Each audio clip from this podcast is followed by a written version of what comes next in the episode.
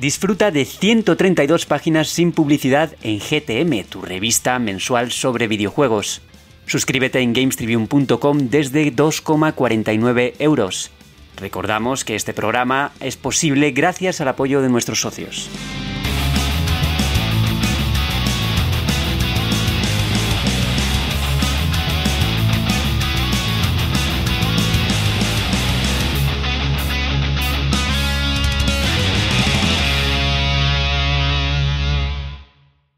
Hola a todos, bienvenidos a GTM Restart, nuestra cita semanal con los videojuegos en la radio en lata. No, no he cogido una máquina del tiempo, sino que estoy de vuelta porque esta es una situación muy especial. Nada más y nada menos que el programa número 100. Joder, ¿quién nos lo iba a decir? Y, han tenido mis compañeros a bien invitarme de nuevo a, presentar, y aunque probablemente estoy un poquito oxidado, ya me perdonaréis si hay algún, si hay algún desliz por ahí. Pero venga, vamos a, sin más dilación, a, presentar a los que hoy nos van a acompañar en el programa. Juan Tejerina, ¿qué tal? ¿Cómo estamos? Eh, creo que no he estado tan sonriente en un podcast en los 100 episodios nunca, tío. Encantado de, estar aquí, encantado de que vuelvas tú a presentar. Y la verdad es que estoy muy, muy contento, me, me lo estoy pasando bien ya solo con la intro. Así que nada, aquí estamos. Y lo que queda todavía. Ramis, ¿dónde, ¿dónde están mis churros? Que yo no los veo. Así no puedo tirar.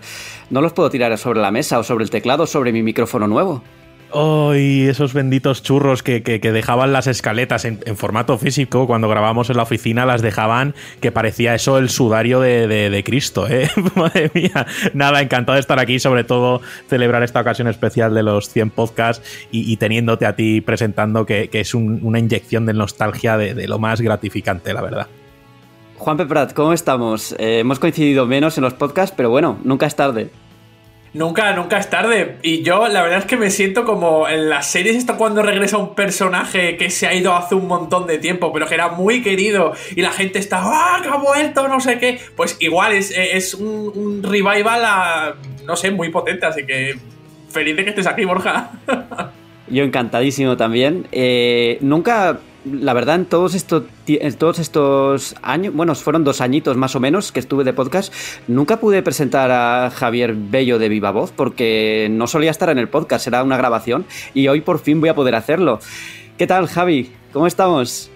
Pues la verdad es que, bueno, no voy a tener que empezar a acostumbrar a hacer alguna presentación o algo porque últimamente se está convirtiendo en costumbre. Así que la verdad que, bueno, encantado que estés aquí de vuelta, Meu. La verdad que la, la comparación que ha hecho Juanpe de este revival de Sonen o esa aparición del euro desaparecido me parece muy apropiada, siendo tú el gran pionero de este podcast y gran presentador durante mucho tiempo y ya me has dejado la perlita de un par de tomas falsas maravillosas que serán el deleite de nuestra comunidad.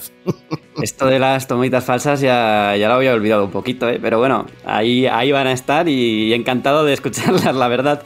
Y con Sergio Carlos, pues como estamos en el Meri Podcast, ya tengo, tenemos ya un poco más el feeling de, de y de, estar semanalmente casi, ¿no? Bueno, cada dos semanas. ¿Qué tal, Sergio? ¿Cómo estamos? Hola, muy buenas a todos. Encantado de estar aquí. Hoy es un programa muy especial. Felicidades a todo el mundo porque 100 programas son muchos y espero que sean muchos más.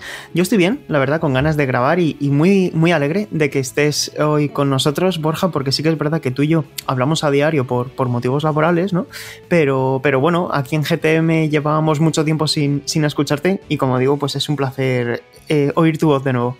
Aunque no está aquí in situ, eh, Israel Mayen también nos va, nos va a acompañar. Y oye, yo quería me, ha dado pena que no viniera porque yo tenía, tengo ahí siempre esa pregunta mmm, corroyéndome, ¿no? Porque siempre le, quiero, le he querido preguntar qué es eso de ser malendario, mayendario, ¿cómo se pronuncia? ¿Mayendario? ¿Malendario? Como tú quieras. ¿Alguno lo sabe? Yo creo que es mayendario y lo mezcla su apellido con legendario, pero es algo que, hay que, que hay que preguntarle porque creo que tiene la marca registrada y todo. Ya esto se ha grabado ya, ¿no? Eh, su intervención. Podría haber, bueno, para el próximo programa que, no, que nos conteste a ver qué es eso exactamente, que yo tengo curiosidad al menos. y bueno, si os parece, eh, según la escaleta que tenemos por aquí, eh, vamos a hablar un poquito antes de, introducir los temas sobre lo que ha supuesto, ¿no? los recuerdos que tenemos sobre, sobre este podcast que ya, ya llevamos dos añitos, ¿no? O más, no me acuerdo cuándo empezamos, en 2019, 2018 fue. ¿Os lo recordáis exactamente el día? Sí, fue a finales de, de 2018. Estábamos en septiembre aproximadamente, octubre de 2018.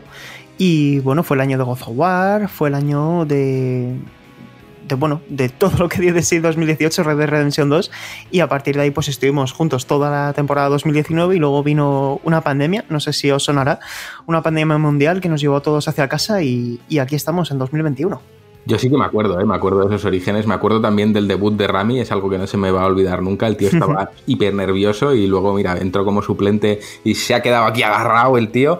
Pero la verdad es que esto ha cambiado mucho. Me acuerdo de incluso de cuando Javi se acuerda seguro, de cuando todo esto lo empezó Javi, eh, Javi no, eh, Gamer enfurecido. Luego ya dimos el salto a grabar en presencial en la oficina con nuestros micros, con esa tabla de sonido que nos recomendó Borja, que era mm, la Euforia, me acuerdo que se llamaba así y hay muchos recuerdos porque empezamos eh, con muy poca soltura, con, con, nervios y al final nos fuimos desmadrando. Hubo un punto en el que yo me acuerdo que Borja decía, no se come delante de los micrófonos y todos comiendo churros, bebiendo chocolate y era un desfase muy agradable.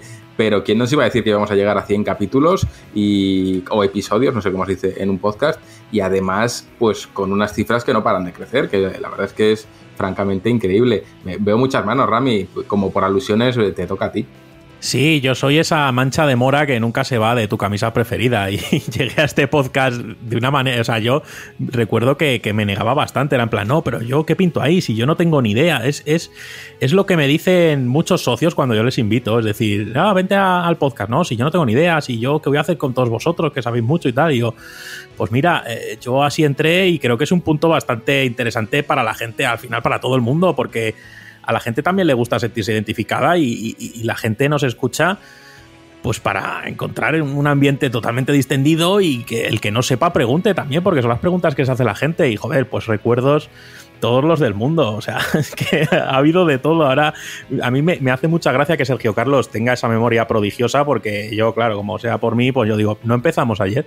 Yo es que mm, ubicar las fechas los tengo muy, muy jodido pero de verdad guardo con gran recuerdo esos momentos eh, de grabar en presencial todos juntos en la oficina, en fin de semana ahí de, mañaneo, donde las resacas hacían, eh, hacían la magia, yo creo, a fin de cuentas. Y, joder, pues eh, no sé, para mí esto ha sido muy importante, lo sigo considerando súper importante, es una cosa de la que se me hizo partícipe y, sigue haciéndose partícipe en mi vida. Así que, joder, tío, pues yo jamás me imaginaría que estaría en un podcast semana tras semana hablando y que a alguien le pudiera interesar lo que yo dijera. Así que, no sé, para mí esto es maravilloso. Rami será suplente, pero enseguida se incorporó. ¿eh? Yo, no yo no recuerdo cuándo fue, pero yo creo que fue casi el momento, ¿no? Desde el primer momento. Y creo que fue programa 4 o 5, algo así. O sea, fue, fue... un programa en el que además creo que Borja trajo público. Vinieron amigos de Borja a vernos o algo así, me suena, y ahí estaba Rami. Uf, hay mucho, hay muchos muchos recuerdos de eso y sobre todo de la, del proyecto anterior, del podcast que grabábamos. También en esa época grabábamos desde casa, yo con un micrófono de SingStar. Bueno, bueno. En una caja metido. Era terrible. que todavía quedan, aunque ya no están en Evox, esos programas siguen en el canal de Games Tribune por si alguien tiene curiosidad de espantarse con lo que hacíamos entonces.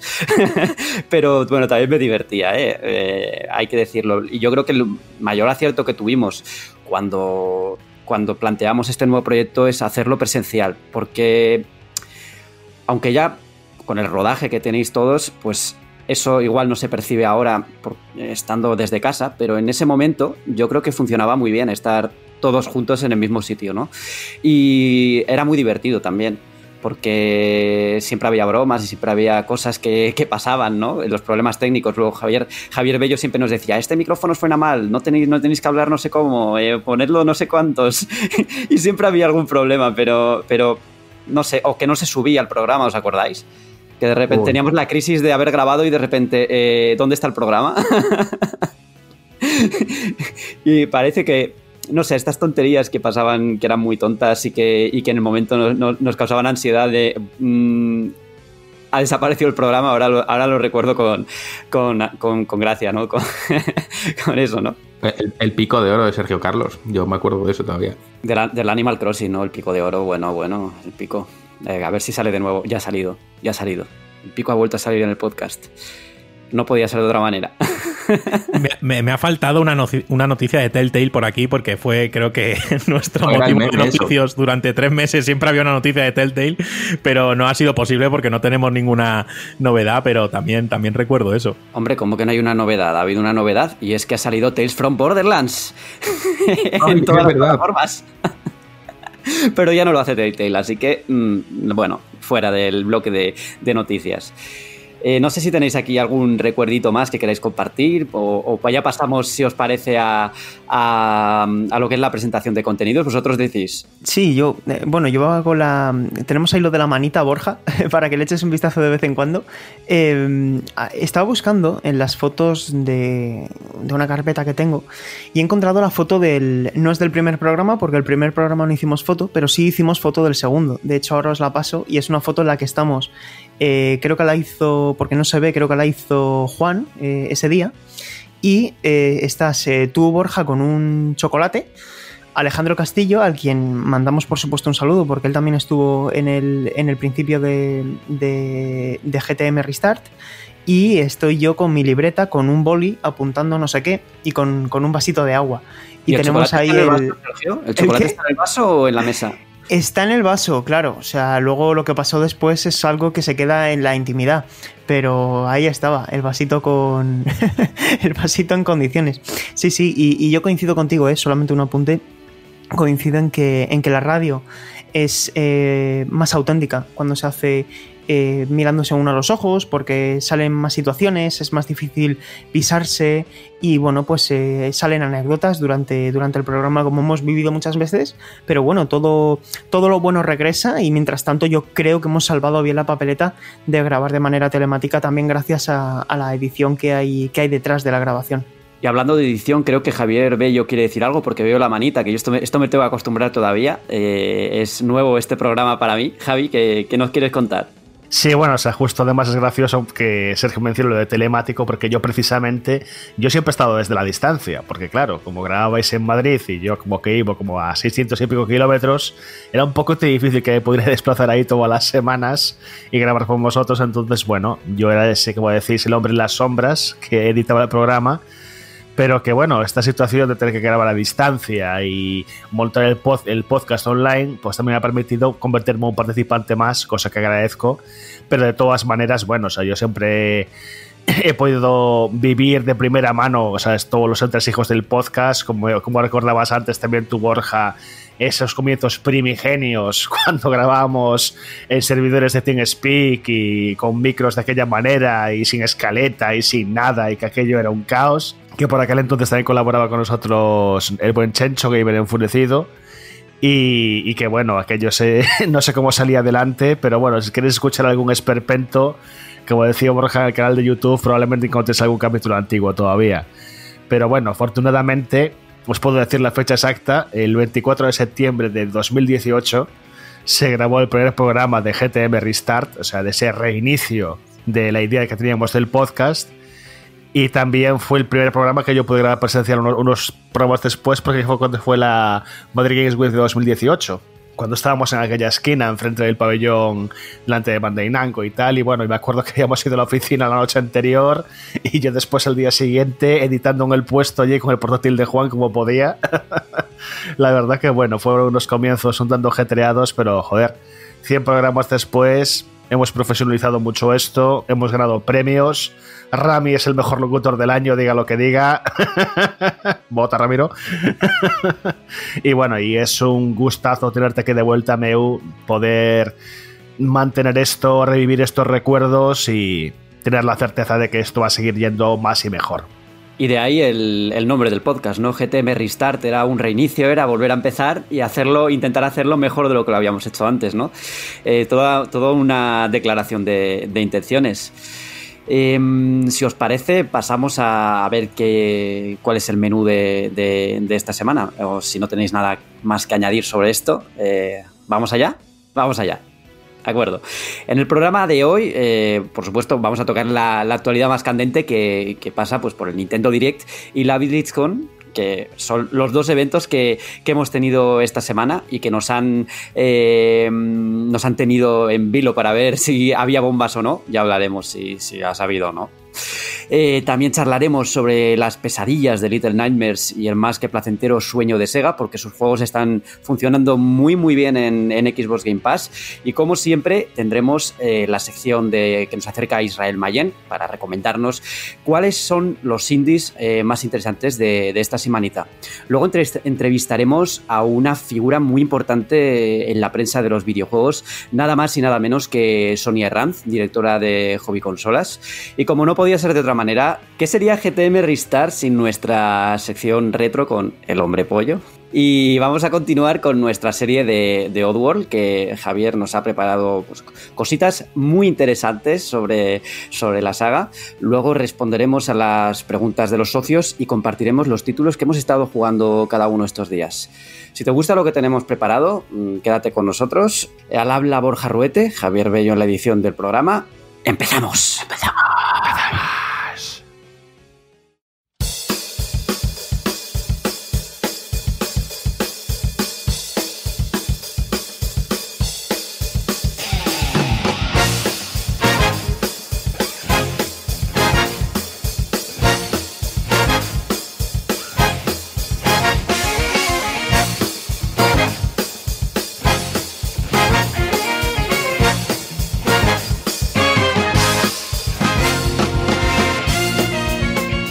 Como siempre, tocan unos minutitos de, actualidad y qué mejor forma de empezar que con Sergio Carlos. ¿Qué tenemos eh, esta semana, Sergio? ¿Qué nos vas a contar? Bueno, eh, yo creo que, que con lo que podemos empezar es con el Nintendo Direct. Ha sido la gran noticia de la semana, creo que por méritos propios. Llevábamos sin un Nintendo Direct propiamente dicho eh, y ya dudando sobre su continuidad desde septiembre de 2019. Hemos tenido un año 2020 con un año atípico para, para Nintendo, donde la misma compañía reconoció que le había afectado mucho la, pandemia y eso es también uno de los motivos por los que algunos proyectos se han ido a 2021 y por lo que hemos tardado tanto en ver este formato tan querido por la gente y que siempre nace, eh, creo que aquí coincidiremos todos, con unas expectativas muy elevadas, ¿no? y creo que la expectativa es también lo que ha vuelto a jugar una mala pasada en un, en un, en un evento que, si bien es cierto que ha sido muy abundante en cuanto a contenido, hemos tenido más de 30 anuncios en este Nintendo Direct celebrado el 17 de febrero, pues no ha colmado las expectativas de la gente a pesar de haber tenido pues yo creo que cuatro grandes nombres clave que son los siguientes, ¿no? Eh, Splatoon 3 que se va a 2022, a pesar de que bueno, decían que principalmente iba a ser un Nintendo Direct centrado en la primera mitad de 2021, pero hemos tenido más cositas, como ese también Project Triangle Strategy de los creadores de Octopath Traveler, más centrado en, en, Final Fantasy Tactics, ¿no? O sea, más, más centrado en la táctica eh, por turnos un SRPG. Eh, hemos tenido el regreso de Camelot, que yo creo que esto era también algo que estaba en las quinielas de mucha gente, como es Mario Golf Super Rush para, eh, para el mes de junio, concretamente el día 25 de junio. Y luego también hemos tenido The Legend of Zelda Skyward Sword para el día 16 de julio, que digamos que son las cuatro principales piezas clave de los anuncios que tuvieron lugar en este Nintendo Direct que, insisto, fueron muchos más. También tuvimos esa fecha 27 de agosto para No More Heroes, eh, se confirma Outer Wilds, se confirma Fall Guys, se confirma eh, uh, World's End Club, Naut City, Mitopía para mayo, eh, un título que creo que también es muy importante porque demuestra también la fortaleza de Square Enix en lo que a recuperar títulos clásicos se refiere, como es ese Legend of Mana, la cuarta entrega de la saga Mana para el 24 de junio, una remasterización.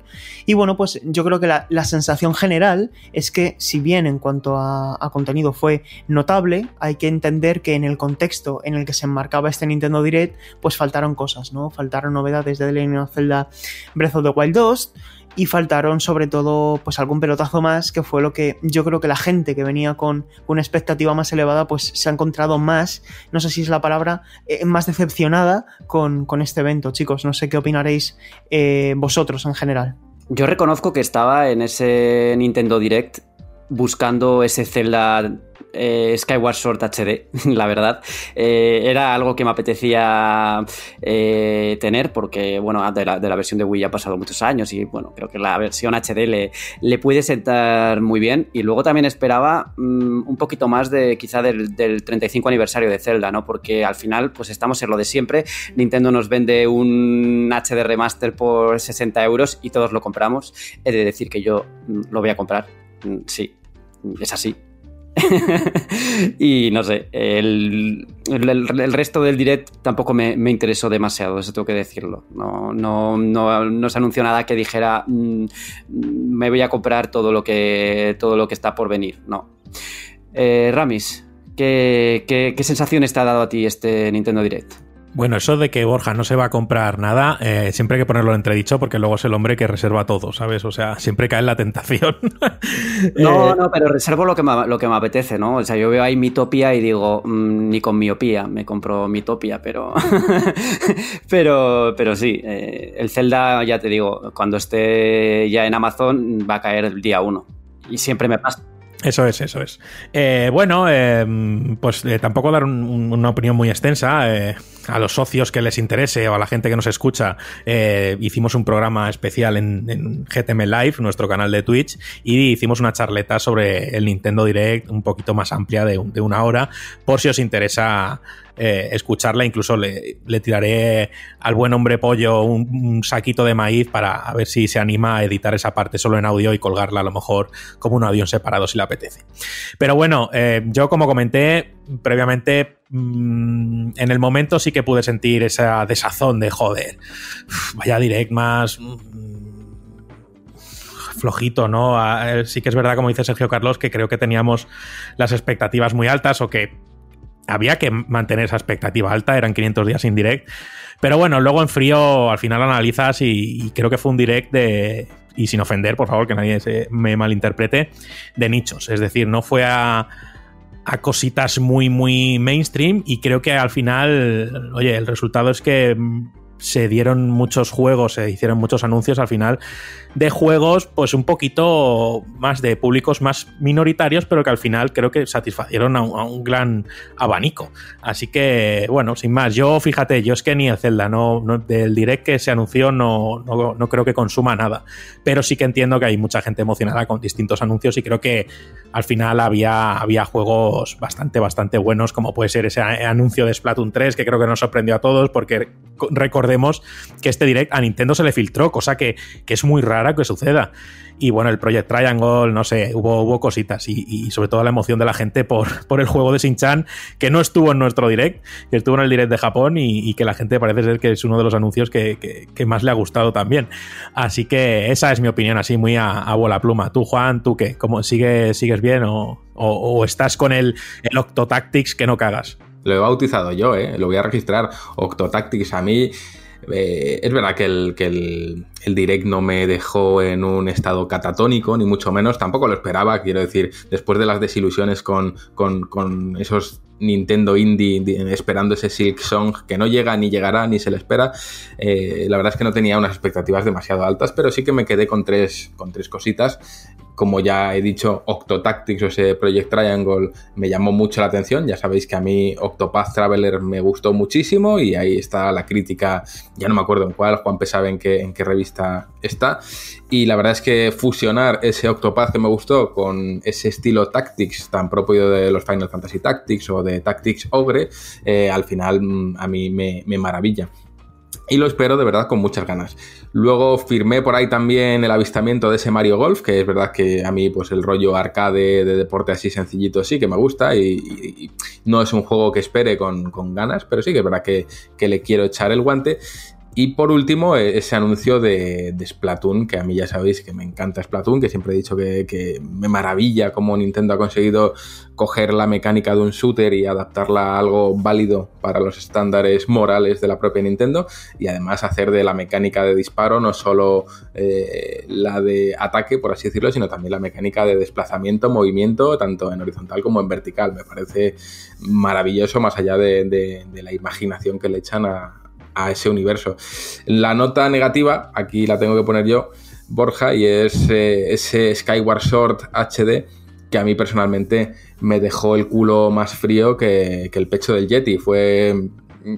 Me olió muy mal me olió a lo mismo que huele ese Mario 3D All Stars, eh, un recopilatorio Mondo y Lirondo en una caja de plástico metida en un cartucho que por cierto saben mal, no os los metáis en la boca, y enviado directo a las tiendas. Creo que esa no era la manera de celebrar el 35 aniversario de Mario, porque si yo miro atrás y veo cómo se celebró el 25, pues me encuentro con un recopilatorio también, pero en una cajita hecha con pantones, con relieves, con tintas metálicas, con una banda sonora, con un libreto de arte, con una pequeña entrevista adentro, en fin, te encuentras una edición cuidada que al final lo que hace es conmemorar el 25 aniversario con un producto que va más allá de los juegos que contiene. Y eso no lo hicieron con el 35 aniversario. Y este Zelda Skyward Sword creo que va por el mismo camino mm, son 30 años ya de las aventuras de Link, o 35, no, no, recuerdo ahora ya cuánto es, y, y, es más de lo mismo, es el juego pelado y mondado dentro de una caja y directo a las tiendas sin ningún tipo de detalle hacia, hacia lo que supone ese cumpleaños de Zelda, sin ningún tipo de cariño en la edición, sin ningún tipo de mimo, sino un producto ideado para maximizar beneficios a saco. Y creo, y con esto termino, además lo firmo en el próximo editorial, que toda empresa tiene que saber distinguir sus productos de prestigio de los productos enfocados al mercantilismo. Yo entiendo que toda empresa tiene que sacar beneficios de sus productos, pero hay que saber en qué ocasión enfocarse una cosa u otra. Y yo creo que en un motivo como un 35 aniversario, que creo que son muy pocas las sagas que llegan a cumplir 35 años de vida, lo que importa aquí no es maximizar beneficios, sino rendir homenaje y brindar un producto que ilusione a fans, que, esté a la altura de, de los protagonistas y que busque un beneficio que no sea económico, sino de imagen, de reputación y de prestigio. Y creo que ni en el 3D All Stars ni en este Skyward Sword veo a esa Nintendo que sí veía en la época de Wii con ese recopilatorio del que hablaba de Mario o con la misma edición de, Skyward Sword que salió en 2011 y venía con un Wiimote dorado, con una banda sonora al mismo precio que ahora nos quieren vender este, este juego regurgitado 10 años después. Em, uy, cuántas manos levantadas. Eh, em, Rami, topa ti. Nada, yo una intervención rápida, que es que, bueno, es que incluso veo más cariño en ese Super Mario 3D World con ese añadido de Bowser's Fury a la hora de, traernos un juego de, al final de la anterior generación, de su anterior consola, Wii U, pero es que en este Skyward Sword, aparte de, sí, esa, esas opciones de accesibilidad para poder controlar a Link eh, con los botones, porque recordemos que está muy enfocado a a, las funcionalidades de la Wii de movimiento y demás, pero es que no lo veo, lo veo insuficiente. Entonces, también pienso que el aniversario de Zelda no se va a quedar en una fecha, sino que, va a durar durante todo el año y seguramente cuando termine el año fiscal, después de marzo, podamos ver nuevas cositas. Yo creo que esto ha sido un globito sonda. Creo que también van a recoger tanto el feedback positivo como el negativo, o eso me gustaría pensar. Y nada más, a ver qué sucede. Bueno, ojo que mi comparación no era con el 3D World, sino con el 3D All Stars, ese recopilatorio de tres ROMs mondas y lirondas, que además se entró en los datos y se descubrió que las ROMs ni siquiera eran de Nintendo, que las habían sacado de por ahí. Y, creo que esa no es la manera de, celebrar mm, mucho menos el cumpleaños de, un, icono como Mario. Borja. Sí, yo estoy, yo estoy de acuerdo que las formas de celebrar el aniversario pues, no fueron realmente mm, no, estaba bien pensado desde el primer momento porque suscitó las críticas, pero luego mm, te paras a, leer lo que, lo que han vendido todos esos recopilatorios y dices, joder, claro que lo hace Nintendo por eso, ¿no? Pero no impide que, haya una mala imagen, ¿no? Eh, lo, de, lo, de, lo de All Stars. Y en realidad lo que ha pasado con Skyward Sword es que ni siquiera lo han enmarcado en el 35 aniversario. Yo es que todavía no han, no han, no han ofrecido los planes de lo que van a hacer en este aniversario. Yo creo que va a haber, eh, ya se rumorea que, que Twilight Princess y Wind Waker van a estar por ahí, que no me extrañaría nada. Y luego yo me espero mm, las rooms de Nintendo 64, de Ocarina y de Mayoras, por lo menos. De Nintendo 64, no de 3DS.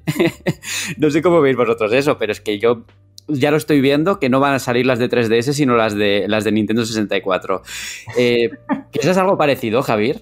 A ver, eh, es justo creo que fue la semana pasada uno de nuestros socios nos, nos habían mandado la pregunta de qué esperábamos que iba a ocurrir con el 35 aniversario de Zelda. Y claro, o sea, yo creo que coincidimos todos un poco lo que, lo que hablamos y yo lo que dije es que lamentablemente y tristemente, muy probablemente si hace algún recopilatorio tal iba a ser igual de cutre que lo que decía, que lo que había hecho con el Mario 3D All Stars. O sea, que... Y es lo que ha sido, por desgracia, este... Uh, llamarlo, yo que sé, es que caramelo es que es impropio llamarle caramelo. Digamos una especie de anticipo que nos han querido dar con el Skyward eh, uh, Skyward Sword. ¿Cómo coño se llama? Skyward Skyward Sword.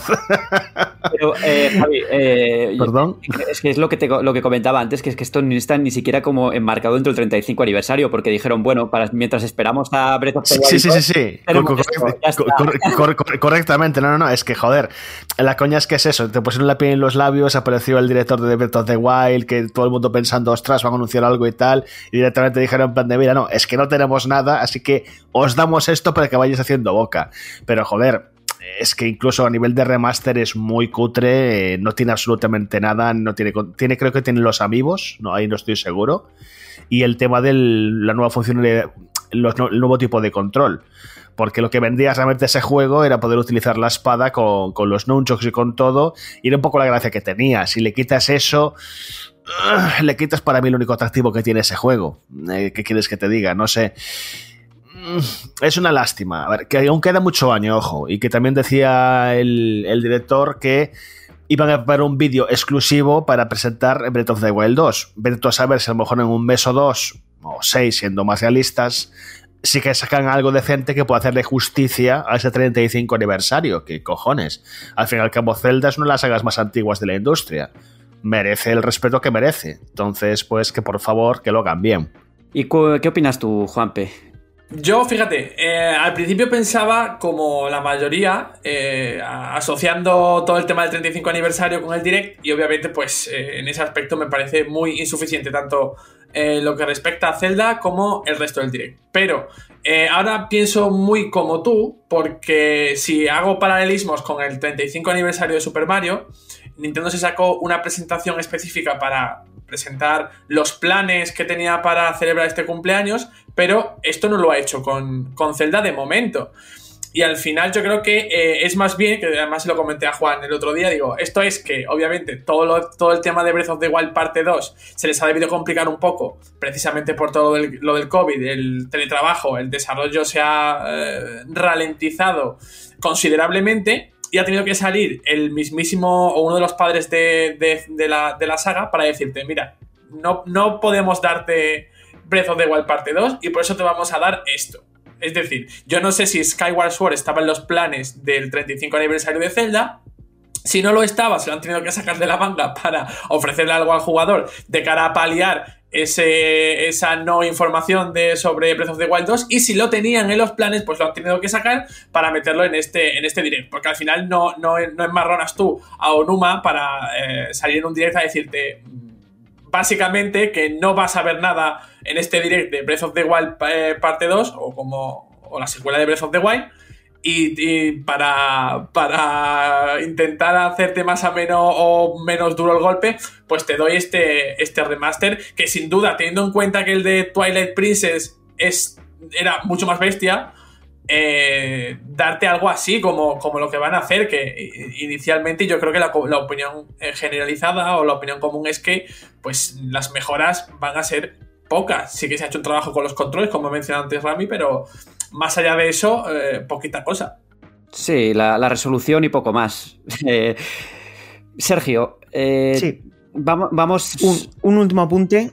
respecto a The Legend of Zelda mm, Skyward Sword HD, hay, las mejoras son concretamente la adaptación al control por los Joy-Con, para quien quiera seguir utilizando el control por movimiento, también los controles por con botones, eh, específicamente el control de la espada con el segundo stick, con el stick derecho. Y luego también hay dos mejoras que, no se comentan mucho y que yo creo que son lo que verdaderamente va a ser importante. La primera es adaptar la relación de aspecto a, mm, pantalla panorámica, ¿no? Para que sea en alta definición en condiciones. Y el otro los 60 fotogramas, que a mí esto me parece bastante importante para, la fluidez y para el disfrute del, del juego.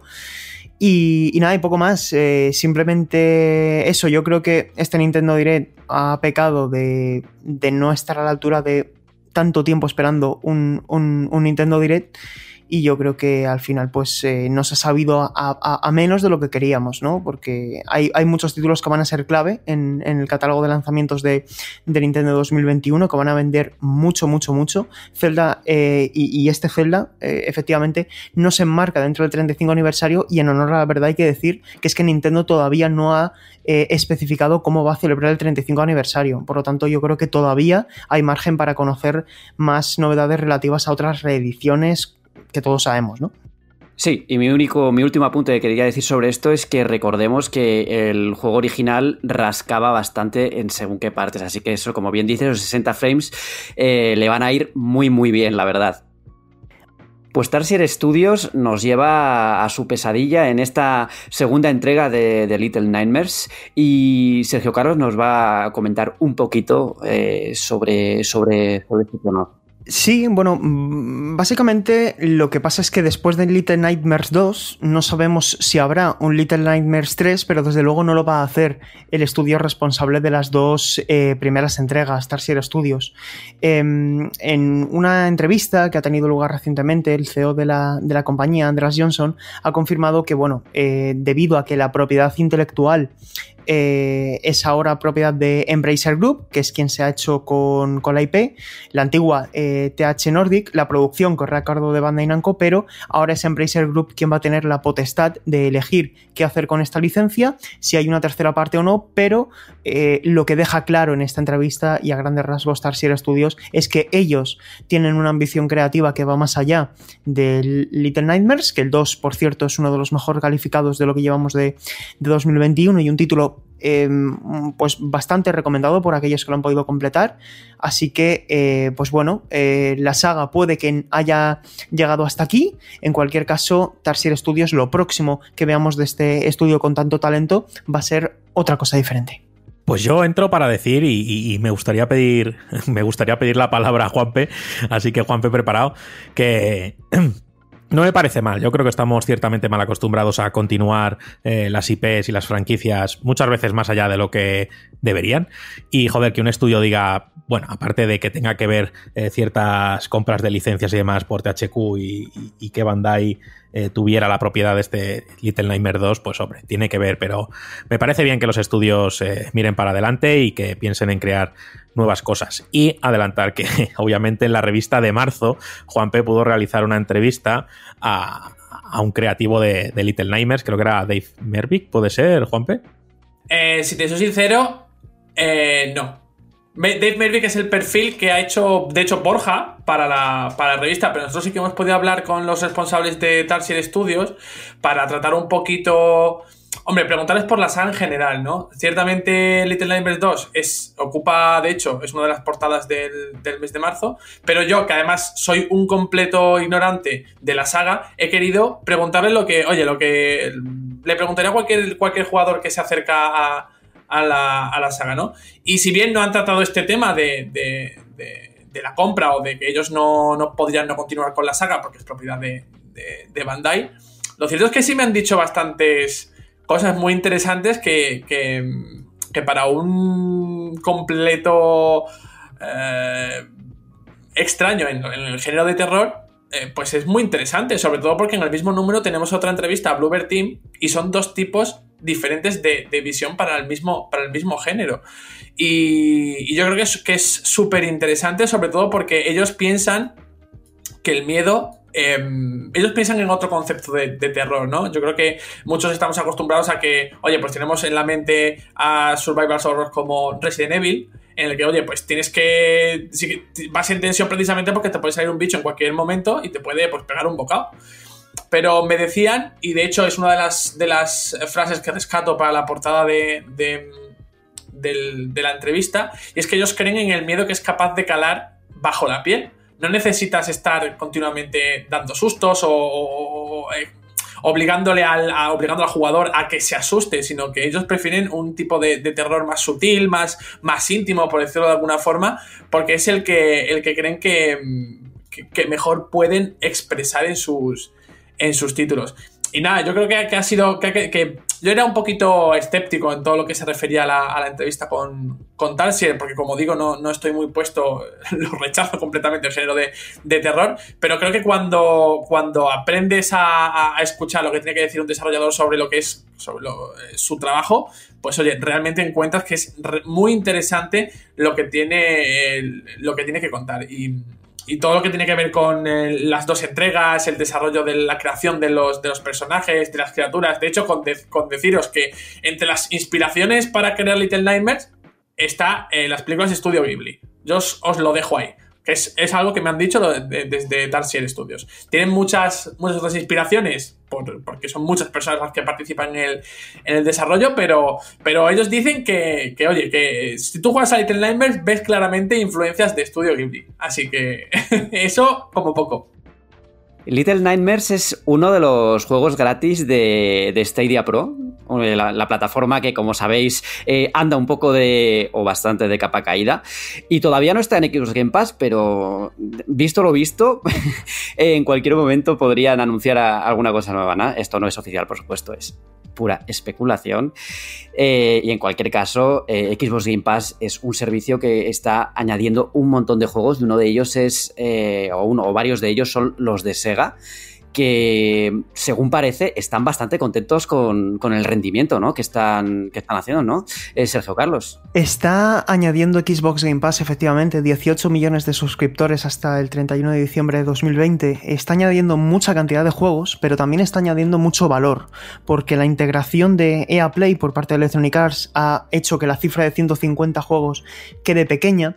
Estamos viendo también un gran apoyo de compañías eh, japonesas como Sega, con toda la licencia de Hemos visto a Square Enix ceder eh, toda la licencia eh, Kingdom Hearts. Hemos visto a Capcom con títulos como Monster Hunter World, como Devil May Cry 5, que estuvo durante un tiempo, etc. Y Sega es otra de las compañías japonesas que estaba viendo una, una vía de escape ¿no? aquí en, eh, con el servicio. Alien Isolation, Yakuza, Two Point Hospital, Streets of Rage 4. De hecho, a mí me extraña personalmente que no esté todavía el Sega Mega Drive Collection, que sería algo muy interesante porque es una colección muy cuidada y que daría también mucho valor. Y lo que viene a decir Sega es que están bastante contentos, que tienen una estrategia a largo plazo, ¿no? Y que, y que sea contenido que, digamos, que tenga una vida comercial más larga, no tanto por la venta directa de cada título, sino porque la gente sigue jugando a sus productos, ¿no? Dice que Xbox Game Pass ayuda a establecer tu producto en el mercado, así que es bueno para nosotros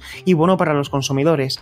Esto no lo dicen directamente, pero lo que sí se extrae de las palabras de Sega es que títulos que a lo mejor tenían ya un recorrido comercial terminado, porque ya no iban a vender prácticamente y lo mucho que iban a conseguir eh, distribuir digitalmente es a través de ventas con porcentajes de descuento del 70 o el 80%, pues que si se integran directamente en Xbox Game Pass, estás ayudando a que la gente siga jugando, que se suscriban y que por lo tanto Sega, la parte proporcional que haya acordado, en este caso, eh, con, Microsoft a través de ese, negocio contractual, ¿no?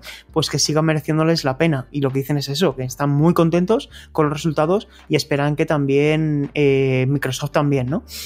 Así que yo creo que aquí, eh, como se suele decir en, tierras anglosajonas, es un win-win porque gana todo el mundo y creo, y aquí convendremos todos, en que gana también el usuario. Ramis, eh, ¿Sega está contenta y tú también? Yo, si Sega está en mi Xbox, yo soy feliz, porque, a ver, siempre cuando eh, se especulaba sobre Microsoft y la relación con Japón, sobre que iban a mejorarla, y de hecho fueron declaraciones suyas y demás, todos pensábamos la adquisición de un estudio o, que crearan su propio estudio Nippon, como parte de esos eh, Xbox Studios y demás pero joder, eh, cada vez lo estamos viendo más claro y en nuestras narices y, al final te acabas dando cuenta. Las migas que tiene Microsoft con Sega son muy amplias y muy buenas y muy saludables. Al final estuvieron muy muy presentes en el lanzamiento de Yakuza Laika Dragon. Hemos tenido lanzamientos de Sega eh, día 1 directamente en Game Pass, como es el Street of Rage 4. Entonces, pues... Eh, me parece magnífico. Incluso veremos algún día un juego exclusivo de Sega en Game Pass desde día 1. Eh, no sé, es que me parece fantabuloso. Sega es una de las compañías que, más eh, cariño le tengo.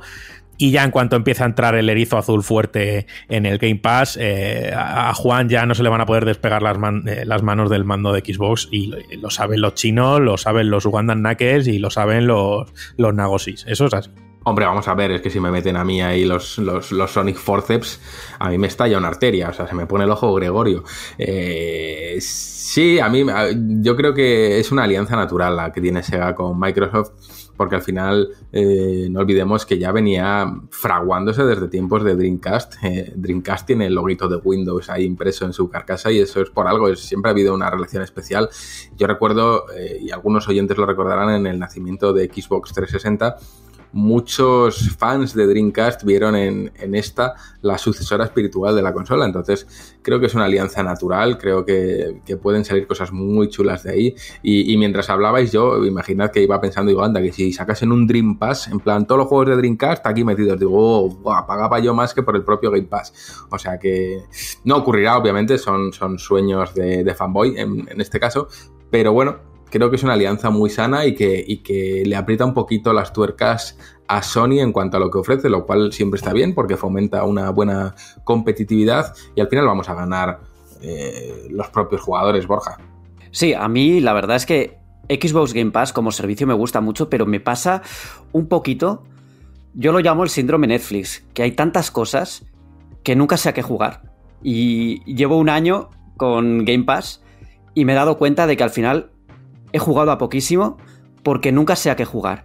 Y es algo como que me, me carcome por dentro, ¿no? Porque es como, quiero jugar, pero no sé a qué jugar y es un círculo vicioso que, con las series me pasa menos porque al final son como más cortas y esto eh, se ha llegado a hablar, ¿no? Que, con servicios como Xbox Game Pass se va a tender a, a, desarrollar títulos más cortos, ¿no? Cuando ya se hagan juegos para, para, este tipo de servicios porque, porque ves la perspectiva de tengo toda la saga Yakuza pero eh, piensas en lo que dura cada uno de ellos y dices, voy a estar todo el año jugando a la saga Yakuza, ¿no? a mí me pasa esto. Yo no sé si esto o este tipo de cosas os pasa a vosotros también o no, pero yo tengo ese, ese síndrome a tope. Y Sergio, Sergio. Sí, bueno, simplemente quería decir que estoy de acuerdo con esa reflexión. Yo creo que el modelo de Xbox Game Pass, cuando hay tanta cantidad de juegos, lo que va a derivar de aquí al futuro, y eh, insisto, esto no hay que tomarlo con términos absolutos ni generalizar, porque siempre va a haber Assassin's Creed de 100 horas, etc.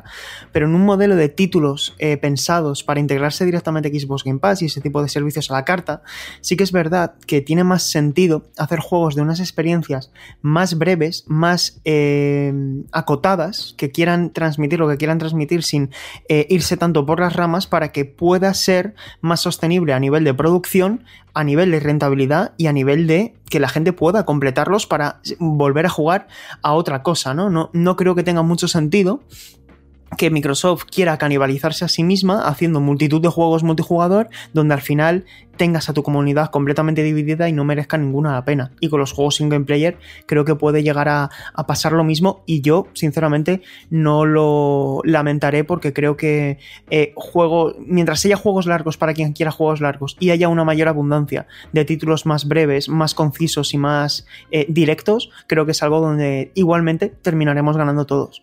Sí, pero bueno, yo creo que em, la industria va un poco al revés, en cierto modo, porque cada vez son juegos más largos, cada vez son eh, más es mejor y cada vez son más mundos abiertos. Es como una. Hay una, una dicotomía que va, va a tener que, que dirimirse en los próximos años. Y lo que yo tengo claro es que la gente va a estar muchas, muchas, muchas horas en ese remaster de Diablo 2 que se acaba de anunciar en BlitzCon y del que. un evento del que, del que vamos a hablar ahora largo y tendido. Em, ¿Cuántos fans de Blizzard hay por aquí? Que le ve la voz un poquito. Juan P. uno seguro. Sí, sí. Yo, yo, yo, guardo mucho cariño a la BlizzCon, digo a la BlizzCon, a, a la Blizzard eh, primigenia, la Blizzard que nos dio Warcraft, que nos dio Diablo, que nos dio Starcraft, que nos dio tantas, tantas, tantas horas de vicio. Sí que últimamente la dirección de, de Blizzard Activision no me termina de convencer, pero le guardo especial cariño, eso es así. Y Juanpe, ya que has comentado que eres uno de los fans acérrimos de, Blizzard, coméntanos un poco qué te ha parecido esta BlizzCon, si crees que ha estado al nivel o, si se ha quedado ahí un poco eh, entre dos aguas. Eh, lo, lo, que pasa con este tipo de eventos, como puede pasar a. o como le ha pasado a Nintendo Direct, creo que es la comparación, ¿no?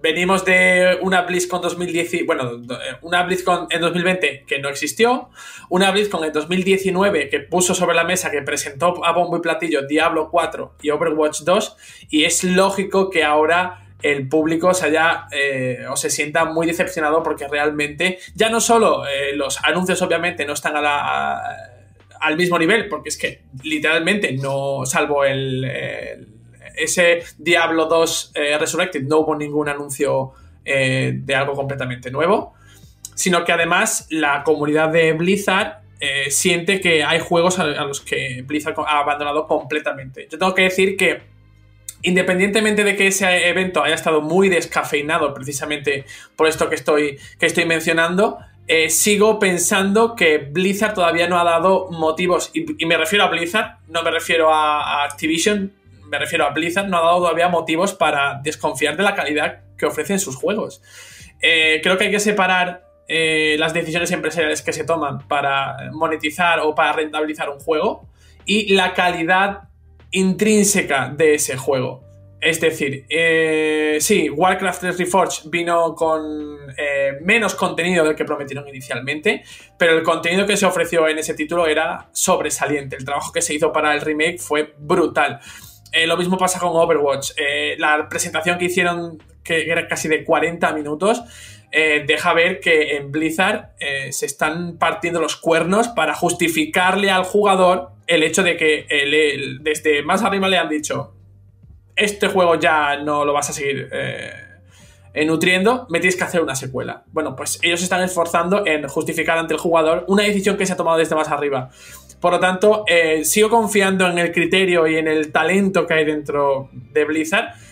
Como digo, fuera eh, fuera del hecho de que muchos de los creadores, de los eh, fundadores de la compañía ya ni están siquiera en la, empresa, pero creo que el espíritu de, la calidad sigue, sigue perviviendo en, la compañía, aunque es eso, el, el, evento pues sumado al hecho de que fue completamente digital, y es un acontecimiento que está eh, hecho totalmente para lo presencial por todas eh, toda la parafernalia y, los stages y todas las cosas que hacen en, en la BlizzCon, fue eso, se quedó completamente descafeinado. Aquí yo creo que el reto, el desafío para Blizzard va a ser eh, seguir manteniendo su identidad a pesar de que se hayan producido tantísimas, tantísimas salidas en los últimos años, ¿no? Porque hemos llegado a un punto en el que ya se está cuestionando, ¿no? Si, si Blizzard es la Blizzard de antes o si, o si ya es otra cosa. sobre todo por el, hecho de que está dentro de, una compañía. Y yo escuché quejas.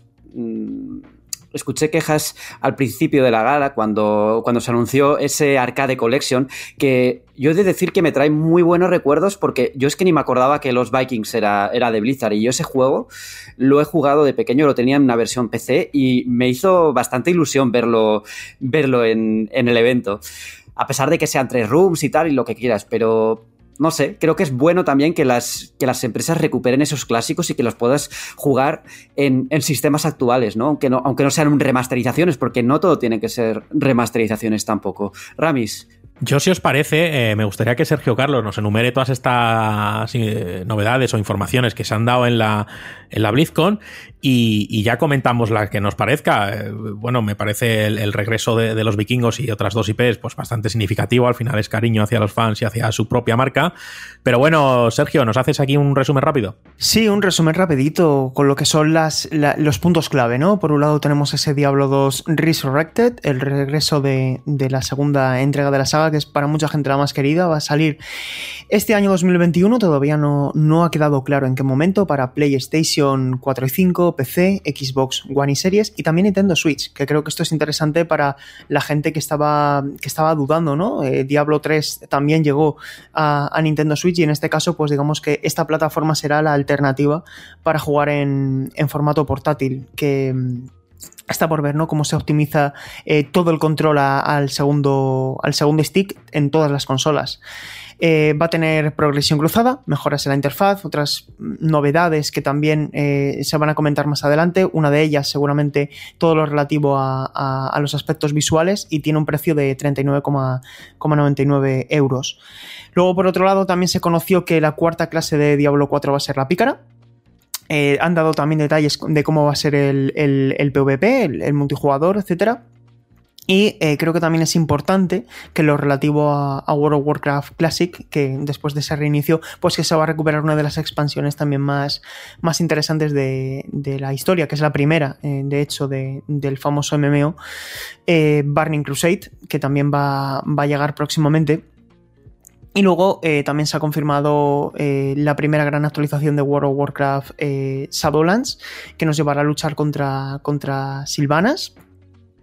Y por último, eh, bueno, no, por último no, tenemos el Blizzard Arcade Collection, que ya ha comentado Borja, y en concreto, que no lo hemos dicho, trae a The Los Vikings, el título de 1993, Rock and Roll Racing, también del 93, y Blackthorn del 94, ya está disponible en todas las plataformas, PC, PS4, Xbox One y Nintendo Switch, también en las consolas de nueva generación vía retrocompatibilidad por 20 euros. Y por último, eh, que creo que esto ya ha sido más un jarro de agua fría para la gente que esperaba más no novedades más concretas, Overwatch 2, que digamos que va a hacer grandes mejoras en todo lo relativo a jugador contra, contra jugador, jugador y que, digamos, han mostrado en un vídeo entre bastidores, que creo que es interesante verlo, eh, todas las mejoras que están aplicando para justificar que Overwatch 2 no sea un Overwatch 1.5, ¿no? Todavía queda mucho para el desarrollo, de hecho ni siquiera han anticipado cuándo va a llegar, pero bueno, ahí es un poquito como, como queda todo. Eh, luego también han, han, desvelado novedades de la nueva temporada de Hearthstone, pero digamos que de anuncios propiamente dichos, así es un poquito todo lo que ha dado de sí esta BlizzCon 2021. Vamos allá, Ramis. Nada, yo un breve comentario al final sobre lo que me interesa, ¿no? Que es Diablo. Eh, pues bueno, agradezco este esta traída de nuevo del gran título de, Blizzard que fue Diablo 2, que creo que fue la cumbre y mejoró respecto al 1 y, y, creo que fue uno de sus momentos álgidos.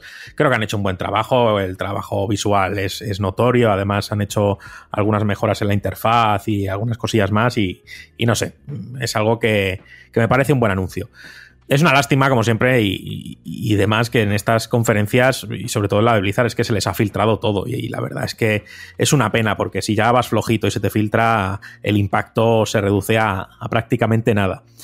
Y comentar respecto a Diablo 4, que bueno, eh, seguimos hipeándonos con esas cinemáticas que, que, yo cuando la vi, la vi muy Assassin's Creed, esa pícara. Eh, o sea, eh, fue lo mismo. Pero sigo viendo Diablo 4, no lo sé. Eh, obviamente sé que es un título que está en desarrollo, no podemos confiar en, en, la calidad que nos están dando a día de hoy porque no va a ser la final, pero le veo artísticamente sin alma. Hablaba el otro día con uno de los socios de la comunidad, Daniel Simó, sobre, sobre Diablo 4 y él me sacaba las similitudes con Path of Exile, que es otro MMO que se dice que era el, pues bueno, el heredero eh, filosófico de, de, Diablo. Y veo que han calcado mucho su estilo artístico y, y, no sé, lo veo muy plano y muy, muy, muy sin alma, muy sin Blizzard, ¿sabes? Porque creo que Blizzard, uno de los puntos fuertes que tiene es su arte, porque creo que es, es puede ser todo el imaginativo y gran imaginativo de la fantasía en los videojuegos parte también de ellos. Y no sé, veo, veo el jueguito sin alma, a ver, a ver cómo lo van puliendo y demás, pero de momento Diablo 4 me genera desconfianzas. Juanpe, adelante. Eh, fíjate, en realidad sí que, sí que mmm, quizá Blizzard eh, se está como. Uh, ¿Cómo decirlo? Le está afectando gravemente lo que dice Ramiro, ¿no? Que es. Tiene un músculo creativo brutal. Y de hecho, lo que pasó a finales de 2019, cuando se anunció oficialmente Diablo 4, es que fue. La cinemática de presentación fue tan espectacular, fue tan bestia, que luego, cuando se presentó los primeros vídeos de gameplay y demás, mmm, no podías evitar eh, arquear la ceja, porque decir, oye, ¿cómo es posible que Blizzard, que ya sabemos que tiene, que tiene ese, ese toque cinematográfico que, es con el que siempre adereza todos sus títulos, eh, sea tan bestia. Es que era muy expresivo, era muy bruto, era muy eh, explícito todo. Y luego veías el gameplay de Diablo 4 y era una bajona importante. Era, era un, pues eso, se te bajaba todo. Si se te había puesto completamente dura viendo el trailer de presentación de Diablo 4, cuando veas ese, ese, ese mundo gris, esa paleta de colores, que, bien, que si bien Diablo no es, eh, no es una paleta de colores de Zelda, lo sabemos, pero igualmente saben usar muy bien eh, los recursos que tienen. Y estoy completamente de acuerdo con Ramiro en, en el hecho de que eh, ese mundo que estamos viendo en Diablo 4 eh, dista bastante de lo que suele ofrecer Blizzard en todas sus creaciones. Bien es cierto que no sabemos en qué punto de desarrollo está Diablo, Diablo 4, y ya dijeron que no iba a, no iba a salir este año, que posiblemente lo veamos en, 2022 o en 2022 anuncien la fecha de lanzamiento, pero a mí me gustaría que, que quiero pensar que esto no es el juego definitivo, y ah, incluso con el gameplay del nuevo personaje, de la nueva clase, porque al final uno entiende que después de, año y medio, casi dos años, algo habrán avanzado. Pero es que igualmente pasa lo mismo con la presentación del, vídeo de la pícara. Es que era, era, demasiado, era demasiado bueno.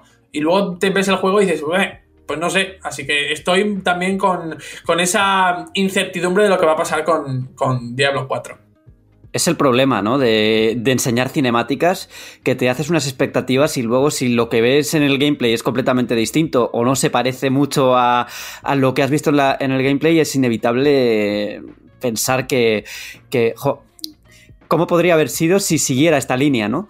Eh, yo no soy especialmente fan de Blizzard, así que no sé si me meteré en los mundos de, Diablo, pero ¿qué os pareció eh, lo que hablaron de, Overwatch 2. ¿Lo veis como un proyecto de futuro bien o creéis que se están equivocando? Juanpe. A ver, eh, yo es que creo que el, tema Overwatch es peliagudo, es espinoso. Es espinoso porque sí que es cierto que, como he dicho antes, que al final eh, la decisión de sacar una secuela no viene del equipo de Jeff Kaplan, vendrá de una persona que les dice, oye, eh, este juego tiene que, tiene que continuar y no puede continuar en el estado en el que está, tienes que sacar algo nuevo para vender más, para, bueno, todas estas eh, guías empresariales que pues creo que deberíamos entender y tener en cuenta a la hora de, juzgar este tipo de, de, propuestas. Pero lo cierto es que a nivel de juego, yo lo que viera era pues em, muy bruto. se están dejando la piel. Eh, de hecho, en, el panel de Overwatch dedicado a Overwatch 2, los responsables del juego eh, explicaban cómo habían mejorado el sistema de sonido para Overwatch 2, todo el tema de las armas y demás. Y es que se habían ido a no sé dónde con armas reales eh, para recoger audio, para recoger efectos, sonidos eh, de armas reales y aplicarlas al juego. Están mejorando el sistema de retroceso. Em, ya, independientemente de que te pueda parecer mejor o peor que haya una, un modo para un jugador, creo que a nivel técnico y creativo eh, Overwatch 2 se está, se está justificando, quiere como es que creo que lo hemos mencionado, se está justificando como, una secuela. Creo que al final eh, es muy difícil eh, mantener el modelo World of Warcraft, que, independientemente de eso, las expansiones es como si fuera una secuela y tampoco creo que haya habido un revuelo por sacarte una expansión cada año y medio que tuvieron que frenar precisamente porque se les estaba yendo la pinza. Eh, y en el caso de Overwatch 2 es exactamente lo mismo. Eh, creo que todavía, como le pasa a Diablo 4, tienen, que, tienen que anunciar bastantes contenidos eh, que van a estar disponibles en el juego, pero pero es eso, que yo creo que eh, es complicado explicarle al jugador de Overwatch que lleva desde 2016 participando en el título multijugador y que en, los, en el último año y medio, dos años, se ha visto con que solo hay eh, eventos que son los mismos de siempre, skins y poquito más. No hay, no hay ningún héroe nuevo. De hecho, anunciaron que Echo era la última, la última incorporación al elenco de personajes de, de Overwatch. Y yo creo que en ese sentido han sido bastante claros con respecto a los planes de Overwatch 2. Lo que pasa es que, claro, todo, el jugador que forme parte de la comunidad, eh, igual que le pasa al, jugador de, Heroes of the Storm, pues puede estar un poquito quemado, eh, precisamente porque han dejado de lado este título para centrarse en la, secuela. Algo lógico eh, desde, un punto de, desde un punto de vista empresarial, pero el jugador es, el jugador no lo, va, no, lo va, no lo va a entender así de primeras. Y ha habido muchos eh, jugadores que han echado de menos ese StarCraft, ¿no? Algo, alguna novedad al menos, porque está completamente desaparecido y, no sé, yo si la recuperarán próximamente o si esto quedará en barbecho durante, durante unos, unos cuantos años. ¿A ti te gusta eh, StarCraft, Juanpe? Pues si te soy sincero, el único título que no he tocado de Blizzard eh, quizá porque no me llame demasiado la atención la temática, es StarCraft. He jugado a Warcraft, World of Warcraft, Overwatch, Heroes of the Storm, Hearthstone. Es que, pues eso, un enfermo de Blizzard. Pero justo StarCraft no. Y una cosa que voy a añadir, eh, porque claro, puedo decir las cosas buenas, pero yo critico lo que, lo que, es criticable. Y el hecho de, que se están centrando quizá también mucho demasiado en volver a traer del pasado cosas nuevas, ya no me refiero solo a los, a los vikings, como habéis mencionado antes, sino que eh, eh, la estrategia del Classic de World of Warcraft, creo que eso tiene una, fecha de caducidad, porque eh, si empiezas a traer las expansiones antiguas, ¿en qué punto deja de ser Classic para alcanzar a lo que ahora mismo el modelo de, expansiones de World of Warcraft? No lo sé, creo que, el original tenía una justificación, tenía un sentido, pero... Y mira que, que Burning Crusade, y ya no Burning Crusade, sino la ira del Rey Exanime, que es la siguiente. Eso eh, fue creo que el, punto álgido de, World of Warcraft en su momento, que fue 2013 aproximadamente.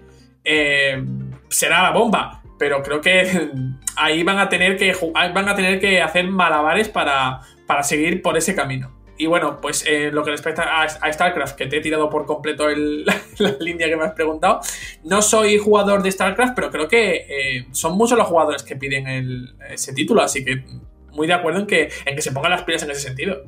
Sí, sí, y lo que comentabas en la línea de, los remakes y de, los remasters, que sí, siempre está bien eh, volver a, retomar los clásicos, pero sin descuidar sus propias licencias, ¿no? Ese es el, balance que tienen o el equilibrio eh, que tienen que conseguir. Yo creo que eso, pues, los siguientes años van a ser claves y las siguientes BlizzCon, así que esperemos tranquilos a ver en qué, en qué termina acabando la cosa y a ver si nos dan eh, muchas alegrías a los, a los fans de, de Blizzard. Pues BlizzCon 2021 se despide y el que también se despide, pero solo por este podcast, es Sergio Carlos. Encantado de haberte tenido aquí de nuevo. Encantado chicos, ha sido un placer y de verdad que me ha gustado mucho que haber podido estar hoy y, que, y que hayas estado aquí. Además, hoy hemos estado los seis, los seis, ¿no? Y, no sé, yo creo que espera un futuro bonito para, este proyecto. Ah, para la revista lo doy por sentado, pero creo que este podcast GTM Restart es un programa de radio que está creciendo por méritos propios. Creo que la producción es muy buena y creo sinceramente que, eh, aunque todavía se pueden hacer mejor las cosas, tengo la sensación de que se va por la dirección correcta, así que ojalá podamos celebrar dentro de 100 programas, de aquí a dos añitos, que GTM Restart ha crecido todavía mucho más. Nos vemos en la semana que viene, chicos. Nos vemos. Y ahora vamos a unos segunditos de, de música que hoy toca Getting Along de Royal Republic.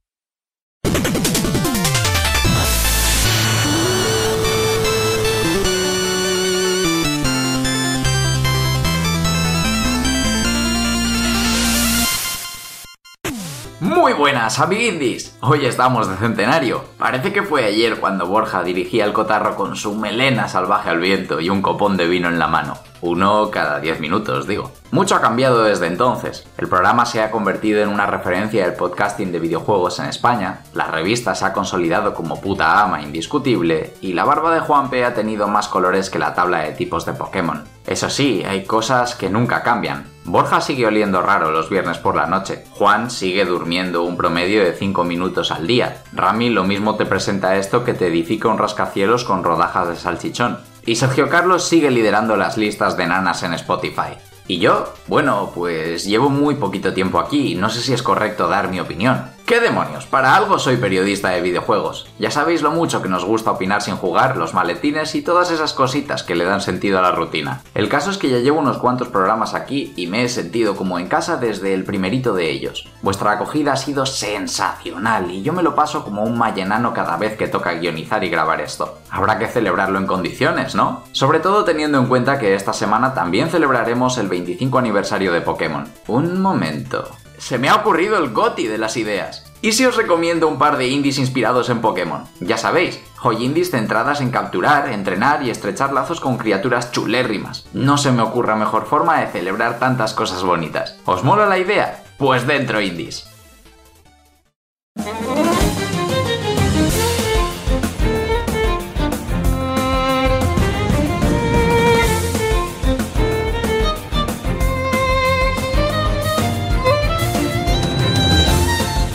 La primera parada aquí es obligatoria. Como no, toca empezar con Temtem, Muchos ya lo conoceréis y quizá incluso tengáis en la estantería la GTM con este indie español en portada. Para los que no, se trata de un Pokémon a lo MMO con combates dobles, mucha menos dependencia del azar y un sistema basado en estamina. Esto es importante porque la vocación de Tentem es eminentemente competitiva y desde Crema Games se quiso arreglar todo lo que no funciona en el competitivo de Pokémon. Adiós a la confusión y los críticos, hola a un sistema de combate que confía en la habilidad del jugador. Recuerdo que en una entrevista que tuve con ellos cuando acababan de lanzar el Kickstarter, me dijeron que querían ser todo lo que Pokémon no podía ser por su tamaño como franquicia. A esa voluntad de cambiar las cosas hay que sumarle unos diseños de criaturas preciosos, entornos interesantísimos y actualizaciones constantes. El resultado, un juego que será el GOTI absoluto en cuanto salga del Early Access. Si como yo le pedís un pasito más a Pokémon y sabéis que difícilmente lo dará, Tentem ya está avanzando con pasos de gigante. Haceos con el empecé con su acceso anticipado y en Switch y en las consolas Next Gen en cuanto salga para ellas.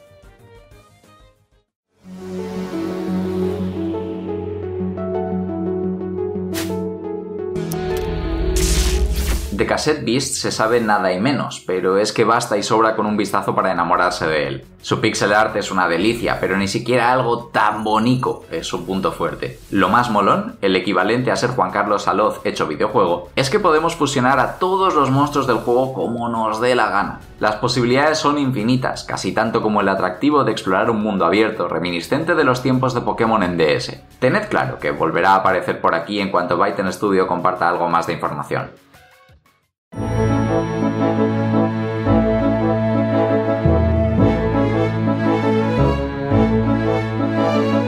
Coromon va a cogernos por la nostalgia y a hacernos llorar de amor con un estilo que cuesta no conectar con los Pokémon originales. Ya sabéis, un pixel art sencillito, perspectiva cenital y una ambientación muy variada. De todos los que os he recomendado, y honestamente de todos los Pokémon like, este es el que más me recuerda a mis preciadas tardes en Hoenn. Seguro que no soy el único que añora la era pixelada de Pokémon y que disfrutaría muchísimo de un juego a lo Octopath Traveler. Coromon alivia esa morriña con una fórmula muy similar a la de aquellos tiempos, pero con un enfoque más centrado en la historia. Así es, un Pokémon con gráficos pixelados y una historia decente. ¡Dadme 3000! 3000 no sé, pero una buena demo en Steam sí que puedo pillar ya mismito.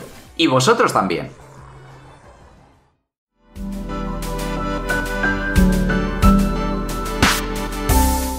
Toca ir cerrando, amiguindis. Todavía nos queda medio pantone con colores raros para teñirle la barba a Juanpe y celebrarlo todo en condiciones. Yo voy recogiendo mis trastos, que los botes de pintura no se van a llevar solos. Hasta que vuelva, que corra la cervecindi para celebrar esos 100 programas.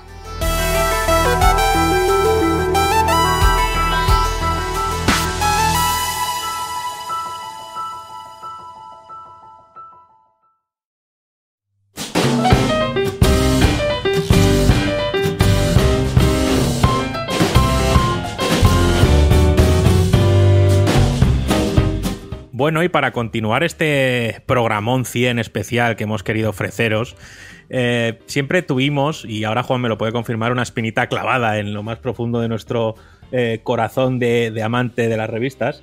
Y es que desde 2018, que fue esa Madrid Games Week mágica en la que teníamos un stand apartado de todo el mundo en una esquina donde no era.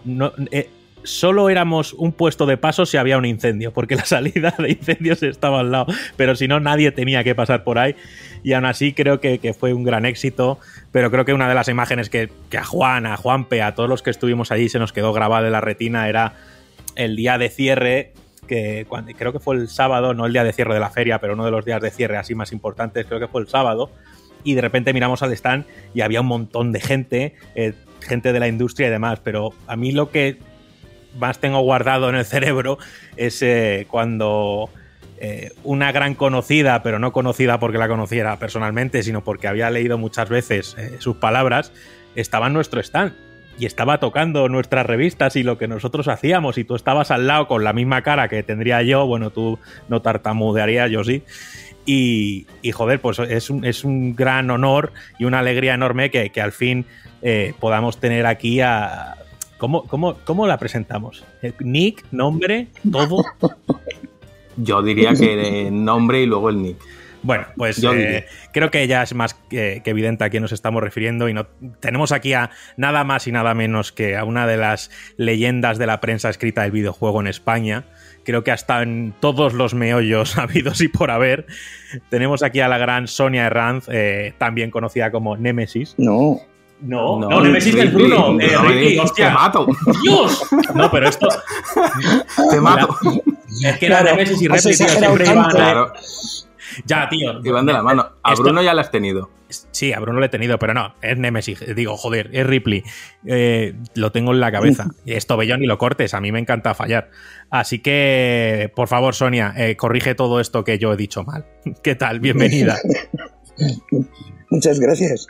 Es un placer estar aquí con vosotros. Y oye, pues me acerqué a, porque tenía ganas de conoceros, porque hay que ser muy valientes con la que está cayendo para sacar una revista en papel. Y entonces me hacía ilusión conoceros y por eso me pasé por el stand. Y voy a corregir todo lo que has dicho porque eres un exagerado. O sea, no, pues eso. Sonia, la de Hobby Consolas. Y ya está. Sí, Sonia. Bueno, Sonia la de Hobby Consolas, ahora la de Hobby Consolas que ha estado en 200.000 proyectos y que básicamente ha sentado lo que es la prensa escrita de videojuegos en España, pues es Sonia la, de que no hay que exagerar, ¿vale? Está bien, está bien el, uso de, de la humildad y demás, pero Sonia al final creo que todo el mundo ha tenido una revista en la que tú has estado en la mano. Creo que todo el mundo, y no, no es fácil decir a una persona en España que no haya tenido, a que le guste los videojuegos, que no haya tenido una revista donde tú hayas estado, participado o dirigido. Entonces, bueno, entonces hay que, los laureles proceden y hay que ponérselos de vez en cuando y ya está, ¿vale? Acéptamelos, por favor, que me hace mucha ilusión. Sí, sí, claro, o sea, los elogios los, se dan, ¿no? Y tendrás razón, o sea, yo nunca he pensado, o sea, cuando, cuando la gente me dice cosas así, como me estás diciendo tú, yo siempre me he quedado muy palmada porque al final, oh, pues no sé, yo trabajaba, ya está. O sea, no, no sé, me, abruma. La verdad es que cuando me dicen cosas de esas me abruma. No soy consciente. Eh, sí, yo creo que no, no, eres, no eres consciente, es lo que pasa. sí probablemente. No sé. Nada más, no, no vamos a adularte para que, para coartarte ni mucho más. y... me, estoy poniendo roja. bueno, pues, pues paremos. Eh, más que nada lo que queríamos es no hacer una entrevista al uso, sino tener una charla con nosotros. Al final somos amantes de la prensa escrita del videojuego, tanto nacional como internacional, y creo que era la ocasión perfecta para tener una charla contigo. Así que, no sé, chicos, ¿cómo queréis abordar esto? Bueno, yo primero darle la enhorabuena porque son 30 años ya de hobby y, se dice pronto, pero Rami, 30 años la misma revista, 30 años eh, liderando lo que es la prensa impresa del videojuego, habiéndola visto nacer y habiendo vivido todas sus etapas. ¿Y cómo se vive desde dentro, Sonia? ¿Cómo son esos 30 años viendo todas las fases de la prensa? Uf, pues han sido 30 años muy intensos. A mí la verdad es que se me ha pasado volando. O sea, cada vez que se dice lo de los 30 años, yo digo, ¿30 años? No puede ser saco los deditos y hago cuenta, digo, no puede ser. Se me ha pasado volando. Porque ha sido muy, muy emocionante y han pasado muchas cosas y todo es muy deprisa. y casi no te daba tiempo a, y te sigue sin dar el tiempo a darte cuenta de cómo cambian las cosas y cómo evolucionan. Entonces, yo cuando me preguntan qué ha cambiado, digo, joder, que no ha cambiado. O sea, cuando yo empecé a trabajar en esto, Internet no estaba ni se le esperaba. O sea, es una idea. Cuando las pantallas de juegos que te podían llegar eran diapos que llegaban por correo, como mucho un disquete. Pues imagínate eso ahora, o sea, es no sé, no sé, no sé cómo lo hacía, no me acuerdo. Yo llevaba rollos, ¿os acordáis de los fax con, con, con el papel térmico este que se enrollaban? Y ahí llegaban las notas de prensa, ¿no? parecía, llevaba pergaminos debajo del brazo con todas las notas de prensa y Estilo, estilo un teletipo, ¿no? Los teletipos eran, sí. No, no, eran, eran fax, pero imprimían un papel que no era impresión, era térmico, entonces marcaba, de hecho se borraban. Y entonces eso iba en un rollo. Entonces cuando tú cortabas, eh, cogías, no, iba por folios, era todo lo largo que era la nota de prensa. Y cuando llegabas al final cortabas. Era tamaño folio de ancho, pero el largo podía ser, y eso se enrollaba, tendía a enrollarse. Siempre, porque venía en un rollo. Entonces yo a veces que iba con pergaminos, parecía que iba con pergaminos. Entonces hemos pasado de los pergaminos a esto, a que en un pispas, no, que, a que hoy te anuncian que mañana va a haber un direct para contarte, de todo saber qué dice, venga, no me jodas, de un día para otro. Pues solo eso ya te hace una idea de, todo lo que ha cambiado en esto. Y las propias consolas de los videojuegos ya ni hablamos, claro. Pero la propia manera de jugar y, de trabajar con los juegos, porque ahora sacar una pantalla, como lo hace cualquiera en su casa, estos tirones siguen jugando y le das al botoncito SAR y ala, ya tienes tu captura. Pero pero entonces eh, era un auténtico infierno. Y si queréis os lo cuento, si no lo sabéis cómo era, pero era un infierno. hombre, claro que sí, claro que sí. Eh, Juanpe, no sé si quieres disparar algo o quieres que Sonia nos cuente. Yo quiero, quiero disparar, quiero disparar. Sí, sí, sí, porque, porque eh, al, final es una oportunidad muy buena, porque son como. Sonia tiene una perspectiva muy amplia de lo que es la prensa del, del videojuego, y yo tengo una duda que ahora mismo me acaba de saltar, porque si a día de hoy es difícil no sé si difícil, pero a lo mejor es curioso explicarle a alguien a qué te dedicas. Oye, me dedico, me dedico al periodismo de videojuegos, ¿no? Y eso que te dedicas a jugar, no sé qué, no sé cuánto. ¿Cómo era cuando empezaste tú, Sonia, explicar que te dedicabas a la prensa de videojuego? Que si cabe, eh, pues incluso hoy. No existía. O sea, el concepto de prensa de videojuegos no existía. O sea, eso no. Y de hecho, yo tendía a ocultarlo. Claro, es que lo entiendo, ¿eh? Además, los videojuegos tenían una vitola un poco de, para gente rarita, mm, para niños, para friki, gente encerrada en su casa, era un poco. Y cuando salían polémicas, pues fíjate, era, los videojuegos son muy violentos, los videojuegos, o sea, era un poco el gran desconocido. Entonces, para empezar, a mí cuando me preguntaban en qué trabajas, yo decía en una revista y ya está. No me metía en detalle, ya si insistían tenía que decir eso, en videojuegos. Y yo decía, ¿qué pasa?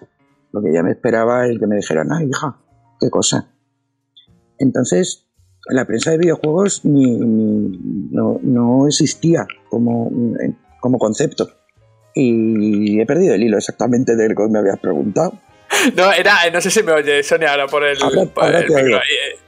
Vale, vale. El, caso era eso, que, incluso. que Esto lo estabas comentando y pasó hace un montón de tiempo, pero es casi como si estuvieses explicando lo que ocurre ahora, que muchas veces puede llegar a pasar exactamente lo mismo y a mí me cuesta, me ha, llegado muchas veces a, costar explicar a qué me dedico y que realmente puedan tomarlo en serio. Eh, la siguiente pregunta, una vez superado el punto ese de, de mirarte con cara rara porque era de juegos, o sea, que te pagan por jugar, ¿no? Una mala leche. O sea, automáticamente era, ah, ¿qué empresa de videojuegos y qué te pagan por jugar? ¿Tú qué haces jugar? O sea, no, no era, eh, y eso sigue siendo difícil entenderlo. O sea, eh, hay una parte del público que se piensa que efectivamente estás todo el día jugando y que te pagan por jugar. Y dices, pues mira, llega cierto momento en el que lo que menos haces es jugar. O sea que hay mil millones de cosas detrás que en, en una revista y me da igual, en una web igualmente que no son precisamente, que no son precisamente jugar. ¿Cómo se trabaja en esto? Pues habría que ver cada perfil de cada rol dentro de, una, de una revista o de una web, me da igual, o sea, dentro de un medio. Hay distintos roles. Pero vamos, eso de que nos pagan por jugar no es verdad. no es verdad. Decía, mi antiguo jefe, dice, así de primeras todos me decís, gratis, gratis, me da igual lo que gane. Yo quiero trabajar aunque sea gratis.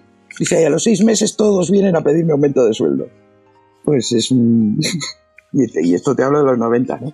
Pues eh, sería el resumen un poco de lo que hacemos, que parece que es jugar, pero luego no, se, se curra mucho. Pero sí, a la gente le sigue costando entenderlo. Por lo menos ya no te miran tan raro. Tú dices que sí, pero ya te digo yo que no. Y ya siendo chica no te digo nada. O sea, lo, la raruna, lo raruna que resultaba. Bueno, es que yo he de decir también por mi parte que sí que he oído lo de te pagan por jugar y el otro día salieron las estadísticas, Juanpe, ¿te acuerdas de PlayStation, de cuánto has jugado este año? Y a mí me salía que había jugado 100 horas a PlayStation en todo el año, 100 horas, que, que, que, que es nada, son dos juegos, tres juegos pasados, no he jugado a, nada más. Eh, no hay tiempo para jugar y, y, a medida que esto avanza, menos. Entonces, bueno, mm, hay algo que yo hablo mucho contigo, Sonia, y es el hecho de que la gente en la prensa, en algún momento la gente se ha pensado que tiene que ser gratis y ya lo de, lo de pagar por leer cuesta mucho y cada vez más. Yo cuando estuve en el grupo Vocento me acuerdo que el CEO de, de allí insistía mucho en que en, en, una frase que se me quedó muy marcada que es que hay que educar a la gente a pagar y yo me preguntaba si la manera de educarle se da porque este era uno de los artífices de, de la prensa gratuita. Entonces, en la disyuntiva que estamos ahora, ¿Tú cómo lo ves de cara a que se reconozca nuestro trabajo más allá de querer consumirlo gratis? Es difícil, o sea, reconocerlo, eh, pues a la gente le mola, le mola lo que hacemos. Entonces disfruta leyendo lo que hacemos, disfruta y tal, pero de ahí a valorarlo como para pagar, pues lo tienes difícil. ¿Por qué? Porque, porque vivimos en un mundo ahora mismo en el que todo es gratis, o bueno, nos venden que es gratis, que realmente no hay nada gratis, ¿no? Pero nos venden que es gratis. Entonces te cuesta pagar por algo.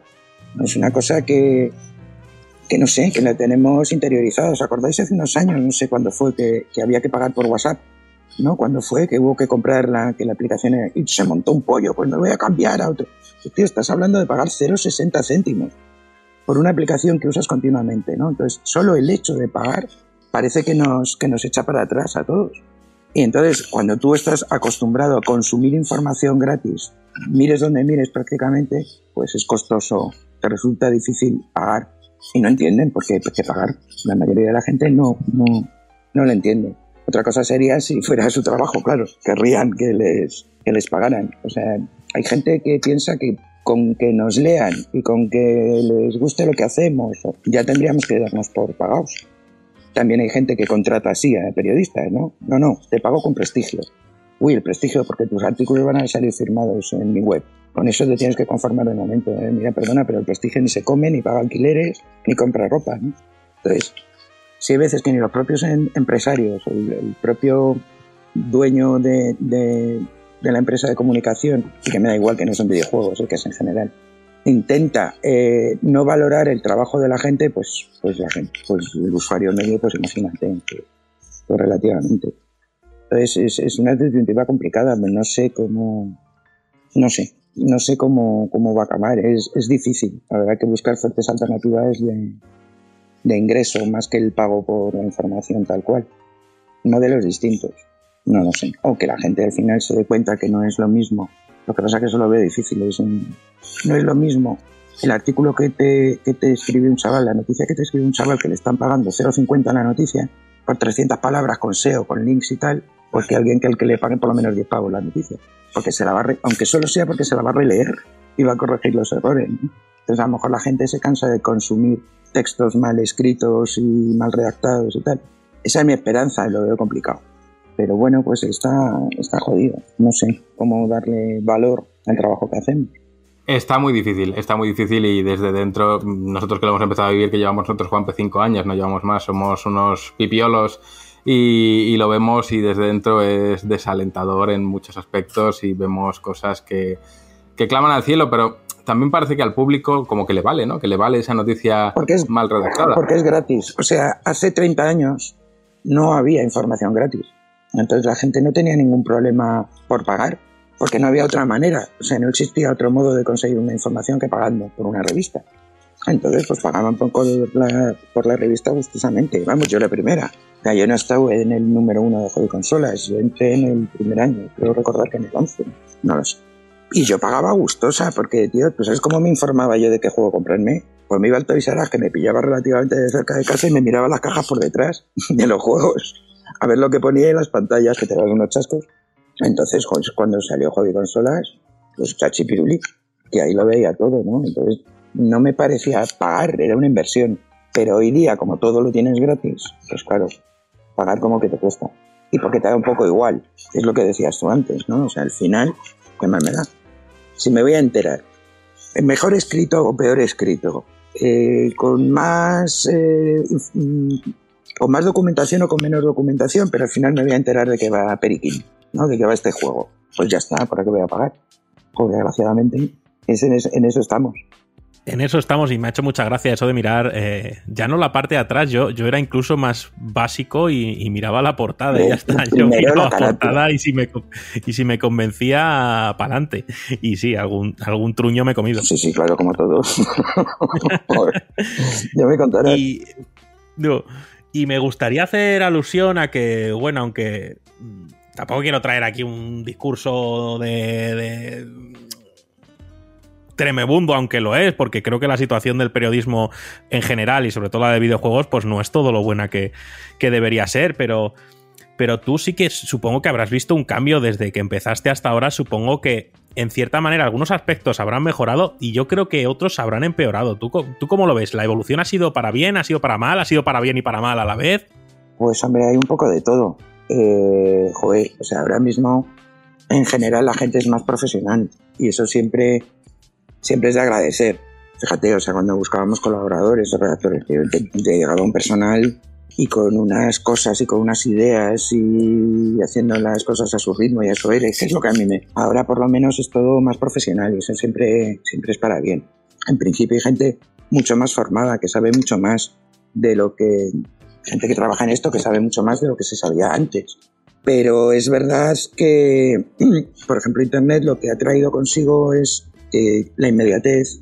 Entonces, que llega una noticia y la tengo que publicar ya, ¿no? En, en- en 30 segundos, porque si no va a haber alguien que la publique antes que yo. Eso lo que trae consigo es que ni los temas eh, se piensen, ni se profundicen, y si pone una barra basada en una nota de prensa, y no eres incapaz de entender qué pone, pues en las webs te aparece tal cual la barra basada. Como no han sabido interpretar, copio y pego, ¿no? Entonces, eso hace perder valor al periodista, ¿no? Que se termina convirtiendo en un mero transmisor de notas de prensa. Y antes, pues oye, tú no, tú pues, tenías tu tiempo para pensártelo y elaborártelo y, y daba más margen. Entonces han cambiado, pues eh, hay cosas que son para mejor y otras que son para peor, inevitablemente. Ya, joder, pues fíjate, yo como abuela, pues todo lo del pasado me parece mejor, hijo. Que éramos más bajos y eso. No, pues que, que hemos cambiado. O sea, hemos cambiado todo, la manera de trabajar y, y, la, y yo creo que también las prioridades. Antes se escribía para el usuario y ahora se escribe para Google. ¿no? con tu SEO y con tus cosas y con tus negritas para que, los, para que el buscador esté contento contigo, no para que el usuario esté contento contigo. Eh, justo ahora que estabas comentando lo del SEO, Sonia y todo lo demás, porque yo esto lo he comentado con, con compañeros, ¿no? Porque al final, eh, cuando te metes a, hacer noticias, yo que he estado. Eh, yo he pasado por esa, por, esa etapa, al final te das cuenta cuando, cuando sales de la carrera, de prepararte y todo, que realmente lo que estás haciendo no es periodismo, periodismo, periodismo, por decirlo de alguna forma, porque eh, es que Internet yo siempre lo he tenido como el enemigo máximo del, periodismo, porque si tú te pones a comparar cómo se tiene que hacer realmente, eh, cuáles son los preceptos básicos del, del periodismo que te enseñan en, en, la facultad, te das cuenta de que en una noticia de una página web, desgraciadamente, no puedes seguir esas, esas normas porque eh, van completamente al contrario. Todo lo que tiene que ser una noticia que podría aparecer perfectamente en un periódico o en cualquier otro medio impreso, en Internet es que es completamente lo contrario. Sí, no puedes, no puedes. Primero, que no tienes tiempo para pensar porque lo tienes que hacer muy deprisa. O sea, tienes que, la mayoría de las noticias hay que publicarlas lo antes posible, entonces tampoco te da tiempo para pensar. Y luego por las exigencias de, del SEO. O sea, hay una serie de normas de SEO que tienes que cumplir que son, pues, yo no te diría antiperiodismo, antiescritura correcta. O sea, lo que tienes que hacer es redundar una y otra vez, que es el nombre, el título del juego, lo que pues el título del juego una y otra vez, una y otra vez. Estás haciendo un análisis en este análisis de Perkin 25, en este análisis 200 veces, ¿no? son una serie de cosas que sí, efectivamente, son antiperiodismo, pero bueno, o sea, al final hay que adaptarse y, y el buen periodista lo que intentará, lo que debe de intentar, si, si tiene tiempo para pensar, es cumplir las normas del SEO y al mismo tiempo cumplir las, las normas del periodismo y tratar de contentar a la araña de Google, pero también tratar de dejar satisfecho al usuario. Eso es lo difícil. Es conseguir las dos cosas, conseguir que tengas un artículo muy bien posicionado en SEO, pero que además esté muy bien escrito y que sea muy agradable de leer para, para el lector. Eso lo hace más difícil. Y lo malo es eso, que cuando no tienes tiempo para pensar, porque salta la noticia ahora la tienes que publicar ya, pues obviamente dices, mira que cumpla con el SEO, para ver si me colocan en el primerito, que salgan los buscadores el primero. Yo te, agradezco realmente que digas, que digas esto y estoy completamente de acuerdo contigo porque eh, al final no es por, no es por eh, oye, eh, atacar a, a, nadie, ni muchísimo menos, pero realmente que se dé valor a la labor que tiene que hacer un profesional de la, de la información, que no es redactar una noticia solamente, sino que al final es tener que lidiar con, con esto, ¿no? Con, con, Internet y al mismo tiempo con... Con, con muchas cosas. Exactamente. Es, y buscar las imágenes y que, y que te encajen correctamente en los distintos en las distintas posiciones de, la página web para la que escribas, redimensionalas, súbelas, colócalas en los sitios adecuados, enlaces, tus negritas, tus tal, o sea, no escoger y a la plin, plin, plin, y ya está. No, no, no, o sea, tiene, tiene mucho trabajo detrás y, y ya te digo que por lo que comentábamos antes del, del tema del SEO y tal, encima es muy poco agradecido. Porque al final te queda un texto que dices, joder. ¿no? Pero claro, como tienes que cumplir una serie de normas, pues entonces, es, es eh, la gente que se piensa que nos pagan por jugar es que no saben lo que es realmente, es, es un trabajo duro. Bueno, yo he llegado al punto en el que lo que más quiero hacer cuando llego a casa precisamente es no jugar o no saber nada de videojuegos. ¿Quieres, o... ¿quieres desconectar? Sí, totalmente, totalmente. O sea, yo ya reconozco que era básicamente lo que hago es que picoteo. O sea, los pruebo todos, pero no me acabo ninguno. Claro. Porque es verdad que llega un punto y dices, mira, no quiero saber más, no quiero, y no quiero abrir un ordenador, no quiero. No, yo el teléfono le pierdo. O sea, en casa normalmente, mi familia me llama al fijo, para que os hagan una idea. Porque como por el teléfono te llegan todas las notificaciones de todo, ya lo tienes todo, es como la oficina, ¿no? El correo, el hangout, el WhatsApp, el Twitter, el plin, plin, plin. Yo tengo el teléfono escondido. Muchas veces no sé qué, no sé ni dónde lo tengo, ¿no? Porque, porque necesito limpiarme. Necesito desconectar. Es una cosa. Ahora me ha dado por pintar, no te digo nada. Ostras, pues para que, para que veas, ¿no? Si al final, al final. Por limpiar un poco el disco duro, sí. De vez en cuando. Oye, pues que nos haga una lámina para GTM, ya que, ya No, que está no, a pintando. ver, voy. Una lámina de Sonia Ranz. Sí, yo sí, alucino sí, pepinillos, claro. ¿eh? Me la preparáis y yo la relleno con. me la- me la- y yo la pinto, pero ya me dais el diseño hecho y eso. Yo, bueno, de momentos durillos, que ya, ya va la cosa, pues bueno, creo que esta semana tanto Hobby como GTM eh, eh, estamos de cierre, ¿no? como tal. Eh, me gustaría mm, que explicaras muy bien eh, lo que supone un cierre y por qué, por mucha planificación que tengas en un mes, eh, una semanita de cierre o los tres días o cuatro de cierre siempre suelen ser un infierno, porque la gente suele opinar sin saber, en plan, bueno, pues es que este juego, si se hubieran planificado bien, pues no hubieran hecho crunch ni te hubieran tenido una etapa final dura. No, es que las revistas y los contenidos y tal, si organizara bien, pues la semana de cierre no existiría como tal, porque es solo ponerlo todo y darle a control P. Sonia, ábrele los ojos, por favor. Bueno, yo tuve un jefe muchos años que me tenía mártir. Es que no te organizas bien. me lo llegué a creer. Pero mira, eh, yo te pongo un ejemplo. Hoy, eh, eh, podemos decir que día es hoy, ¿no? Hoy es 16 de febrero, Hobby Consolas cierra el 18.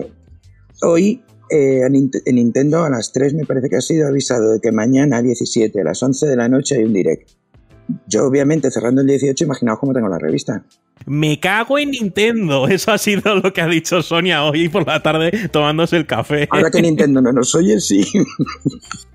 no, a ver, mm, pues algo. eh, Fíjate que- qué pena tener que decir, ojalá no sea nada bueno lo que presenten, porque me va a tocar mover muchas cosas.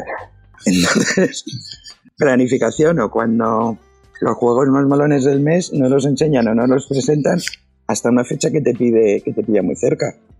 O planificas un juego y hacer un reportaje de estas ocho páginas y luego es una FIFA. y dices, mira, estas ocho páginas con otra cosita la vamos a rellenar rápidamente porque entonces, hombre, sí, lo suyo hay una serie de cosas que sabes que van a ir sí o sí y que sabes sí o sí cómo son y las tienes organizadas, pero luego la actualidad manda. Y, y os digo una cosa, ¿eh? yo ya cada vez, eh, cada vez intento menos eh, intenta, eh, pegarme, pegarme en la actualidad porque en print no tiene sentido. O sea, desde que nosotros cerramos la revista hasta que sale el kiosco pasa una semana. En esa semana puede pasar de todo. En esa semana puede pasar de todo. Entonces, eh, dejarme la vida por intentar meter el juego que es que va a salir justo el tal, pero no me ha llegado, ya no lo hago. Ya no lo hago porque no, porque al final esa semana, de diferencia con las webs, la tienes igual. O sea, tú te has dejado la vida. Me ha pasado con los E3, ¿no? Nos hemos, siempre hemos ajustado los cierres para por lo menos las conferencias y tal, ¿no? Nos hemos dejado la vida para hacernos 40 o 50 páginas del E3 en una noche y un día. No para ir lo más actualizados posible. ¿Y qué? a la mañana siguiente están todas las webs y tu revista va a tardar una semana en llegar al. Entonces, yo te digo que cada vez lo intento menos. Pero obviamente, claro, si pasa algo como pues lo del direct, pues habrá que rehacerlo todo. Al final, la última semana siempre, siempre es una locura. Por eso, pues porque yo además tengo la teoría de que cuanto más atadito llevas un número, no juegue que viene este mes que lo tenemos todo claro los temas, peor va a salir. Porque va a pasar algo más gordo. O sea, siempre. Cuando vas muy jodido, al final parece que las cosas van todas rodadas y vas jodido. Pero no hay problema. Pero siempre pasa algo, o sea, es increíble. Yo os, os soy muy torpe porque de verdad en 29 años que llevo con esto nunca he conseguido cerrar como Dios manda, pues que realmente al final no se puede.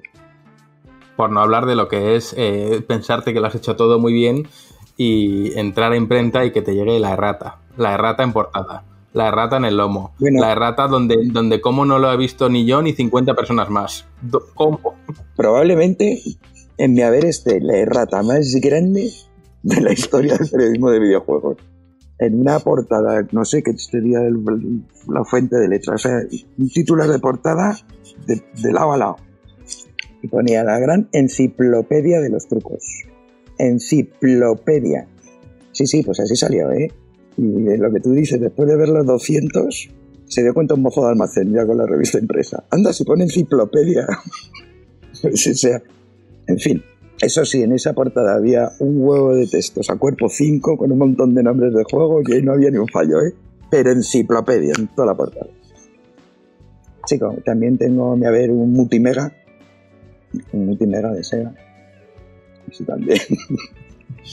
es, es, es inevitable. Y, y hay veces que, que corriges una página porque esta frase no queda bien. Vamos a cambiar la frase y vamos a darle una vuelta. Y rasca una letra bailada. Y hay veces que digo, mira, mejor no tocarlo. Deja la frase como está y no toques. Sí, sí, o sea. Y da una rabia porque has tenido un cuidado, lo has, a lo mejor has reescrito un párrafo 20 veces para que quede más bonito. Y al final algo ahí. oh, es, es inevitable, es inevitable. Y luego los que corregirse a uno mismo es dificilísimo. Porque como tú sabes lo que querías poner, no te das cuenta cuando hay una letra bailada o falta una S o como tú sabes, lo- corregirse a uno mismo es lo peor. Y, y, hay- y claro, pasa lo que pasa. Enciclopedias. Bueno, para mí eres una referencia y, y te llama Nemesis, o sea que bueno, pues, eh, eh, forma parte del ser humano, ¿no? Es lo que hay. Lo que pasa es que tú quieres Resident Evil ya y no sabes Ya ya, lo no, que no sabes cómo pedirlo. Eh, La verdad es que sí. No sabes Me habéis pillado todos. Y hablando de momentos especiales, como puede ser eh, la nueva entrega de Resident Evil para mí, eh, Sonia, no sé, eh, sé que son muchos años de carrera, sé que tendrás mil millones de anécdotas chulas o de momentos guardados en la cabeza, pero me gustaría que, que rescataras uno, que te venga, el primero que te venga a la cabeza ahora cuando te lo he dicho, un momento muy especial o que, o que guardes con, con mucho cariño eh, dentro de tu memoria. No lo sé. No sé. Po- De los últimos tiempos, si quieres, no puede ser del principio, no sé, algo que lo primero que te ha venido a la cabeza, no tiene que ser ni el No más especial sé. ni el más significativo. Uf, no sabría decirte, pero momentos. Pues mira, me ha venido a la cabeza cuando esto, no sé por qué. Vinieron de Core a enseñarnos Tomb Raider. Cuando eso no, yo no sé si ni siquiera se llamaba Tomb Raider. Si tenía nombre o tal, era una cosa. O sea, pidieron audiencia, vinieron oye, que nos gustaría enseñaros una cosa, con, como si fueran los últimos monos de la compañía. Y, allí me sentaron, me senté con ellos a verlo y flipé. Y yo os digo, el Lara Croft flotaba, ¿eh? tenía poderes, en ese momento del desarrollo tenía poderes y entonces podía levitar por los escenarios y tal. ¿no? O sea, no tenía nada que ver con el juego que salió. Y aún así flipé. Y dije, esto hay que seguirle la pista, jo, ver en ese momento esos escenarios con esa verticalidad, totalmente tridimensionales, el personaje tal, pues eso fue un momento flipante. Eh, el primer juego que vi de PlayStation también me, pareció que aquello, pues era el- con el Racer en aquel momento que venías así de lo más heavy que podías haber jugado en consola, así poligonal, el Stone Race, y poner aquello y decías, madre de amor hermoso, o sea, eso es- no sé, no sabría decirte, supongo que ponme tema, No, joder, a mí me parece ba- bastante curioso que hayas dicho que te fueran a llevar una protoversión de Tomb Raider y, y, joder, estabas ahí y flipaste. Me parece una, una anécdota muy, muy bonita. Y respecto a los juegos de los últimos tiempos, uno con el que hayas, de todo eso que picoteas y ahora y no terminas, igual que nosotros, el último con el que hayas flipado, eh, hablando mal y pronto. flipado, pues flipé con The Last of Us, porque me pareció, dices, joder, muchos estos tíos ya la pasión por el detalle y por, por- ¿sabes? Me pareció, pues eso, muy espectacular, muy sorprendente. Y no sé, yo cada vez que flipo menos, ¿eh? O sea, tú fíjate qué tontería, pero una de las cosas que más ilusión me ha hecho últimamente fue el Mario 64 en Switch, porque me hizo ilusión acordarme de tal, no sé, llega un punto, yo creo que, que, me está cada vez costando más sorprenderme, me resulta más difícil sorprenderme, me sorprendo más con, con pequeños juegos indie que, que veo por ahí, que me ofrecen mecánicas nuevas y que con, que con juegos así más mainstream, como lo quieras llamar. No sé, por ejemplo, he tenido un enganche mm, que ya hacía años que no tenía con Animal Crossing, que ya me enganché en su día con, con DS, ¿no? Pero, y dije, a ver si me va a gustar, me va, joder, me, me enganché, pero vamos, o sea que digo que me voy a tener que desintoxicar. Ahí por la noche, vamos a ver. Ahora me he desenganchado un poquito. Y no me lo esperaba, fue una sorpresa, o sea, no me esperaba en ningún momento que me, que me fuera a enganchar de ese modo. Pues no lo sé, hay veces que no sabes qué es lo que más te puede sorprender en un momento dado. Por ahí piden la palabra. Justo, justo. Eh, y, y lo estaba pidiendo porque todo lo que estabais hablando de ese proyecto de Tomb Raider, que estaba hablando aquí Javi, del salto a los 32 bits y demás, yo quería preguntarle a Sonia cómo se vivían todos esos grandes anuncios o grandes cambios que podían afectar a la, industria, porque claro, ahora es muy fácil, eh, tenemos un directo y nos presentan PlayStation 5, tenemos un directo y nos presentan un nuevo juego de Nintendo, pero claro, en ese momento en el que no había una plataforma global en la que acceder a cualquier tipo de información y la prensa era precisamente la fuente principal de información para, oye, pues la llegada de Nintendo 64 o el, de- el- el lanzamiento de Tomb Raider y demás, ¿cómo, era pues eh, es- esos momentos de, de ser cierta, en cierta manera privilegiados ¿no? a la hora de, de conocer esas informaciones. Éramos privilegiados, en cierto, modo, en cierto modo no, éramos privilegiados. La relación que había con las compañías era muy estrecha y además no había como, como hay ahora tantas tantos eh, limitaciones, tantos embargos, tantas, ¿sabes? O sea, era todo mucho más, oye, que, que va a pasar esto, que lo van a enseñar y no pasa nada, te lo contaban y ya está. Esto no lo puedo contar, pero esto sí, tal. Entonces, pues esa relación con las compañías, ya te digo, conseguías mucha información porque tú preguntabas y te contestaban, ahora no. ¿Para qué? O sea, antes hacías una entrevista y era una entrevista de verdad. Ahora tú haces una entrevista y te van a contestar lo que tengan ellos en, su estadillo preparado, que viene a ser lo mismo que han dicho antes en la nota de prensa o en la presentación que hayan hecho, pero con otras palabras. Yo digo, entrevistas paso, ¿para qué? Si no contestáis. Y luego, además, eh, una cosa buena que había en aquella época, entre comillas lo de buena, es que eh, las consolas se lanzaban antes en Japón. Entonces era fantástico. Tú te podías hacer unos reportajes que te mueres porque te comprabas la consola japonesa, unas peripecias para conseguirlas también, que es- eso daría para escribir un libro. Pero tú te comprabas de importación la consola japonesa y ala, destrípala. Cuando tú llegabas a hacer el reportaje de lanzamiento de la consola, vamos, la tenías trillada, ¿no? que te trillada, le habías dado la vuelta mil veces. Podías contarlo todo. No, ahora que es aquí te pillas y te mato. Luego se te escapan cosas, claro. Y luego eh, también eh, podías tener muchos agujeros de, de información, pero, pero tampoco se sabían, porque como efectivamente no había una presentación oficial, una web oficial, un- O sea, podría haber muchas cosas que y tú mismo dijeras, mira, no tengo ni puta idea cómo va a funcionar esto. Pero bueno, pues no lo pongo porque no lo sé. Pero es que si no lo sé yo, es que no lo sabe nadie. O sea, es que todavía no se ha comunicado de ninguna, de ninguna manera. Era, molaba más. O sea, yo, los lanzamientos de, nuevas consolas, que he vivido unos pocos, cada vez son peores. como, como periodista. O sea, cada vez eh, tenemos menos tiempo para, para verlas y tenemos muchísimas más limitaciones de todo tipo. Se firman unos documentos que dices, no, ya no me fastidies, de verdad. Y, y hay gente que te lo pide y digo, ¿de verdad tú me estás pidiendo a mí que te firme esto a estas alturas de la vida? Pero así son las cosas, porque va todo centralizado y, y ya está. Y bueno, pues el central lo pide y el central lo pide. ¿no? Fíjate, Nintendo, por ejemplo, no se te aprende de nada, absolutamente, ¿no? Y, y hace 20 años que me pasaba por Nintendo, venga, contadme. Y ya está, y nos lo contábamos todo y apañado y solucionado. Ahora no pueden. O sea, me dicen, es que si te lo cuento te tengo que matar. Y digo, bueno, pues déjalo, que no es para tanto. ¿no? Entonces ahora, es, joder, aunque parezca mentira y tengamos mejores herramientas, trabajar es mucho más difícil. Trabajar libremente, me refiero. Totalmente. Em, yo estaba pensando, Sonia, eh, para que la gente lo entienda mejor, dentro de, de- de Hobby, que quizás es pues, el, medio referente en España, si le tuvieses que explicar a los oyentes cuál es tu función como directora, porque, claro, a mí yo como director de GTM he oído eh, de todo tipo de fantasías. Entonces, si tú tuvieses que explicar la tuya, ¿cómo la explicarías?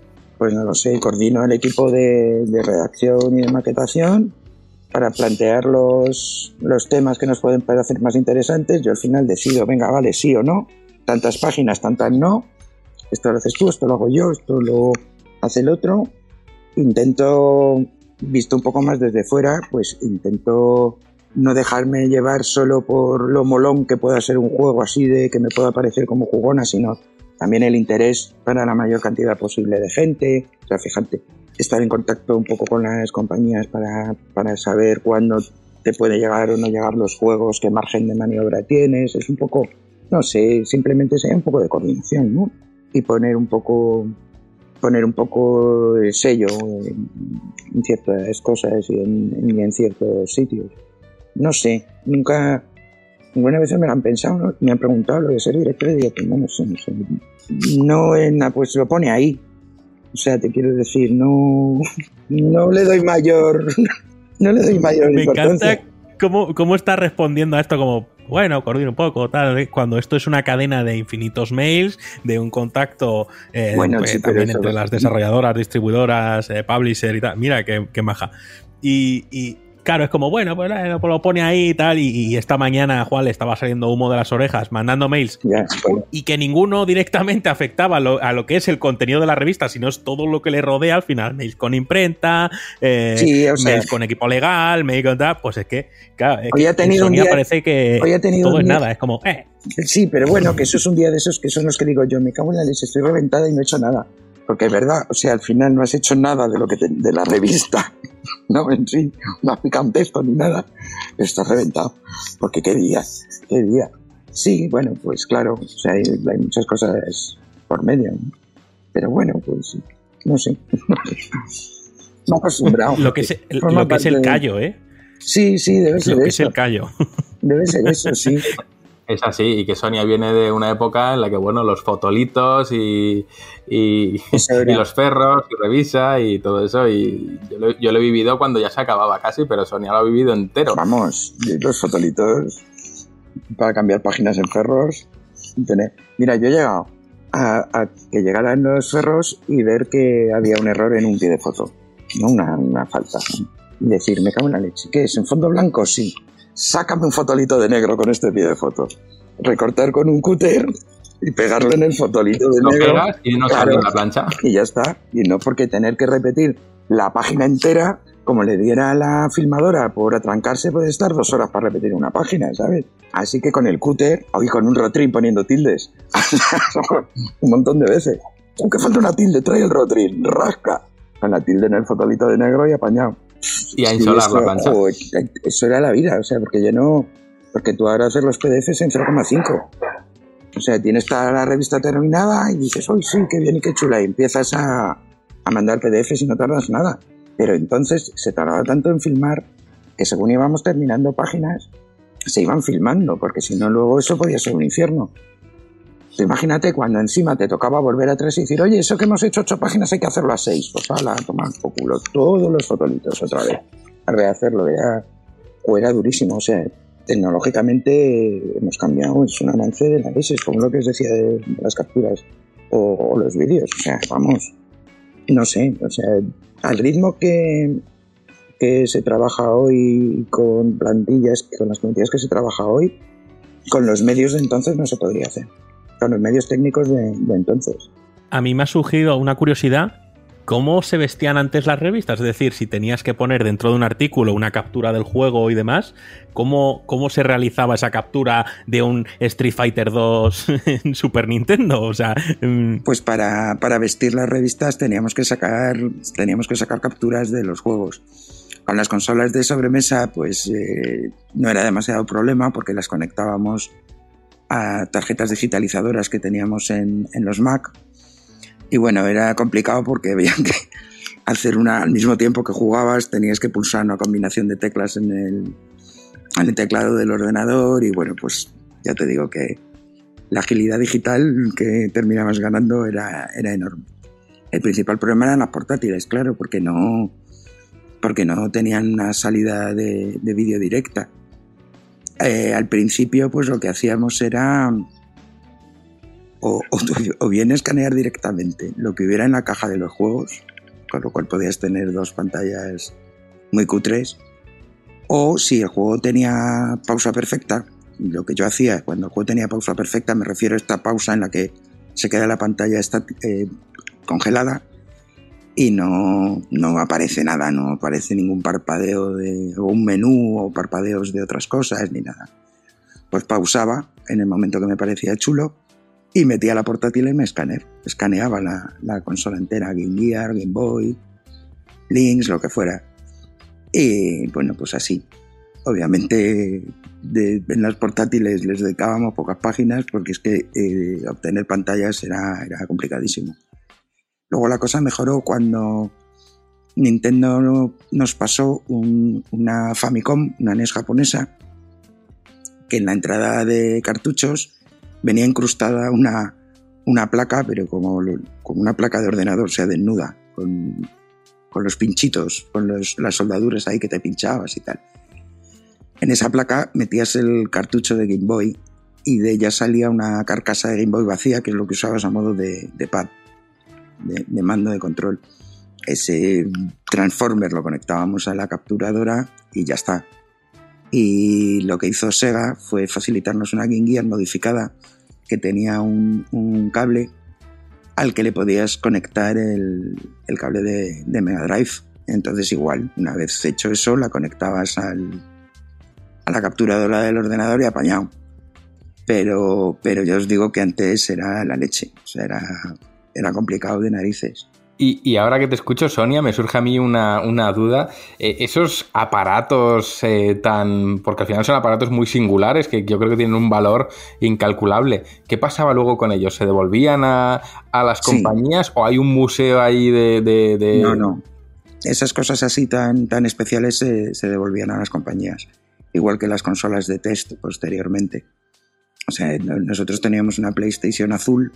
Eh, lo que se tragaba se tragaba todas las, las copias que nos, que nos mandaban las compañías. Juegos sin producir. Y supongo, su, no me acuerdo, no, fíjate, ahora no me acuerdo si de Saturn también teníamos una de bug. No, oh, no soy capaz de acordarme. Pero vamos, la PlayStation está así porque además era azul. O sea, sabías que era... Y entonces estas consolas sí se, sí se devuelven. Joder, qué pena, porque yo creo que eso, es, eso tiene un valor. Eh, la gente, eso sí que no sabe lo que son como las ediciones de prensa. Nosotros aquí en GTM tenemos un mini museo para que el que venga a la oficina vea las ediciones de prensa, porque no, no se suelen ver. Pero ya las consolas de bug, yo eso ni lo he llegado a vivir, fíjate. O sea que eso ya. Ahora te mandan un código y ya funciona. Sí, ahora te mandan el código y listo. Madre. Pero ten en cuenta que, joder, una ventaja era que tra podías trabajar con meses de antelación. Claro. Porque iban enviando y te enviaban a eh, betas y hasta alfas.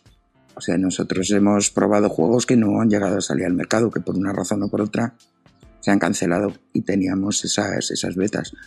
O juegos que, me estoy acordando de uno de PlayStation, eran los, los Muppets, no me acuerdo cuál, cuál era el nombre completo del juego, Muppet Adventures o... Eran plataformas 3D con, con los teleñecos, de personajes de los teleñecos. Así un estilo, ¿qué te diría yo? Un estilo croc o algo así. Entonces teníamos, tuvimos la beta mucho tiempo, con mucho tiempo de antelación. Ah, hicimos nuestro avance, nuestra preview, nuestra review y hicimos una guía. Por, por aquel entonces eh, editábamos Playmania guías y trucos. Además de todas las guías que metíamos en Play, hacíamos una revista específica y dijimos, pues venga la guía. Porque tú según te subías, cogías objetos que iban añadiendo poderes a los, a los personajes. Salto más grande o volar o lo que fuera, ¿no? Entonces hicimos una guía con la localización de todos esos objetos. Bueno, pues cuando llegó el producto final, resulta que los objetos estaban colocados en sitios distintos de los que estaban en la beta. O sea que no veas qué gracia. ¡Ostras! tuvo, que, tuvo que rehacerse la guía entera. Sí, sí, sí. Fue la leche. Entonces, bueno, Ostras. pues, esos, esas versiones beta y tal solo se podían jugar en este tipo de, de consolas. Las consolas de bug. Bueno, hubo, hubo consolas de bug hasta Play 3, me suena. Sí, en Play 3 también tuvimos una de bug. Y jo, era, era, era. Lo que pasa que la mayoría de las compañías funcionaban ya directamente con, con producto final o con códigos. Entonces, pero sí había ocasiones que con el tiempo muy pegado, pues nos, nos pasaban. En realidad eran descargas también, eran de pecas, bueno, era la leche. Porque además es- esta, la PS3 de bug, eh, la actualización del firmware no era la misma que la normal. Entonces, si te llegaba un juego que solo funcionaba, con, había que llamar a Sony que generaran el código específico para esa PS3, era un poco, era un poco costoso y laborioso. Porque con, con PS1 pues era eso, era una consola distinta, metías un disco tostado y ya está, funcionaba. Y con PS2 no me acuerdo. no me acuerdo. O sea, anda, pues fíjate que alguna. No me acuerdo con PS2 si tuvimos debug también o no, imagino que sí. Y, y la, la- la pregunta es, ¿Nintendo tenía versiones de bug? Porque no, no las tengo No. del radar. No, Nintendo, yo creo recordar que no, que nunca. Fíjate, los cartuchos de Nintendo... Los cartuchos, a ver, no venían cartuchos. O sea, en la época de Super Nintendo y Mega Drive, muchas veces lo que te mandaban eran las EPROM sueltas, los chips. Entonces teníamos una serie de placas fuera. Nintendo sí solía mandar la EPROM montada. O sea, la placa con los chips puestos. Simplemente metías el, la placa. Y no tenía forma. O sea, lo que sería el cartucho, pero sin el cartucho de plástico. En la consola. Exactamente, las tripas del cartucho. Eso es, y ya está, y funcionaba. Eh, con Sega sí era más frecuente que nos llegaran las EPROM sueltas. Y teníamos una serie de placas en las que había que montarlas. Eso también era divertidísimo, porque además luego las placas llevaban una serie de switch según los megas que ocupara el juego, que no. Y mira, mira, para conseguir que funcionaran era la releche. La releche. Tenías que colocarlos correctamente con la muesca en su sitio, no romper las patillas de los de los chips, que eran como cucarachitas, pues no romper las patitas para meterlo, meterlos al derecho. Un día puse, yo creo que esto fue con una de Game Boy, lo puse al revés, no me di cuenta. Lo puse al revés y cuando agarré el cartucho me quemé el dedo. O sea, porque en segundos se había puesto eso, yo qué sé, a cuántos grados. O sea, me, me hizo una buena quemadura. Y rápidamente a sacarlo, claro. Madre mía. joder, Era, no, joder, era muy divertido. Venían unos tubos alargados de plástico llenos de, de dentro y cuando decían, madre, que no funciona. Y había veces que te tenías que hacer una tabla de cuántas combinaciones de switch habías probado. Tenía unas palanquitas con tres posiciones. Decías, mira. madre mía. Me recuerda... o sea, me lo habéis recordado, no me acordaba de esto. Es es que ha cambiado mucho todo, ¿eh? Es que ahora te mandan el código y, y si no lo quieres, está, devuélvelo. Ya no, ya está, no hay más. Joder. Además es una putada lo de los códigos de ahora, porque al final el que vaya a hacer el análisis o tal lo descarga y lo tiene, ¿no? Pero antes, cuando te mandaba el disco, si tú lo necesitabas para hacer otra cosa, para hacer una comparativa, para comprobar un dato, pues nada, ibas, cogías tu juego, lo, instal- lo cargabas, lo instalabas y, y lo podías probar. Ahora no, ahora es una movida. No, ahora nada. Claro, ahora pff, es dificilísimo. O sea, hay cosas que es más fácil, es mucho más fácil para trabajar que te den un código, lo descargas, lo instalas y ya está. Y no tienes que andar con las EPROMs y con todas estas historias. Pero para, para hacer más cosas es muy complicado.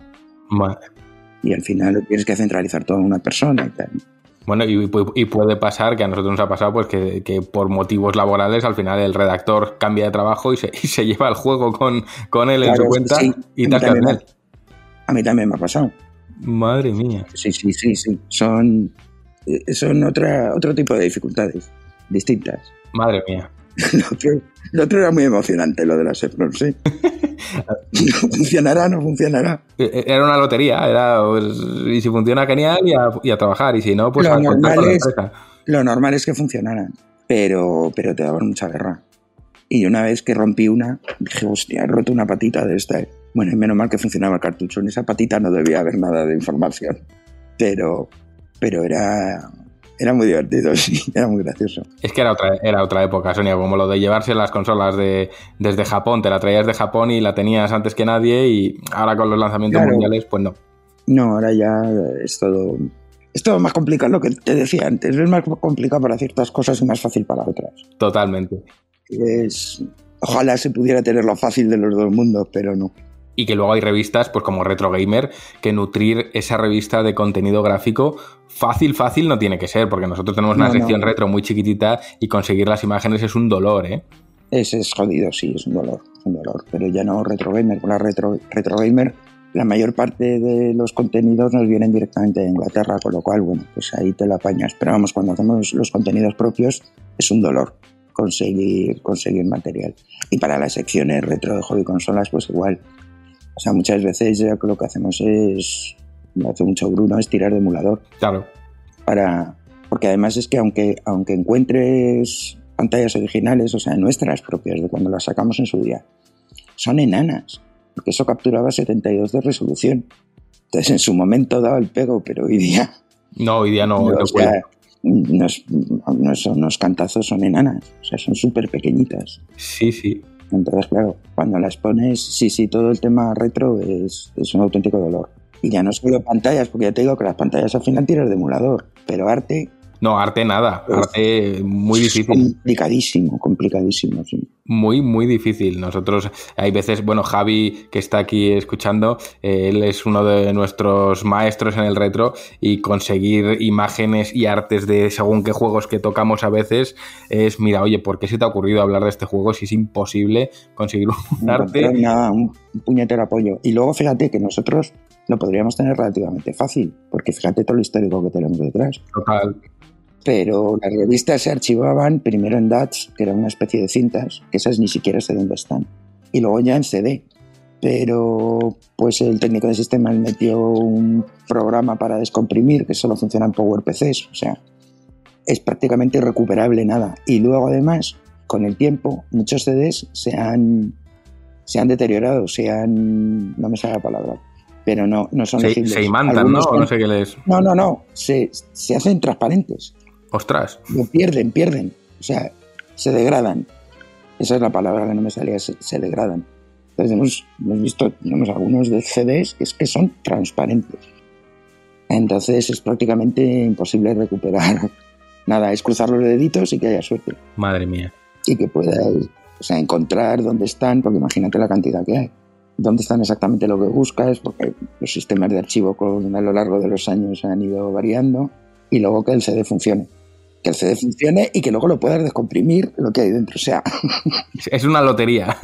Joder, no, a mí me da mucha rabia porque, joder, fíjate el histórico que había ahí de, de todo, ¿eh? Ya no solo hablo de pantalla de juego, material gráfico, sino de fotos propias que, que es imposible volver a, a encontrar.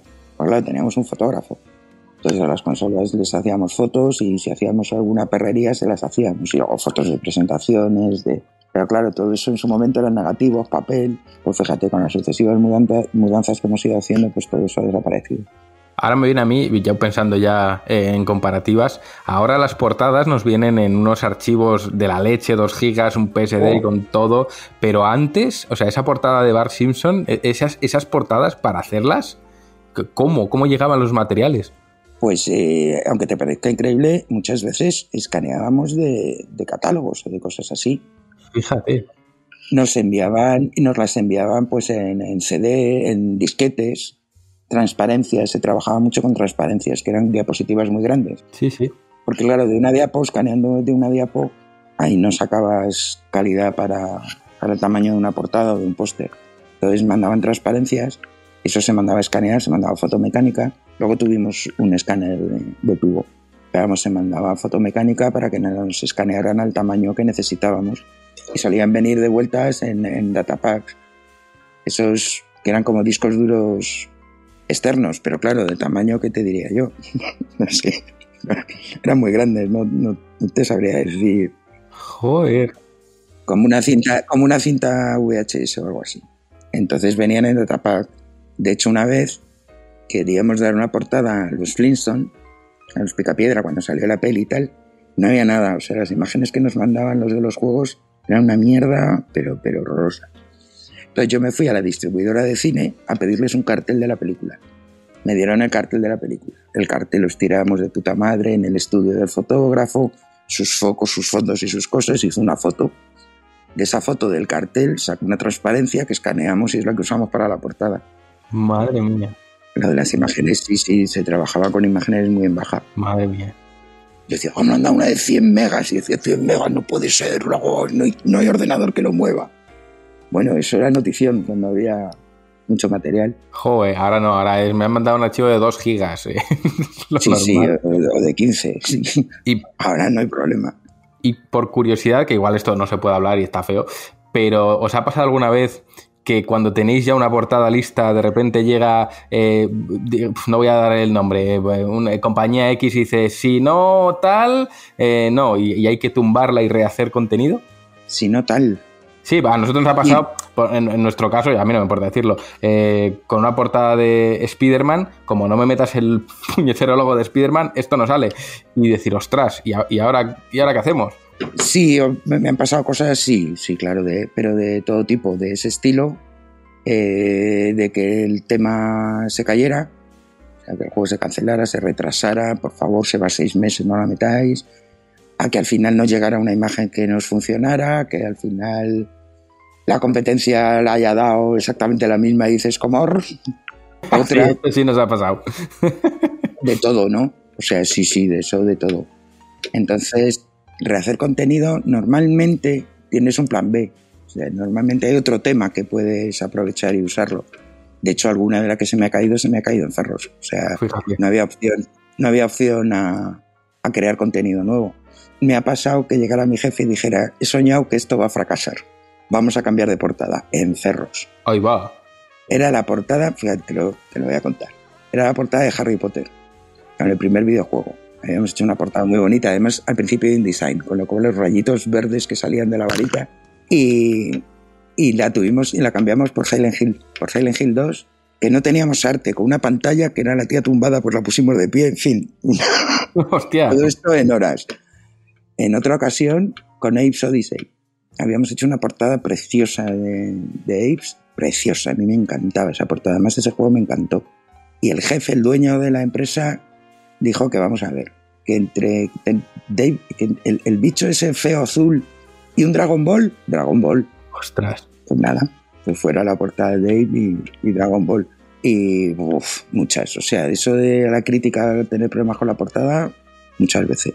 Bueno, y, Dragon Ball por aquel entonces igual era fácil, pero ahora darle una portada a Dragon Ball eh, te tiene que aprobar la portada hasta Doraemon. O sea, eso es algo espectacular. San, San Dios bendito, sí, sí, o sea, ahora dar una portada de Dragon Ball no se puede. O sea, portadas No, no, que los oyentes igual no lo saben, pero todas las portadas de juegos japoneses, especialmente si están basados en, en series de televisión o manga, las aprobaciones son un verdadero dolor. Hay que tener muchas ganas.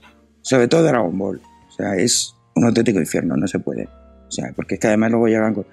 No le puedes pisar los pelos a Goku. Digo, oiga, vamos a ver, tendré que poner titulares. No, no se puede tal, no se puede. Dice, mira, tomar por culo, fuera. Totalmente. Y luego que te las, y luego que te las aprueben. No, en aquella época era mucho más fácil. Era mucho más fácil. Ahora con la propiedad intelectual, a la mínima estás infringiendo la norma de no sé qué. A nosotros nos ha pasado. Con Goku, bueno, le dedicamos siete portadas a Bola de Dragón. Que, que- que Dios bendiga a Paula Acevedo, que se le ocurrió las aprobaciones, pero todo el feedback que llegaba de Japón era: le has pisado un pelo, se ha cortado Claro. el codo, mm, no se le ve tal músculo. Y dices, pero bueno, vamos a ver. Sí, sí, es un infierno. Es un infierno. Es horrible.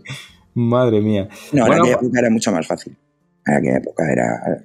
Ya, era más sencillo todo. Era más sencillo. Yo he, he oído historias de, de revistas eh, de, de que, que con la tirada de 20.000 ejemplares ha llegado el señor japonés y ha dicho esto no sale y, y- y hay que destruirlas. O sea, que imagínate la, la- la gracia. Yo ya con una, con una portada impresa, o sea, ya con la revista impresa, nunca nos, nunca nos ha pasado nada. O sea, bueno, nos pasó una vez, pero, pero no era. Es que me he acordado de repente. Era con un extra de guías. Hace un porrón de años. Estábamos en Sanse todavía. Bueno, pues es cuando empezaban los códigos de barras. Pues imprimimos una portada sin código de barras Ahí va. y se pasearon toda la noche los del almacén, entonces teníamos almacén propio y todo el patín, poniendo pegatinas de código de barras en toda la tirada de la revista. ¡Ay, Dios mío! Claro, ostras. En toda la tirada. ¡Uy, uy, uy, uy, uy, uy, uy! ¡Buf! No lo vio nadie, nadie se dio cuenta. Y con la revista impresa no había código de barras. Ah, toma por culo. Pues imprimieron Ostras. pegatinas y se pusieron una a una. ¡Ay, Dios mío! No me digas cuántos ejemplares eran porque no lo sé. No me acuerdo. Pues varios, muchos miles, porque... No me acuerdo tampoco exactamente de... Era un extra, no fue en la revista. Fue en un, fue en un extra de, de algo, no sé, que serían, serían guías, supongo. Y no se podía retractilar con la revista y... No, no, tenía que ir... No, no, no, eso, aparte que seguramente fuera mucho más caro. ¡Ostras! Te- pues Tienes que volver a meterlo, eso ya sé que no lo puedes hacer a mano, tiene que ir a máquinas y hacerlo. Eso es manipulado, Sí, sí. eso es mucho más caro y requiere más tiempo. Madre mía, a nosotros, a nosotros no nos ha pasado nada así, pero cruzo los dedos porque, madre O, mía, claro, es que fíjate, a lo largo del tiempo sí te pasan cosas. normal, Pues de, todo, de todo tipo, de todo tipo. normal, normal.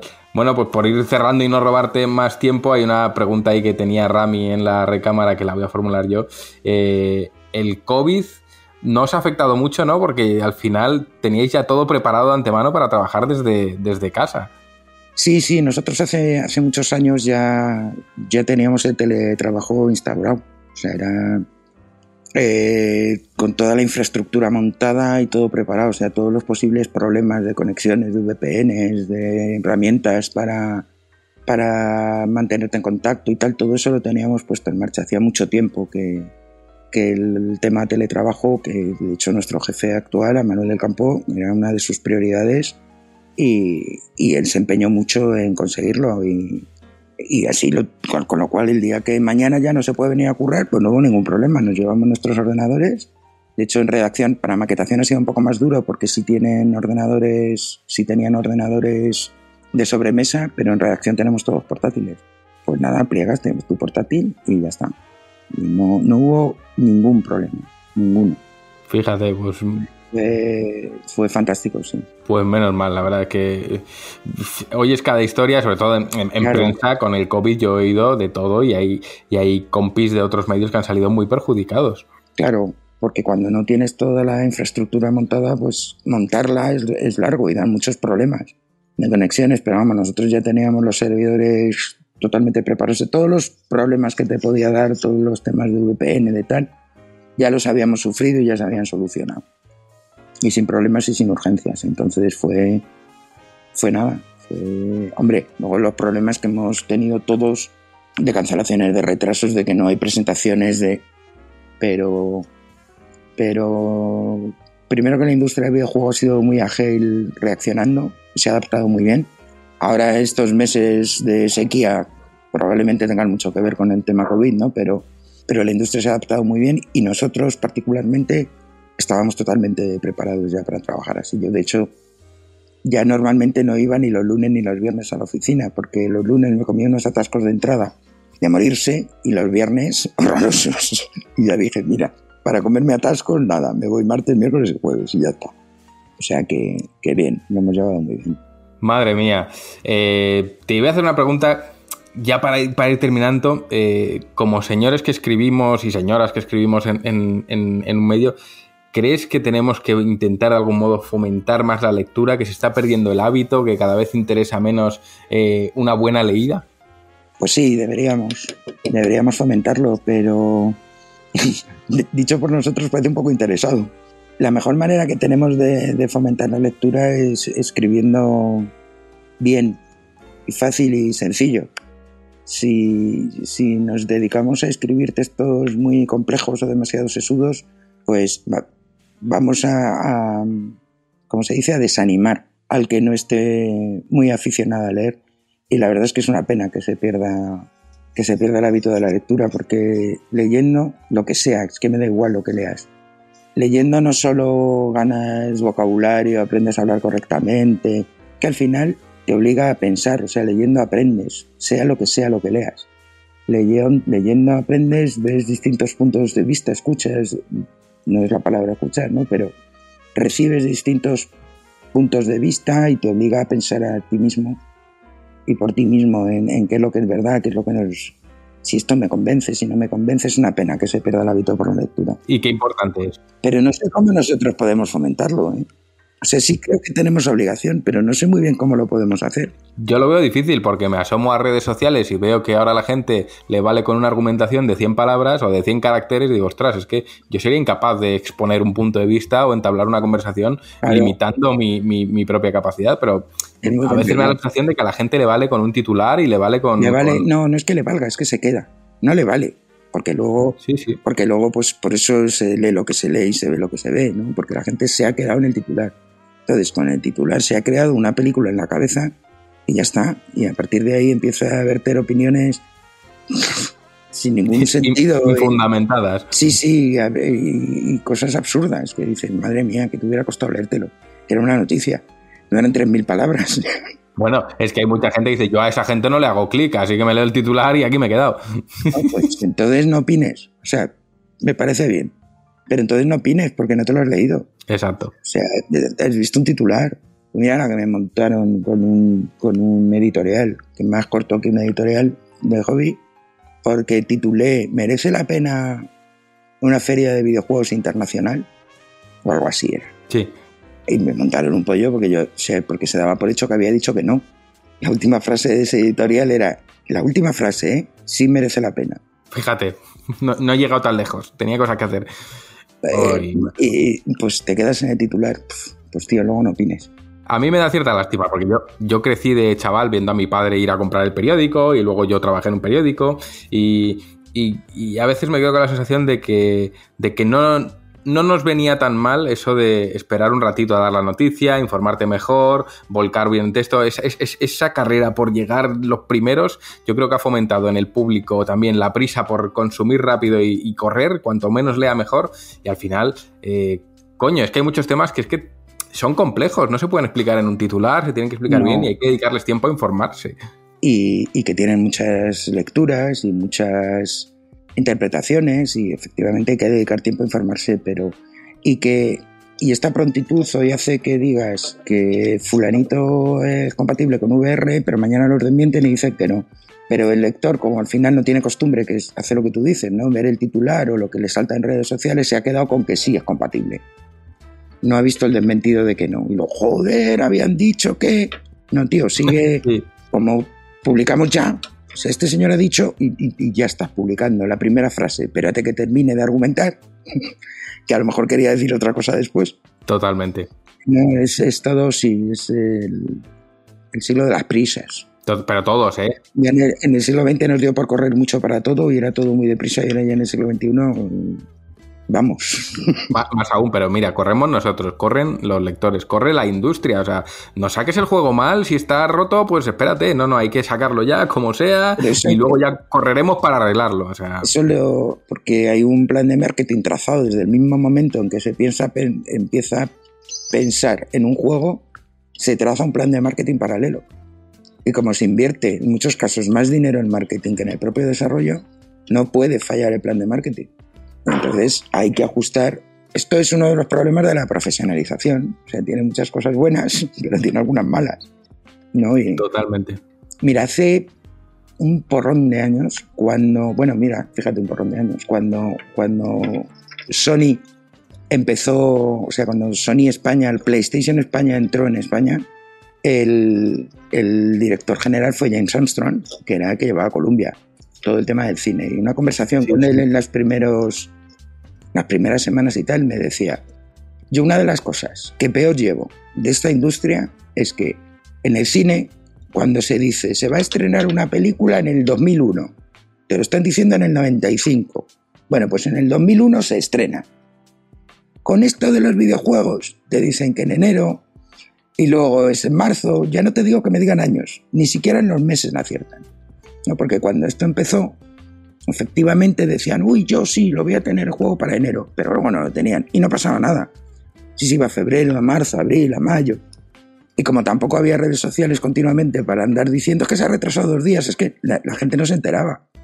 Pero vamos, yo tenía planes de lanzamiento de compañías de todo el año que cualquier parecido con el plan que me llegaba en enero al plan de, de diciembre era pura coincidencia. Coincidencia. Coincidencia, de verdad que era coincidencia. Lo que pasa es que no, son- no éramos conscientes o no. La gente no era consciente de todo eso.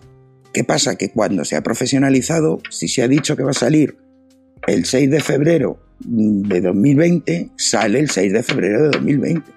Entonces, pues eso, como, como todo, tienen sus cosas buenas y sus cosas malas. ¿no? Totalmente. Pero ya te digo que, que, que era un descojone lo de antes con los, con los lanzamientos y no. O sea, pasa es que, bueno, pues no se daban noticias de esto y no se magnificaba. No tenías que publicar 300 noticias al día, con lo cual, si un juego se iba del 15 de febrero al, al 1 de marzo, pues no andabas dando noticias. ¿Cómo ha cambiado? Madre mía. Mucho, mucho.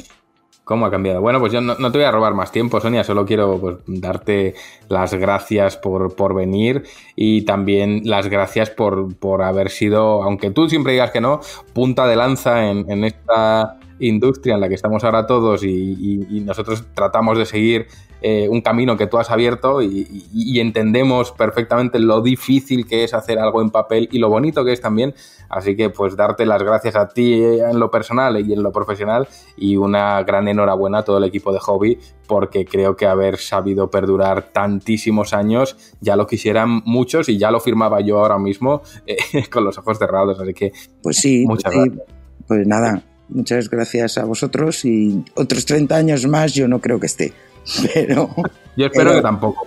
pero ojalá podamos tener hobby consolas muchos años más. Bueno, el camino que lleva la web tiene pinta de a lo mejor dejar de haber hobby consolas en papel en algún momento, puede ser. Pero se ha reinventado, se ha reinventado en- online perfectamente, o sea que seguro que hay hobby consolas dentro de 30 años, aunque yo no lo vea ya. Muchísimas gracias a vosotros por este ratito tan entretenido. Muchas gracias a ti, Sonia, de verdad. Y yo sí que espero que siga habiendo hobby consolas en papel y que más compis se animen a intentarlo porque al final creo que es algo muy bonito y que no tenemos que perder. Y dicho esto, pues Javi, vamos a la siguiente sección.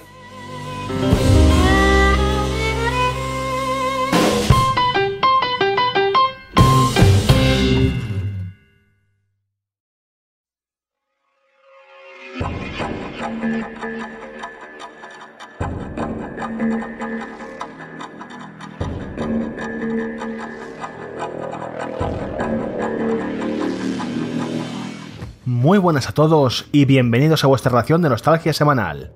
100 programas, ¿quién nos lo iba a decir? Cuando hace más de dos años y medio nos embarcábamos en la tarea de publicar un podcast semanal, no estábamos muy seguros de cuánto duraría esta experiencia. Pero un centenar de episodios después, la perseverancia ha dado sus frutos, y GTM Restart se ha convertido en otro elemento indispensable de nuestra gran familia. Aunque durante el programa ya lo hemos dicho repetidas veces, desde mi rincón particular, quiero volver a agradeceros todo el apoyo que nos prestáis cada semana. Y personalmente también quiero daros las gracias por el cariño que profesáis en las batallitas que os cuento en esta pequeña sección. Los capítulos retro nacieron como un simple complemento para los contenidos del programa, pero han ido creciendo y creciendo hasta convertirse en una parte indispensable del podcast. Por ello, no puedo hacer otra cosa que ofreceros mi más sincera gratitud, y espero poder seguir rememorando las joyas del pasado para el deleite de vuestra nostalgia durante mucho más tiempo. Así pues, en el capítulo de hoy, termino con la retrospectiva del universo de Oddworld, con el último título publicado por sus creadores antes de que se vieran obligados a cerrar el estudio.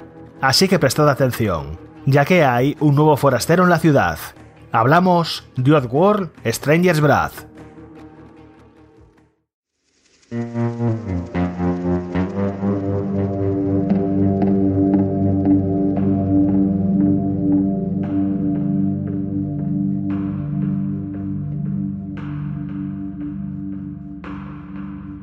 La Odisea de Munch, en la que tanto esfuerzo había puesto el estudio, no había dado los frutos esperados a nivel comercial. A pesar de que el simpático personaje y su periplo junto a Abe fueron muy bien acogidos por la crítica, las ventas no habían estado a su favor. No se puede negar que la sombra proyectada por Halo durante el lanzamiento tuvo algo que ver en la repercusión de estas ventas, pero tal vez la falta de éxito financiero estuvo más asociada a la jugabilidad del título en sí. Aún así, el estudio creía en su obra, y originalmente tenían pensado trabajar en una secuela para la historia de Munch, viniendo a ser un equivalente del éxodo de Eve. No obstante, la llegada del nuevo milenio abriría las puertas a las grandes aventuras tridimensionales, los títulos de acción, en especial los shooters y el emergente género sandbox, se estaban convirtiendo en los nuevos reyes de la industria. Y tal vez por eso el estudio decidió cambiar de dirección para la nueva entrega de la saga Outworld. Lanning y su equipo se pusieron manos a la obra para perfilar un título que en esta ocasión contaría con un protagonista más tradicional, solo que con un pequeño giro de tuerca para no limitarse al estereotipo. La ambientación para esta aventura se alejaría de los hostiles entornos de las factorías corporativas y las ruinas tribales, para ofrecernos la versión de Oddworld del lejano oeste. Fuertemente inspirados por los spaghetti western de Sergio Leone y los personajes interpretados por Clint Eastwood, el juego nos pondría en la piel de un cazarrecompensas. A diferencia de los anteriores protagonistas, el personaje al que encarnamos, el forastero, es alguien fuerte, rápido y muy diestro a la hora de despachar todo tipo de enemigos se nos presentaba como el típico tipo duro de pocas palabras que va directo al grano y sin tapujos. Pero este singular héroe no está exento de misterio. La cinemática de introducción nos mostraba cómo captura a un forajido, pudiendo ver de primera mano las habilidades que emplea. Con el dinero de la recompensa, el protagonista acude a un doctor, al que le ha encargado una extraña y peligrosa operación a la que necesita someterse para sobrevivir. Sin embargo, el médico le dice que no tiene suficiente dinero para ella, y el cirujano también le informa que necesitará una cantidad astronómica si quiere poder pagar la intervención. Acorralado por la situación, el forastero se ve obligado a tomar medidas desesperadas, y que suponen llegar a un acuerdo con el nefario Mr. Secto, el dueño de la presa que controla las aguas del valle y el máximo responsable de la escasez de la misma entre la población local. Mr. Secto es al parecer un gran coleccionista de cabezas de la raza Steve, una antigua estirpe de guerreros casi extinta. El villano está dispuesto a pagar el dinero que el protagonista necesita si le trae la cabeza de un Steve, y el forastero acepta. La raza de los Steve y su relación con el pasado del héroe serán el foco principal de la narrativa a partir de la mitad del juego, cuando se desvele el secreto que guarda la protagonista. Pero mientras tanto, el forastero deberá acumular muchas recompensas si quiere tener un futuro. Oddworld Inhabitants quiso explotar el concepto romantizado del cazarrecompensas del lejano oeste, pero añadiendo la fórmula su habitual toque de crítica social, que en este caso se centra en la polución de entornos naturales y la privación de sus recursos al pueblo llano. El culpable de esta historia no es otro que la empresa de Secto, pues controla el flujo de las aguas del valle con la presa que ha construido, lo que ha provocado importantes sequías y hambrunas. Con la ambientación del lejano oeste y dicho mensaje, es evidente que el título critica las prácticas industrialistas de las empresas que explotan los recursos naturales. Al mismo tiempo, el lado de los héroes está representado por los nativos locales, que tratan de preservar las antiguas costumbres y que son un reflejo del pueblo indio. Cuando se desvela el pasado del forastero, este reconecta con el legado de sus ancestros, y el juego deja de lado las cacerías de malhechores para luchar contra la opresión de la corporación de Secto. El plan de Lanning consistía en ponernos en la piel del héroe, quien al principio está huyendo de sus raíces, para posteriormente experimentar con él que debemos aceptarnos tal y como somos y no olvidar nuestros orígenes. La idea de todo esto era humanizar al típico héroe palomitero y hacer que conectáramos emocionalmente con sus conflictos internos. La historia planteaba los conflictos entre razas, comandados por imperios poderosos que roban y subyugan sin pudor a un pueblo más débil, de esta manera presentaba motivaciones que iban más allá de enfrentar a buenos contra malos, sino más bien el choque de dos grupos movidos por los intereses particulares de cada uno. En resumidas cuentas, el conjunto de estas facciones y el destino del forastero terminaban ofreciendo una experiencia muy cinemática.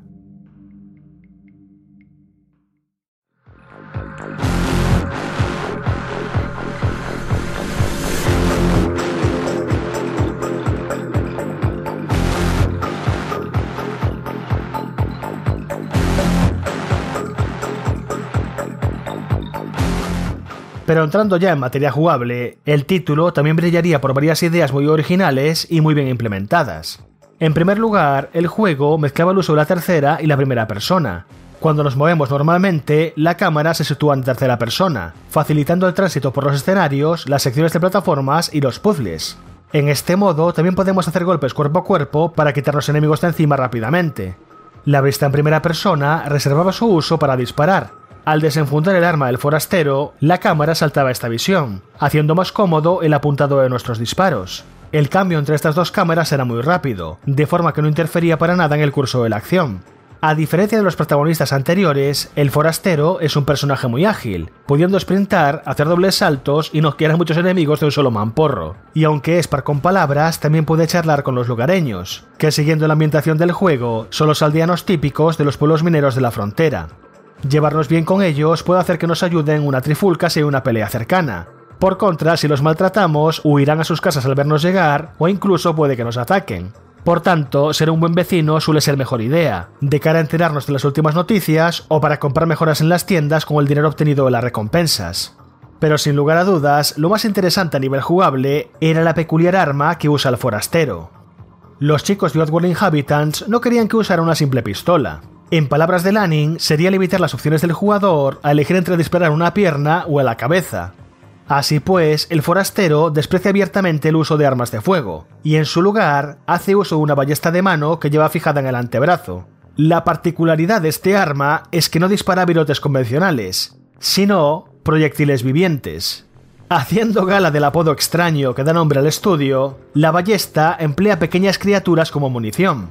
Bichejos tales como los flacels, las bolas de pelo con dientes del juego de Munch, moscas rayo, bolamitas, avispas tiradoras y otros tantos. Un total de nueve criaturas conforman los diferentes tipos de munición con los que podemos contar, y que por supuesto tienen diversos efectos, desde simple daño a distancia, efectos aturdidores, minas trampa, señuelos, enredaderas o descargas eléctricas. Así, cada uno de estos bichitos tenía su utilidad táctica, permitiendo que montáramos emboscadas contra nuestras presas o que sirvieran para sortear algún obstáculo o puzzle. Además, al ser literalmente bichos comunes, los podemos localizar en todos los escenarios, sirviendo para reponer los suministros de este arsenal tan particular.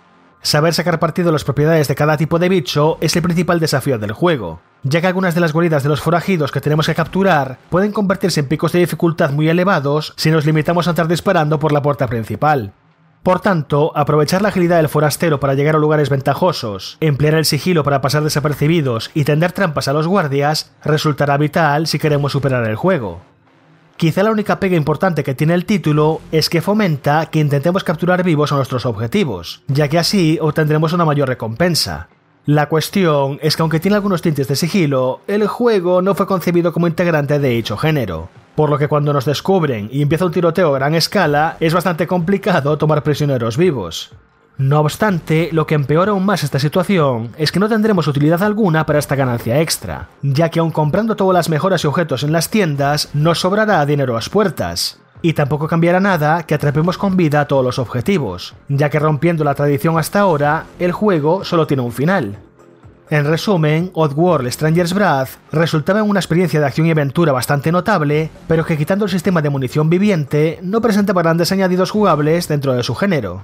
Y aunque podíamos destacar esto como uno de los futuros responsables de la falta de éxito del título, según el señor Lanning, el verdadero culpable de su fracaso comercial, tan solo tendría dos letras.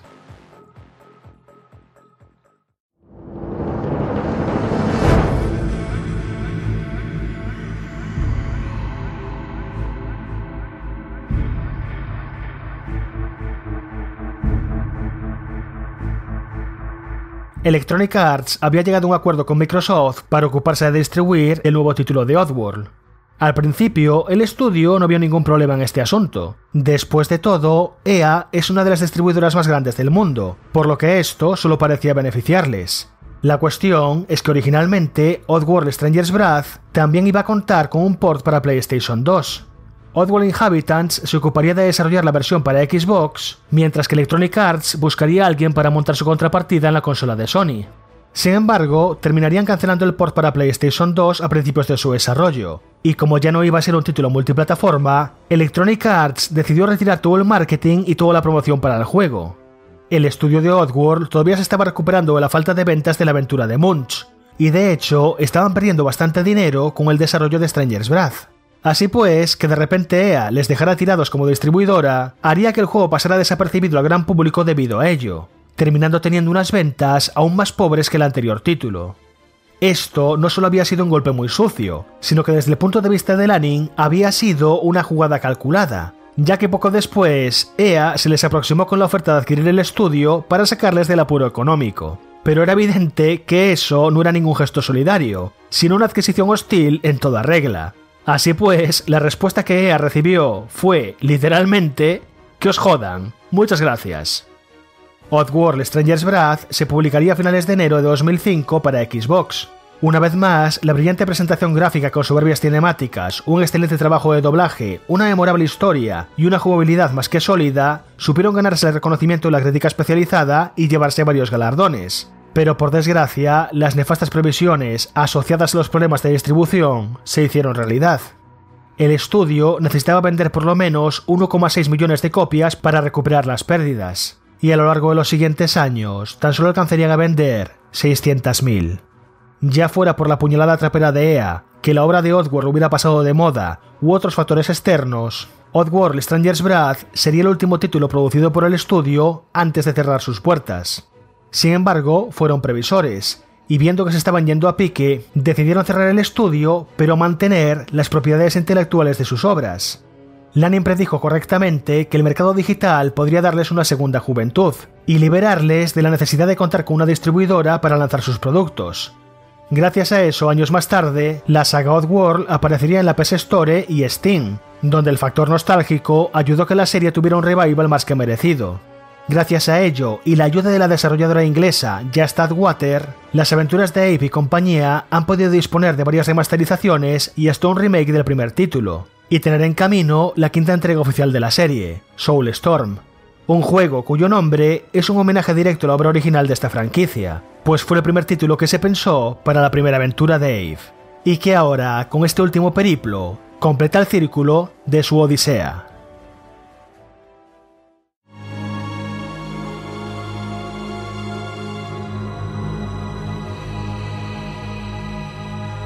Con esto doy punto y final a esta retrospectiva.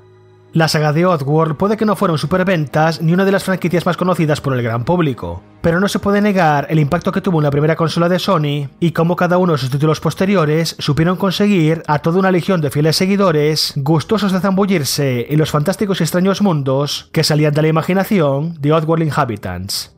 Una experiencia más que recomendable para todos aquellos que estéis buscando propuestas de puzzles, acción y plataformas en mundos cargados de detalle, humor y cosas raras. Así pues, dicho esto, me despido por hoy. Como de costumbre, dejar vuestras sugerencias para la sección en los comentarios y en nuestro canal de Discord. Volveré la semana que viene con una nueva ración de nostalgia en GTM Restart. ¡Hasta la próxima!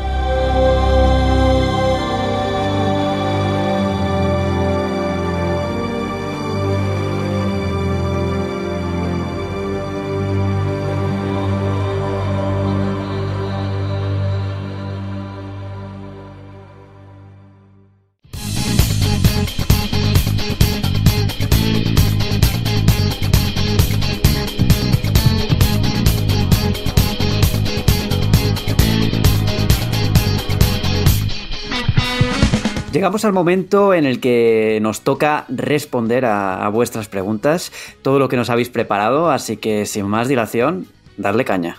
Pues vamos con las preguntas de los socios. Eh, podcast número 100 y, quisimos traeros una, una key de Winfall, la gente con la que estuvimos hablando el programa anterior, que les hicimos una entrevista en el Devs Tribune bastante, bastante chula, por si no la habéis escuchado, para que le echéis un vistazo. Y bueno, aquí tengo unas cuantas preguntitas de los socios y vamos a darle un poquito de caña. Así que Borja, yo sí que tiraré bastante más de ti, ya que estás hoy como ese cometa Halley que pasa cada cierto tiempo, así que te dispararé unas cuantas, ¿eh? Digo para que estés preparado. Para que y yo he intentado de, contestar, a ver si no me pilla, si no me pillas con ninguna. en plan, eh, ¿qué es lo que más te gusta de Blizzard, Borja? ¿Te imaginas? Y tú, bueno, pues. bueno, pues jugué a The Vikings en 1990 y yo qué sé. Bien válida. Vamos con la primera que es de Antonio Moreno. Ese podcast. La pregunta de esta semana me viene de a raíz de la editorial de Juan de la revista de enero. Y bueno, en teoría para Juan, pero bueno, está abierta a los demás. Y es siempre que os escucho hablar de los patrones oscuros, de todos los secretos de la industria, siempre me quedo con las ganas de saber más. Aunque Juan ha dicho varias veces que quiere hacer un podcast exclusivo esto, ¿no sería mejor hacer como un blog o añadir un apartado a la, a la web de la revista o algo así para no quedarnos con las ganas? Gracias. Pues Juan, eh, aunque quería lanzarse la Borja, tiene tu nombre. Hostia, ya... Em, a ver, hacer un blog sobre patrones oscuros yo creo que no... O sea, lleva mucho curro eso y, la verdad es que no tengo tiempo yo de ponerme a, hacer un artículo así más, más documentado en lo visual con respecto a los patrones oscuros. Sí que agradeceros. El otro día un compi por Twitter me pilló y me pidió que grabásemos un beats sobre el mito del vampiro. Eh, hoy eh, volvemos a los, a los patrones oscuros y yo lo agradezco mucho. Em, en algún momento hablaremos de ello porque creo que es un, tema interesante, pero también soy consciente de que no es interesante para una gran mayoría del público, que al final es algo muy, muy concretito. Pero bueno, yo os prometo que tanto del tema del vampiro como de los patrones oscuros, en cuanto tenga oportunidad, eh, haremos algo con respecto a ello y, y podréis descubrir pues curiosidades, cosas que hacen en todas las webs que visitáis todos los días y que al final eh, lo que buscan es manipular al usuario en favor del dueño de esa página y de, de, su interés. Así que bueno, ya lo, lo prepararemos con calma. Ahora dejadnos cerrar la revista, que justo hoy es día de cierre, y, pensaremos en ello. Sí, sí, y yo desde aquí lanzo el guante a, Borja y le doy una botella de, de, Rioja buena para que un día grabemos algo sobre Star Wars, ahí él y yo, mano, sable a sable. Sí, sí, yo encantado. Además tenemos aquí algunas posiciones eh, encontradas con ciertas películas, me parece. Por eso va a quedar interesante, porque siempre desde el respeto, pero, pero creo que va a quedar interesante dar varios puntos de vista. Vamos con la próxima, que es de Alejandro Soto. ¿Qué pasa, equipo GTM, GTMeros? Me estreno con, con este primer audio.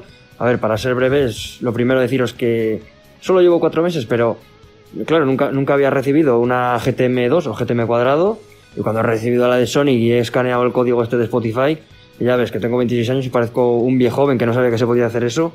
Menuda fantasía, qué currada. Leerlo con, con, con el audio, una pasada. Y mi pregunta es, el otro día puse un post de las litos que las había colocado en unos marcos y me contestó Sergio Melero. Y dije, coño, voy a ver qué cosillas hace él, a ver, de su arte. Y, a ver, cotillé la foto de perfil y la pregunta es, ¿Es Sergio Melero Power Bazinga? Me cago en Yeezy, es que son iguales, tío. Venga, un saludo. Bueno, pues eh, Juan, me van a quedar ganas de lanzarle a Borja preguntas. Juan, han hecho una alusión al especial el cual tú has escrito y el cual tú pusiste eh, esa idea de poner los, eh, los, códigos de Spotify para escuchar la música de Sonic que tiene tanta presencia en el juego a la vez que los leías. pues muchas gracias, me alegro mucho de que, de que esté gustando. A ver, mi, mi idea con este especial de Sonic era ya no tanto la información que tiene, que al final pues no creo que, que, descubra muchas cosas nuevas, sí, algunas, seguro que alguna nueva cae, sino también trasladar un poco ese cariño que yo le tengo al erizo y, y esa manera de enfocarlo, que es pues eso, eh, contemplando la música, eh, haciendo una selección de temas, utilizando como titulares eh, pequeñas frases de, de, las canciones, incluso titulares de las canciones, en fin, que, que supure un poco del cariño que yo siento por el erizo, más allá del meme constante de este podcast, que es Sonic Forces, porque ya sabéis que yo he crecido con, con, Sonic, igual que otros compis habéis crecido con Mario. Pero en cualquier caso me alegro mucho de que, de que guste y de que la curiosidad de los códigos QR em, pues esté dándole esa, esa pizca de, cariñito añadido que al final eh, es de lo que se trata. Y, en cuanto a las láminas de Sergio Melero, pues Sergio Melero es un crack. Nos lo presentó Borja Rueces, que está aquí presente. Fue Sergio entró gracias a Borja y, la verdad es que no deja de mejorar. Em, no deja de sorprender y ahora en este año sí que es verdad que estamos intentando diversificar un poco más nuestro arte y que podáis conocer al resto de autores que, que, colaboran con, con, GTM, pero bueno, creo que es bueno para todos y también a Sergio le, le pone un reto adicional que es a la hora de tener menos balas, ¿no? Para lucirse, pues cada vez que, llega su oportunidad eh, se esfuerza por, mejorar, por evolucionar. Y creo que en las últimas portadas que ha hecho ya se nota un cambio en su estilo, que ha pasado a un, a un arte un poquito más agresivo, un poquito más violento. Y al final creo que ganan todos. O sea que, bueno, Dicho lo cual, no sé si me he saltado algo de la pregunta, Rami, porque ya sabes que yo cojo y, me voy como un Green Arrow. Eh, y yo también. Eh, nada, y que bueno, que era su primera intervención, la cual agradecemos muchísimo, Alejandro. Te esperamos aquí todas las semanas que quieras preguntarnos cosillas o decirnos algo, o contarnos un chiste o insultarnos. Eh, el, espacio de las preguntas es para eso. Y que joder, qué manera de estrenarte en el programa número 100. Borja, yo no sabía eso de Melero, tío. Que, o sea, gracias Dios Borja por hacernos llegar al ser de luz. Pero yo tampoco me acordaba de esto, ¿eh? No, no, no lo recordaba, la verdad. Pues sí, Borja hizo un tráfico de influencias, dijo que Mary conocía a un chico que escribía y que además dibujaba. Y yo le dije, bueno, pues dinos que no, dile que nos mande alguna cosilla. Y, lo primero que hizo fue mandarnos una lámina de Mario Odyssey. Y cuando vimos esa lámina, que yo la tengo enmarcada en, el, en, la pared, dijimos, hostia, ojo con este señor que, que pilota y desde entonces fue un amor platónico y, aquí sigue dirigiendo a todos los artistas mm, y ya no es solo lo que, lo que se ve en sus láminas, que es la hostia, sino también la manera en la que él dirige al equipo de artistas, la manera en que él les tutela, la manera en que él les echa un capote. Hay piezas de arte que han salido como han salido porque está detrás la mano de Sergio que les ha sabido guiar y les ha sabido sacar lo mejor. Entonces creo que la influencia de Sergio no solo se ve en esas láminas que todos disfrutáis y en esas portadas, sino también en las creaciones del resto de, compañeros que de verdad con el tutelaje de Sergio yo sé que se sienten mucho más seguros y, hacen cosas maravillosas. A Sergio le tengo que, liar yo para un Devs Tribune de arte en videojuegos que creo que, también va tocando ponerle al lado de, Paniagua que le tiene mucha querencia y que hablen del desarrollo del arte eh, para aplicarlo dentro de los videojuegos y cómo es trabajar pues, con pues, al final un departamento de arte a la vez que con uno de programación, a la vez que con uno de animación y a la vez como con uno de producción. No sé, creo que puede ser bastante interesante.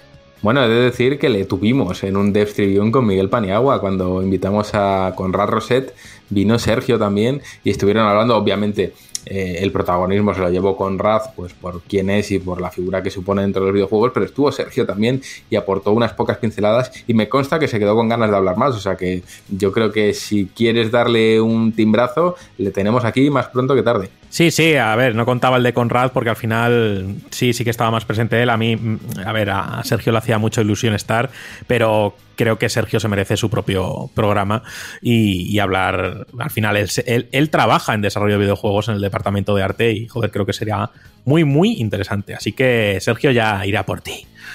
Audio de Fran. Muy buenas, familia. Lo primero, enhorabuena por vuestro programa número 100. Y con respecto a la pregunta, esta semana he estado leyendo sobre los problemas del DualSense de PlayStation 5 y quería preguntaros cuál es vuestra opinión. ¿Creéis que pasará como con Nintendo y el Joy-Con Drift? ¿O en este caso Sony se pondrá manos a la obra para arreglar este problema en futuras revisiones? Un abrazo muy fuerte.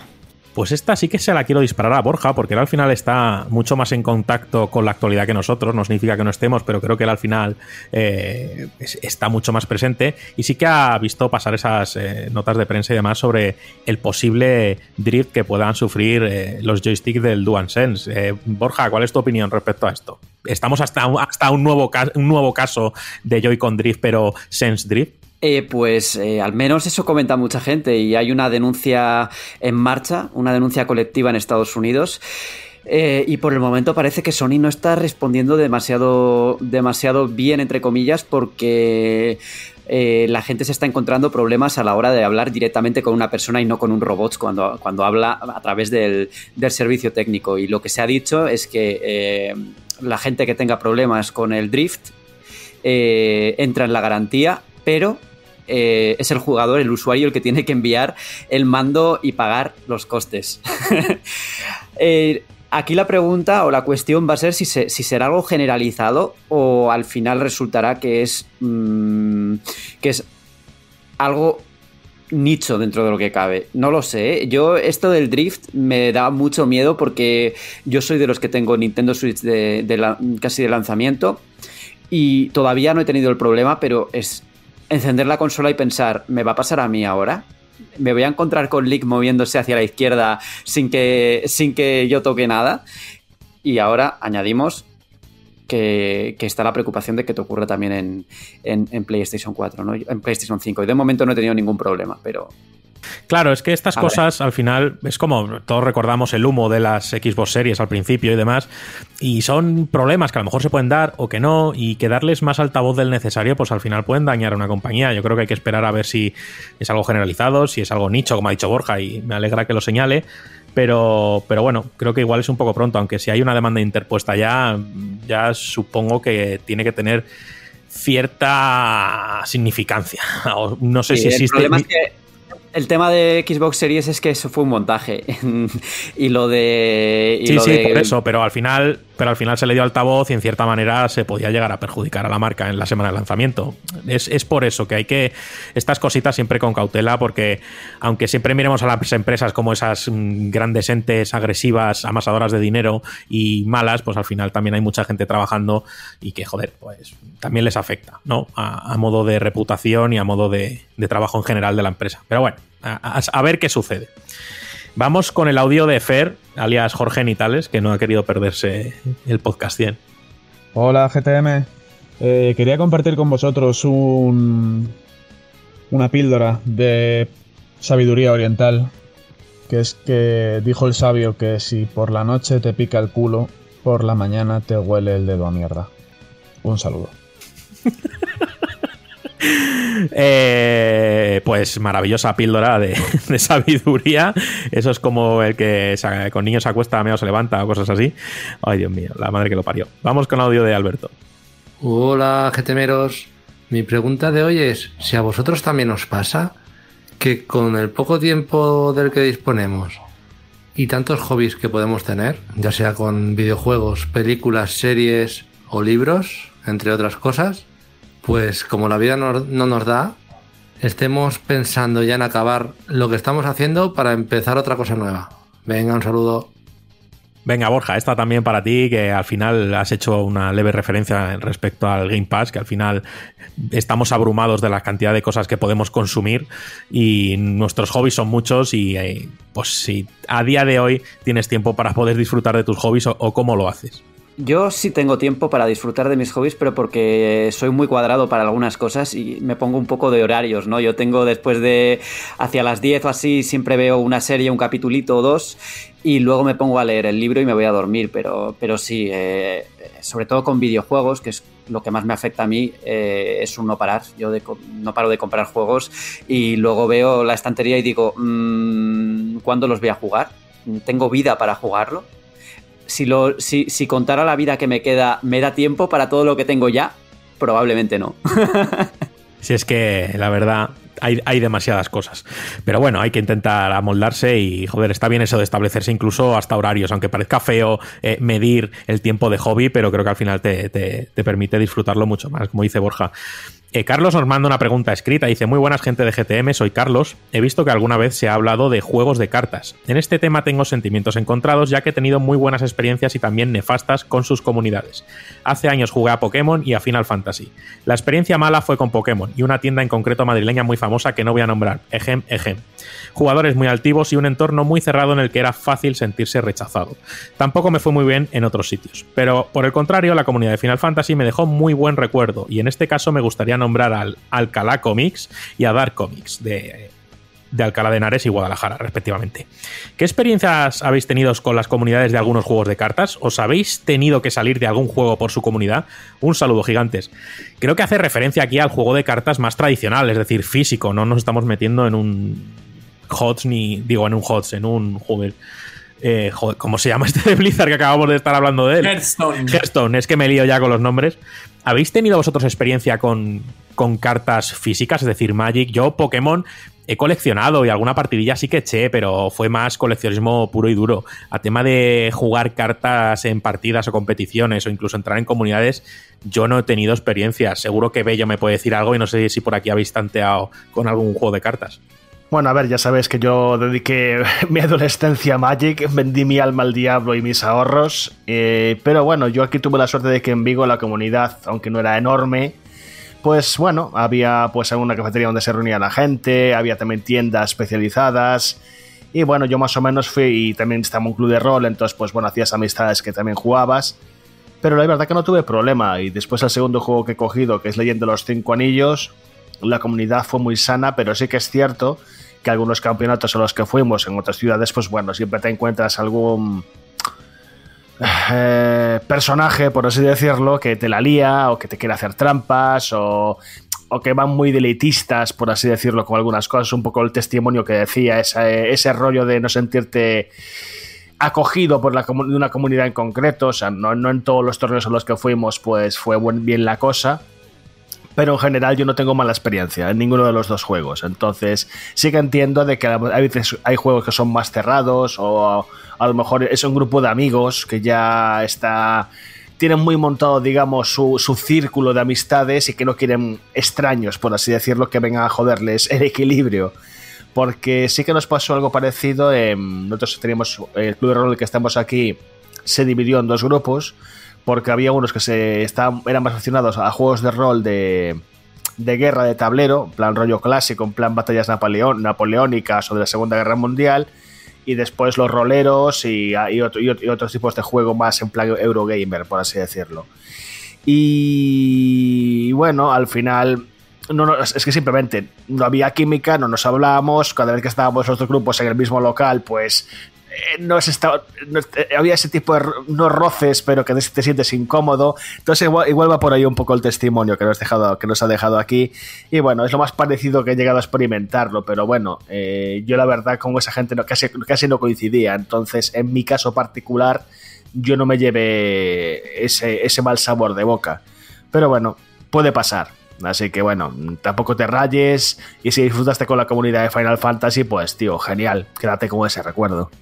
Totalmente. Eh, vamos con audio de Juanma. Muy buenas familia. Esta semana quería compartir con vosotros que he podido comprobar de manera empírica que lo de que el COVID puede dejarte estéril no se aplica con los heavies puceranos mazados. Así que para agosto tendremos un nuevo jugador en la partida. Un abrazo familia.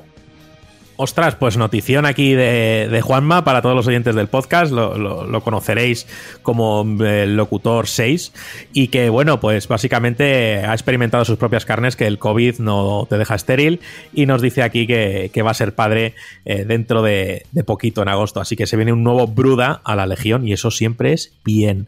Así que felicidades a Juanma y su pareja y a su hermanito, que ya tienen uno. Vamos con el audio de Hugo, la Crazy Goat favorita. Hola chompinis. Hoy vuelvo a contaros a qué estoy jugando, porque la ocasión lo merece. Y es que es todo un sortilegio que el Gold de Xbox nos haya regalado Indiana Jones y la tumba del emperador, que además en el doblaje al castellano indie lo hace el memorable Luis Bajo. Y ahora que veces está desarrollando un nuevo juego, es el momento perfecto para pasárselo, junto a El Báculo de los Dioses en el emulador de la PSP, la versión buena, y el primer Lego Indiana Jones, porque para algo se llama la trilogía original, guiño guiño. Como gran fan de la saga Tomb Raider que soy, no podía estar más de poder jugarlos porque se parecen mucho a las aventuras de Lara y sé que me encantarán. Pues recomendación ahí de Hugo de, ese juego de Indiana Jones bueno, todo lo que lleve la firma Indiana Jones es bueno. Eh, Borja, yo no sé si tú eres muy friki de Indiana Jones, no no me suena. Yo he visto muchas veces las películas, sí, sí. No soy friki nivel Star Wars, pero sí que, sí que me gusta mucho. ¿Y el anuncio de, y el anuncio de Machine Games qué, produjo en ti? Pues me ha, hecho, me ha hecho bastante ilusión, pero yo he de decir que no he jugado a demasiados juegos de Indiana Jones, ¿eh? No, no, no sé. No, he tenido, no sé si no he tenido la oportunidad o no. Recuerdo, por ejemplo, eh, cuando en la generación de Xbox 360 y de Play 3 que, que LucasArts eh, sacó ese motor que se llamaba Euphoria, no sé si os acordáis, y enseñaron unas demos técnicas que eran increíbles y que luego pues no se materializó en nada. Y ahí sí que tuve mucha ilusión. Y con este de Matching Games sí, porque se ve que es un proyecto que, le van a dar calidad, ¿no? Yo confío en que sí. Ay, y está, oye, aquí el debate. Indiana, Indiana Jones 4 bien, o Indiana Jones 4 Nevera volando mal? Eh, yo soy fiel, no defensor a ultranza, pero sí que digo que como secuela y viendo los chorongos que nos hemos comido de muchas series, y, siempre lo digo aquí, creo que como secuela no está mal. Es decir, es respetable. Tiene sus momentos que si los quitas la película mejoraría muchísimo, pero creo que tiene, tiene mucha esencia y, joder, yo, yo me lo pasé bien viéndola. Obviamente es la peor película de Indiana Jones jamás hecha, pero creo que, ah, tiene muchas cosas, más cosas rescatables que las que eliminaría. Pues yo estoy de acuerdo, a mí me gustó también. Ole mi Borja. Ya cuando hablemos de Star Wars ya. bueno, eh, audio de Alejandro. Hola chicos. Eh, bueno, lo primero de todo, felicidades por llegar a esos, a esos 100 podcasts. Ya tremenda cifra la que alcanzáis y nada, agradeceros el que siempre estéis ahí cada semana para sacarnos una sonrisa. Y nada, que, que sois los mejores. Para esta semana quería preguntaros qué artista del mundo de los videojuegos os gustaría que os diseñara una portada para la línea Golden. Os pongo un ejemplo. Imaginaos que Yoshitaka Amano os hiciera la portada para cuando salga ese futuro Final Fantasy XVI. Estaría bien, ¿verdad? Venga, un abrazo, chicos. Que llegue a mano y te la hagan digital, ¿eh? hostia, sería la hostia. Eh, Juan, a ti que yo sé que das- tienes seguramente sueños húmedos, esto va a ir para Juan y para Juanpe la pregunta. ¿Qué artista, ya no del videojuego, sino en general, te gustaría... Es que claro, es que ya sé lo que va a decir, pero bueno. Antes de que responda, voy a, es que estoy seguro de que va a decir Takehiko Konoue, pero que me confirme. Yo también, yo también. Eh, yo iba a decir el autor de Shin-Chan, que me hiciese una de Final Fantasy y a ver qué sale de ahí. Pero he de decir que se despeñó, o sea que no va a poder ser. Esa es la parte triste. Ah, lo siento. Eh, no, no lo sé. No había pensado en Takehiko Inoue. Fijaos, yo al principio había pensado en Soejima, que es el autor de, de Persona, imaginándome, imaginando que este tío nos hace una portada en exclusiva. Eso tiene que ser la rehostia. Ahora, si me salgo del mundo del videojuego, Takehiko Inoue indispensable y si me hace una de los Odyssey que es el artista detrás de los Odyssey pues yo ya me puedo morir, me puedo retirar, me puedo dedicar a la cría eh, del pichón porque es que ya me daría igual todo, así que sí, seguramente Takehiko Inoue sería un artista que me gustaría mucho y, y si fuese en un plano más artístico me lo voy a pensar un poco más. Juanpe, tú que eres muy de cómic y también muy de manga, ¿tienes algún artista que te gustaría que te... Claro, ¿te imaginas una de Oda de One Piece? Es que ojo, ¿eh? Pues hay, hay grandes opciones. Hay, de hecho, muchísimas opciones para, para que te. De hecho, se me está ocurriendo una locura en plan que, que llegue Boss Logic y te haga algo en plan para, para la revista. Que ojo, a tonto a tonto, ese hombre te hace auténticas maravillas. Pero yo sí, sinceramente no me tengo que ir fuera del videojuego para, para decirte que me gustaría que, que Sugimori, que es el artista original de, de la saga Pokémon, eh, pues en un futuro pudiese hacer una, una portada con Pokémon como protagonista para la revista. Sería maravilloso porque además su estilo es uno de los que más me gusta a mí. O también me gustaría, por ejemplo, que Tony Infante nos hiciese una portada. Pero eso va a pasar algún día y lo sabes. A mí. A mí uno que me gusta mucho también es Joji, Joji Shinkawa, es el de Metal Gear. Es que tiene un tipo de arte que mola mucho. Sí, sí. Ese es el del Kobayashi que sale ahí con. Eh, sí, ese.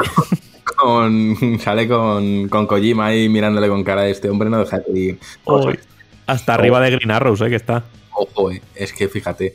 No, hay, hay un montón de artistas geniales y creo que todos tienen su estilo particular. Mm, yo por, por, por deformación, ¿no? Los que más conozco son artistas japoneses y más en concreto, como ha dicho Rami, del manga. Y si tuviese que elegir, pues no sabría decir cuál. Quizás eh, Naoki Urasawa, que a mí me encanta cómo dibuja. Sí me gustaría verle, por ejemplo, en una portada de GTM. No sé en qué juego, porque su estilo es muy particular, pero es que por soñar que no quede.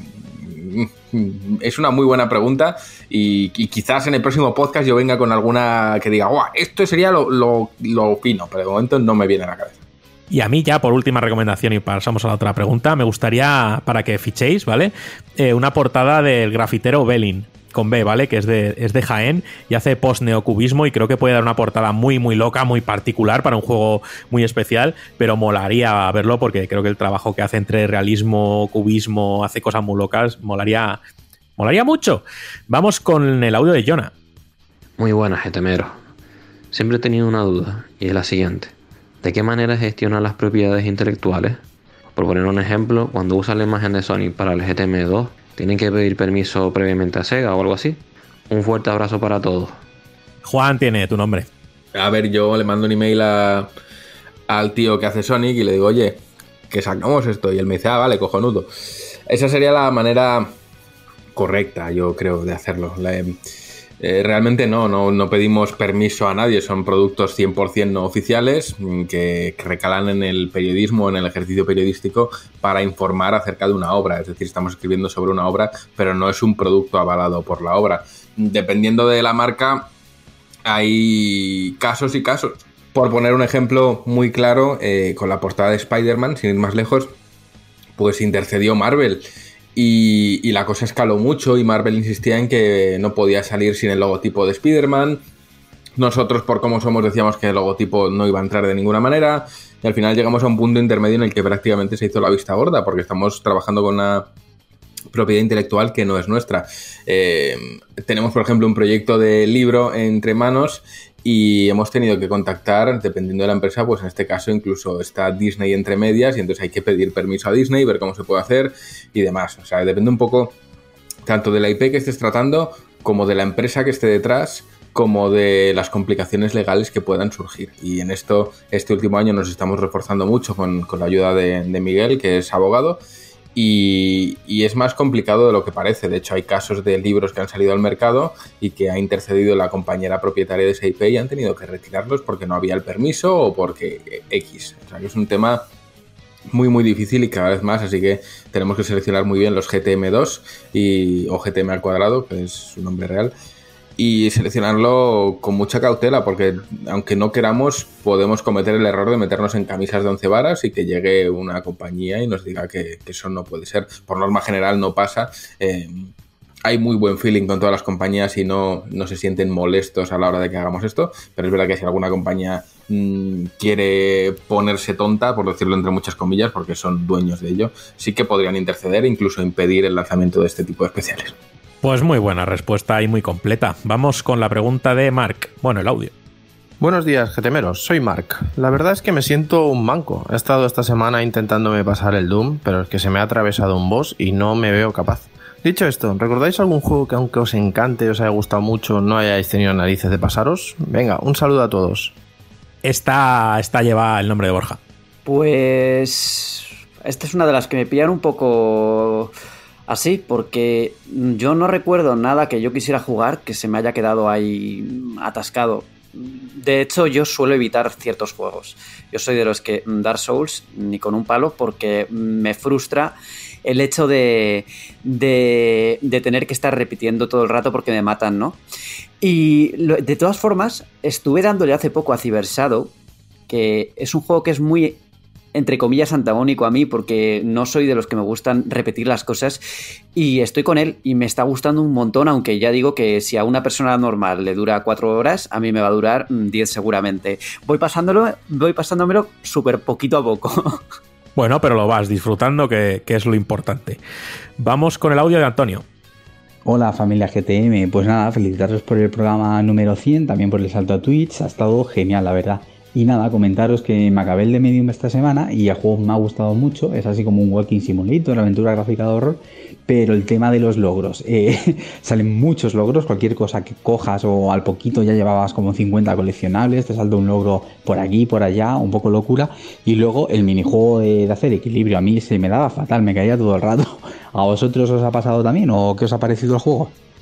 No sé si Borja ha jugado de Medium, porque la Xbox sé que la tiene, pero me hacía una anotación eh, respecto al audio, Antonio, eh, eh, a lo que el equilibrio se, se, refería. No sé si sabéis esta típica mecánica de muchos juegos de, de acción-aventuras que te hacen pasar por una cuerda en la que hay que mantener el equilibrio y hay, y, y hay gente que le cuesta porque se va moviendo y se cae.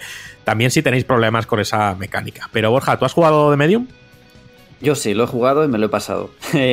y estoy bastante de acuerdo. Eh, donde The Medium funciona cuando es más aventurilla gráfica y cuando introduce ese tipo de mecánicas un poco más eh, de lo que dice del equilibrio o, el tema de, sigilo que a mí personalmente no, no me gustó demasiado.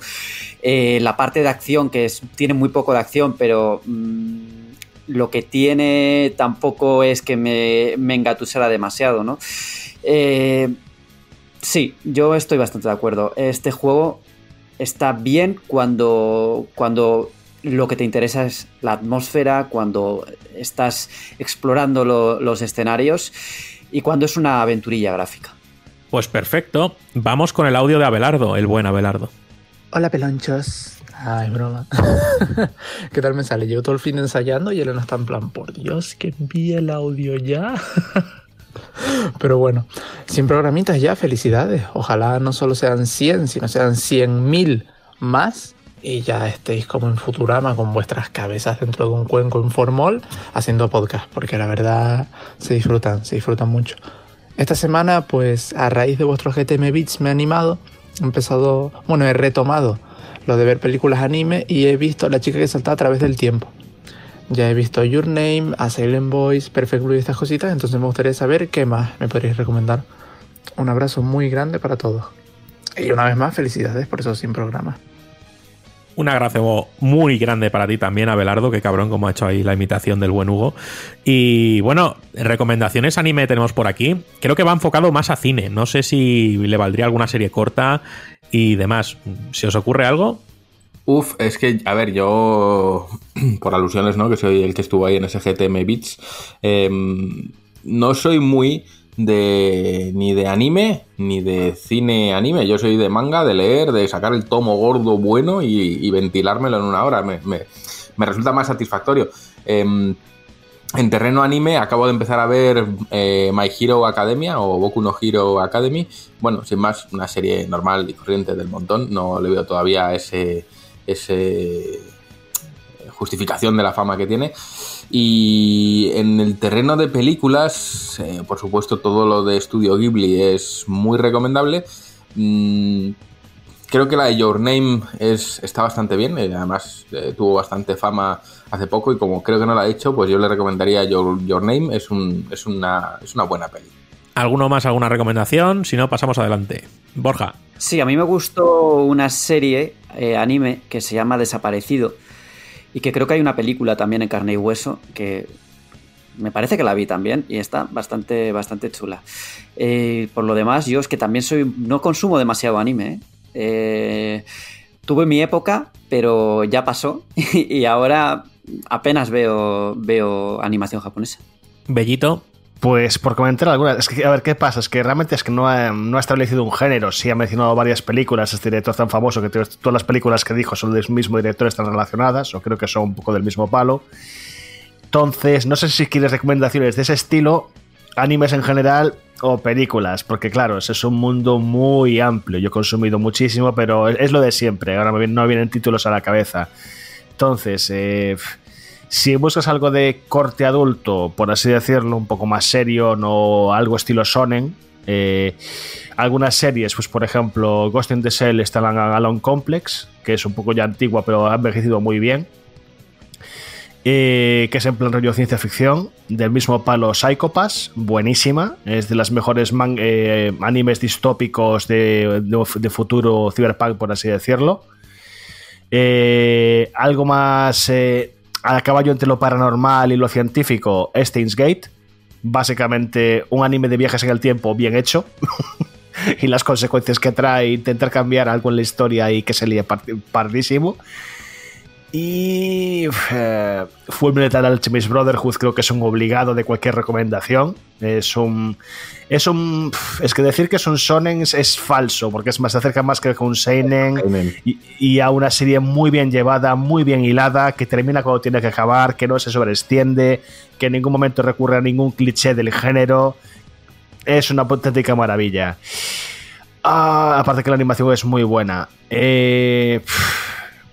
Y a ver, después te puedes ir a, lo que es popular ahora mismo, que si Ataca on Titan, que si Sword Art Online, que si Boku no Hero, como te ha dicho Juan.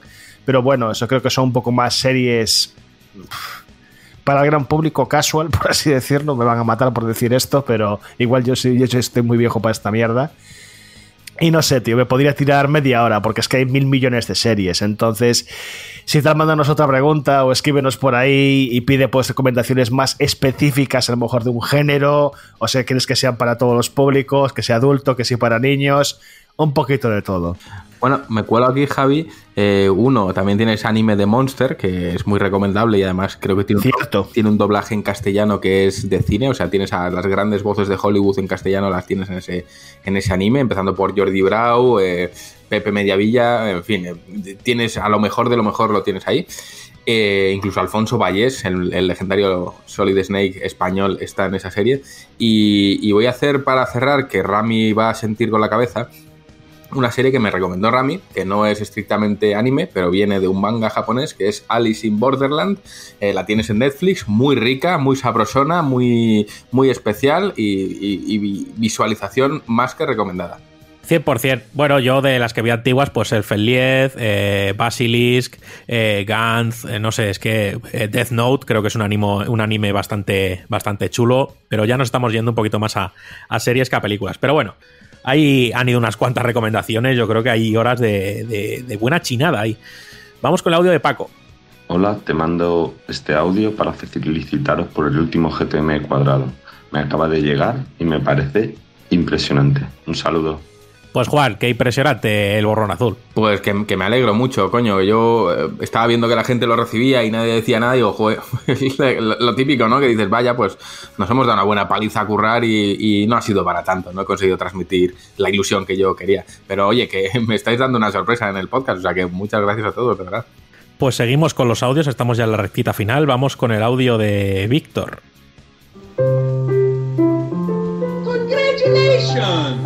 Enhorabuena por esos 100 podcasts. Que para alguien como yo que además trabaja de noche en la garita de vigilancia, dan la vida. Pues oye, muchas gracias a ti, Víctor, con ese audio a piano dedicado. Eh, nada, aquí estaremos hasta que vosotros queráis, ni más ni menos.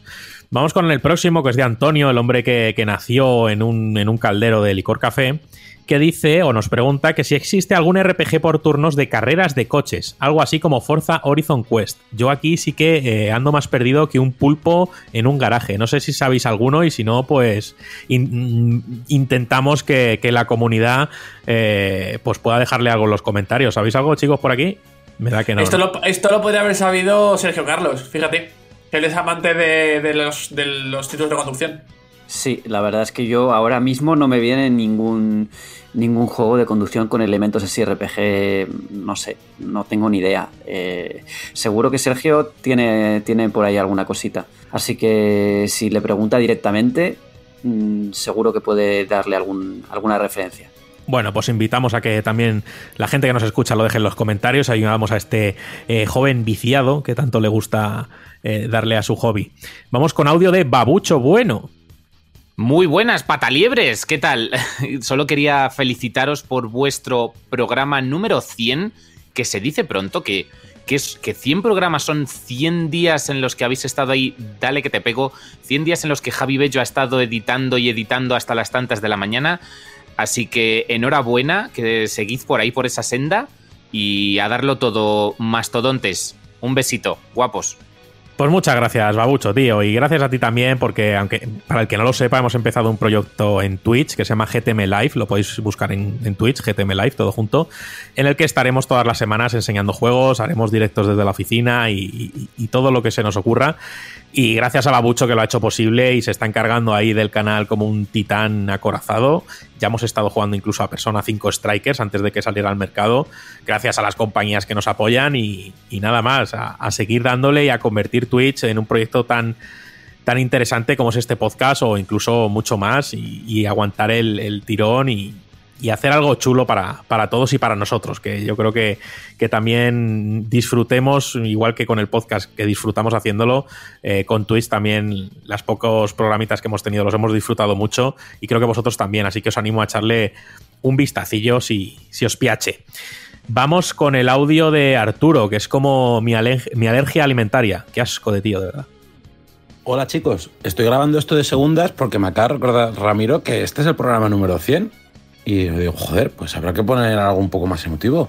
Así que felicidades por este programa número 100, que espero que lleguemos a celebrar el 200, el 300 y el 400 millones. Doble enhorabuena a Juanpe, ¿eh? que no es el primer podcast al que llegas a 100 programas. Que aunque no os comente por RPG, yo sigo escuchando. Lo que pasa es que voy como Ramiro, con un poquito de retraso. Que no, hombre, Ramiro, que yo a ti también te quiero. Lo que pasa es que te quiero en el fondo de un lago, atado a un yunque. Venga, un saludo. Bastardo, hijo de puta. Eh, un abrazo lleno de mm, fisuras de costillas para ti también, Arturo. Juanpe, macho, eh, cumpliendo centenarios, ¿eh? Y uno de los jovenazos. ¿Cómo se hace eso? Eh, pues eh, no lo sé. No lo sé porque creo que ahora, pues si me, me veis, tengo peor cara que tú. Es que estoy más envejecido que tú. Qué bonito eso que me dices, ¿eh? Como elemento Sí, pero- comparativo, ¿eh? Está feo Sí, eso, pero- ¿eh? claro, pero a ver. A ver, es que la comparación se tiene que hacer, pero lo eh, no te quedes con que yo no te digo que te quiero en el fondo de un lago con atado a un yunque. Yo eso no te lo digo. Bueno, vale. Pero Uf, vamos, me- al, me- al- Dime, dime. Me quedo con eso. Al menos algo, Exactamente. es algo que aferrarme y no a un yunque en el fondo de un lago. Está bien. Eh, claro, a ver. Sois conscientes de que eso se está grabando, ¿no? Eh, no perfiléis un posible asesinato aquí en directo. Bueno, eh, No, no, sí, en, en realidad Arturo le daría igual, ¿eh? Y si no, que hagan luego un documental como el del Hotel Cecil con la mujer esa del ascensor y todo, que cosa que me he visto y vaya tela, ¿eh? Borja, ¿tú has visto eso? Sí, sí, me faltan, de hecho, 15 minutos que voy a terminarlos de ver nada más acabar este podcast.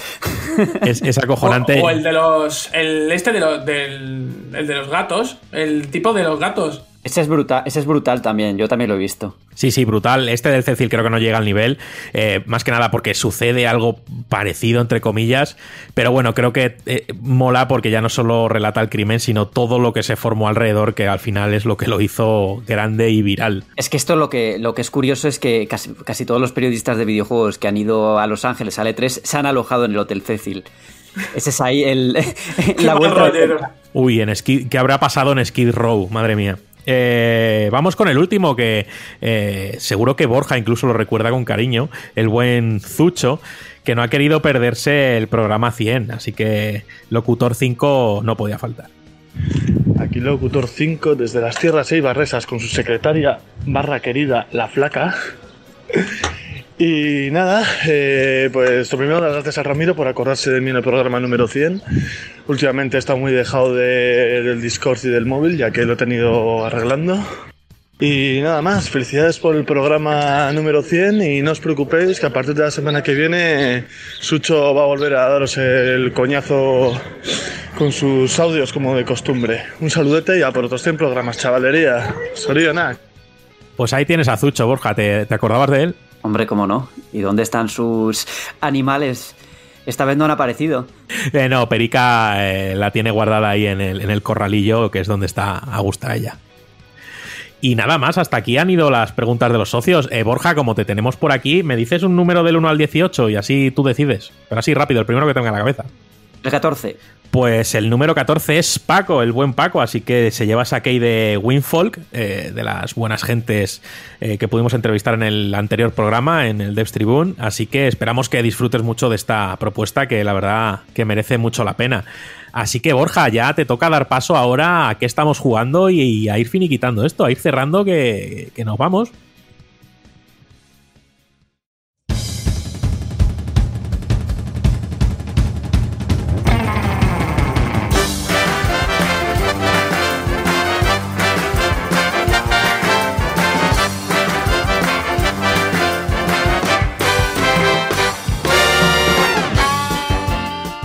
Sí, sí, sí. Ya estamos en la recta final, final, final. Y vamos a empezar por ti, Ramis. ¿A qué, estás, qué has estado jugando esta, esta semanita? Pues esta semanita he estado jugando a intentar mantener las pulsaciones de mi corazón lo más bajas posibles, porque ha sido una semana de infarto y sino que Juanpi y Juan, que están aquí, seguro que, que, que lo atestiguan. Eh, aún así, he podido decir fuera de micros a, a Sergio Carlos y a Juanpe, que me acordado mucho de ellos, que he terminado el otro día Miles Morales en PlayStation 5. La verdad es que la historia, o sea, todo el grueso de la historia no me ha parecido igualmente atractiva que la del anterior juego. También es verdad que yo hago a Miles, eh, la primera vez que lo conozco es en la película de animación y ahora en este juego y no estoy tan en contacto con el lore suyo, yo soy más clásico con el de Spider-Man y muy por encima, pero tengo que decir que tiene un final ese videojuego que, vamos, eh, le pasa por la piedra al de Spider-Man y al de muchos videojuegos en, epicidad, en, en, en, sentimiento que transmite y, bueno, como hila un poquito todo lo que hemos visto a lo largo del juego. Y, considero que, que, la experiencia de Miles Morales es, es muy gratificante, es un juego que terminas y no quieres dejar de jugar, eso así, yo he terminado y he dicho, pues igual me hago un par de vueltas por aquí y sigo haciendo el canelo. Así que a eso principalmente he estado jugando y ahora estoy también con una aventurita gráfica llamada Mutropolis, una, un point and click clásico dibujado totalmente a mano que, bueno, en cuanto lo termine, porque tengo que decir que estoy muy, muy, muy oxidado en esto de los point and click y, joder, me estoy atascando bastante, ¿eh? Yo no sé cómo hice Hollywood Monster, yo no sé cómo hice Fate of Atlantis de Indiana Jones, porque, madre mía, no doy, no doy una. Así que con eso estado esta semana. Y un poquito de Super Mario 3D World, que lo estoy jugando en cooperativo con Isa. Y la verdad es que me estoy divirtiendo mucho. Tengo que decirlo, no esperaba mucho de este juego. Todavía no he probado la parte de Bowser's Fury. pero a cooperativo entre dos, porque considero que más de dos ya se hace muy caótico y para un rato de risas está guay, pero si quieres progresar, conseguir las estrellas y tal, se me hace caótico, pero entre dos, vamos, lo estoy disfrutando, pero como un gorrino en un patatal virgen. Uf. Juan Tejerina, ¿has jugado algo que no sea GTM? Hostia, no, em, yo iba a decir que nos hemos olvidado de leer los comentarios de ebooks. Y como esto es así, es el directo, yo si os parece los leo, ya que es el programa 100, me parece feo dejar fuera a la gente de los comentarios. Y ahora os cuento a qué he estado jugando yo, que fuera de GTM creo, creo que he jugado algo.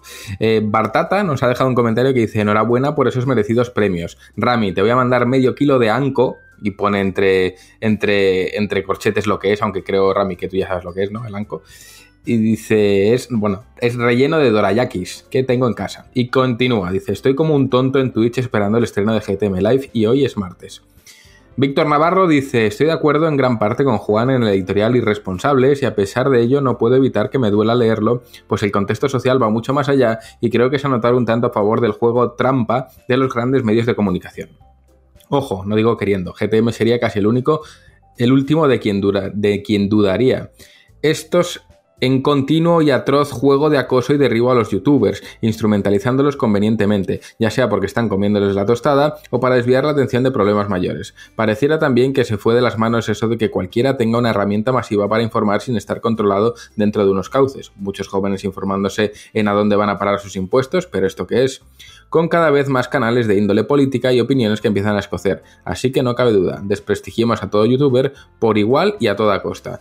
Y bueno, a esto de decir que yo en el editorial en ningún momento me meto ni me quiero meter en terreno político, creo que eso es otra guerra de la que ya nos hemos quejado amargamente en este podcast, pero sí que es una llamada a la responsabilidad y al hecho de que llevarte tu fortuna a otro país pues para no pagar impuestos no lo han inventado los youtubers, es algo que llevamos viendo en muchas figuras que, que aún hoy salen por la tele y a nadie le parece raro, simplemente mi llamamiento es a la responsabilidad de que cuando se hagan este tipo de cosas, yo no voy a juzgar a quien lo haga, pero por lo menos que no lo promulgue y no lo prodigue como si fuese lo correcto, porque en el momento en el que se promueven actitudes que imitadas en masa nos llevarían al colapso, y puede ser llevarte eh, los impuestos fuera, o puede ser eh, aparcar en doble fila, o puede ser no ponerte la mascarilla, cuando fomentamos actos irresponsables que nos afectan a todos, creo que no es la mejor manera y al final, pues, youtubers y demás son figuras públicas cuyos actos tienen una influencia inmediata en todos. O sea que ese editorial simplemente va como llamamiento a la responsabilidad. No quiero entrar en terrenos políticos porque eso es harina de otro costal y haría falta un podcast que sería GTM Politics para hablar de cosas que honestamente pienso que nos quedan grandes. Continuó con Gorka, que dice: Enhorabuena, Rami y todo GTM por sus premios, bien merecidos y más que os merecéis. Y aunque me gustan todas las secciones del podcast, la de Amiguindis es mi favorita. La espero cada programa para apuntar juegos indies nuevos y descojonarme con los comentarios rebuscados. A tope con un programa Amiguindi en Twitch o YouTube. Y continuamos con Alberto Guerrero que dice, no sé qué habréis hecho para el podcast 100, pero cuando leáis esto ya se sabrá y seguro que habrá gustado muchísimo. Dicho esto, yo estoy como tú, bello, explorando con el chompini bueno que ya era hora. Pues Alberto, ya has descubierto lo que hemos hecho, hemos traído al buen Borja eh, de las profundidades del abismo y, la verdad es que es una maravilla tenerle aquí con nosotros. Continúo con, continúo con Mark Amoros que dice el restart, el beach, el live, la revista la verdad es que estoy entretenido con GTM. Felicidades por el podcast y por lo bien que lo hacéis. Pues Mark, muchas gracias. Y continúo con el futuro padre, Juanma, que dice, como siempre, la mejor de la semana. Un abrazo familia y gracias por el currazo que os pegáis. Lejos del teclado podcast dice, buen programa chicos. Javi VCL dice, de un culo se ha pasado a hablar de unos pectorales y de unos pectorales a una raya. Con vosotros no se aburre uno. Y cierro con Averigua Dime tú, que dice, hola, enhorabuena por el programa, os escribo para pediros y exigiros que hagáis un nuevo GTM pirata. ¿Qué digo yo que después de tantos meses y después de lo que hay, la que está cayendo, si os necesitan vuestra versión más gamberra? Vamos, hombre, un abrazo. Dicho esto, dicho todo, creo que la gente quiere un pirata, Rami, pero eso no va a ocurrir jamás. Me, me niego en rotundo. Y por lo demás, volviendo a los cauces habituales, pues aquí estoy jugando yo. Eh, a cerrar GTM, cerramos hoy, o sea que nada más que acabemos este podcast yo tengo que cerrar. Eh, Juanpe estuvo ayer todo el día eh, maquetando mis textos que han sido los últimos en entrar, eh, el último además se lo entregué a las 12 de la noche, o sea que, estuvimos todo el día a cañón. Eh, ahora me toca a mí recoger su testigo, en cuanto cerremos el podcast me tengo que poner a maquetar las últimas secciones y todo lo que falta, revisar todo, incluir todas las correcciones que nos va dejando nuestro, nuestro equipo de correctores y, y tramitarlo todo en prenta, o sea que es, es muy divertido y entre ratos pues estoy jugando a Pokémon Espada que lo estoy redescubriendo con, con, una visión menos crítica y con una visión más de jugador, que yo creo que es difícil adoptar esa visión cuando te dedicas a, a criticar videojuegos, pero bueno, eh, lo estoy disfrutando y me alegro de estarlo disfrutando. Javier Bello. Eh, bueno, pues esto es algo que ya adelanté en otra grabación bueno, en otra grabación, digamos, pero bueno, digamos que ya me ha aficionado bastante esta semana al famoso Chompy Night. Eh, al final, Rami y Juan me han adoctrinado en su puta secta y ahora estoy bastante enganchado. Es como Pierre Taki con la, con la nieve. Pero bueno. Que por fin ha salido. Tenía que salir en algún momento. Hombre, que... es que cuando te pases por la oficina le tenemos enmarcado en lo alto de la oficina. A... Hombre. ¿eh? Pero la nieve, ¿me cogisteis la nieve de Filomena para. para y tenemos a Hiroki también la foto enmarcada, solo que del revés. Hombre. bueno, eh, antes de que esto se piratee, pues nada, la verdad que bueno, sé que he estado jugando bastante al Hollow Knight ya me ha enganchado. Un poco lo que comentaba la semana pasada. Creo que es un juego que le pide dedicación al jugador. Las primeras horas pueden ser un poco confusas porque tienes no tienes ningún tipo de dirección. Tienes que ir agotando las posibilidades de exploración que tienes hasta que vas encontrando los puntos que el juego quiere que visites para conseguir los poderes necesarios que necesitas para abrir nuevas zonas o llegar a nuevos jefes y que se vaya deshilando la historia. Pero si consigues sobrepasar esa barrera de las 3-4 horas, 5 incluso, que es ya cuando ya has explorado un buen cacho del mapa, ya te has enfrentado a diferentes, diferentes retos y has conseguido habilidades y mejoras, el juego se abre muchísimo, te ofrece muchísimas posibilidades y te das dando cuenta de lo bien montado que está el juego. Que como Metroidvania es, eh, sigue la fórmula magistralmente te da las herramientas que necesitas en todo momento para que poquito a poquito vayas encontrando nuevos sitios que visitar y nuevas zonas que, que explorar. Pero al mismo tiempo te va montando un misterio bastante interesante. Tiene un lore muy curioso que con estas formas insectoides y este tema de, de, la no muerte, por así decirlo, que te presentan, es muy, muy, muy divertido de descubrir y de, y de, hilar, y de hilar la, narrativa. Y después tiene ese componente que creo que este juego hace una especie de híbrido entre Metroidvania y Dark Souls, porque es un juego que no es fácil a veces, los jefes pueden, pueden darte más de un quebradero de cabeza, y sobre todo al principio, mientras exploras y no tienes mapas, a lo mejor llevas sin poder salvar la partida una hora y te encuentras con un jefe, te mata y tienes que recorrerte otra vez medio puto mapa para recuperar tu sombra o, o perder lo que tenías de acumulado de pasta. De ahí, Javi, de ahí viene el término chompi, de los chompos que te pegas por recorrerte medio mapa cuando la palmas. Joder, es que, es, una, es que eso sí que es una crítica que le hago, porque la verdad, hasta que más adelante pues ya abres los tranvías, ya encuentras las estaciones de ciervo y acabo de conseguir el poder de teleport ahora y tal, eh, tienes que pegarte unas pateadas muy importantes para ir de un punto a otro y los puntos de salvado no abundan. O sea, realmente hay uno por zona generalmente que está escondido hasta que lo encuentras.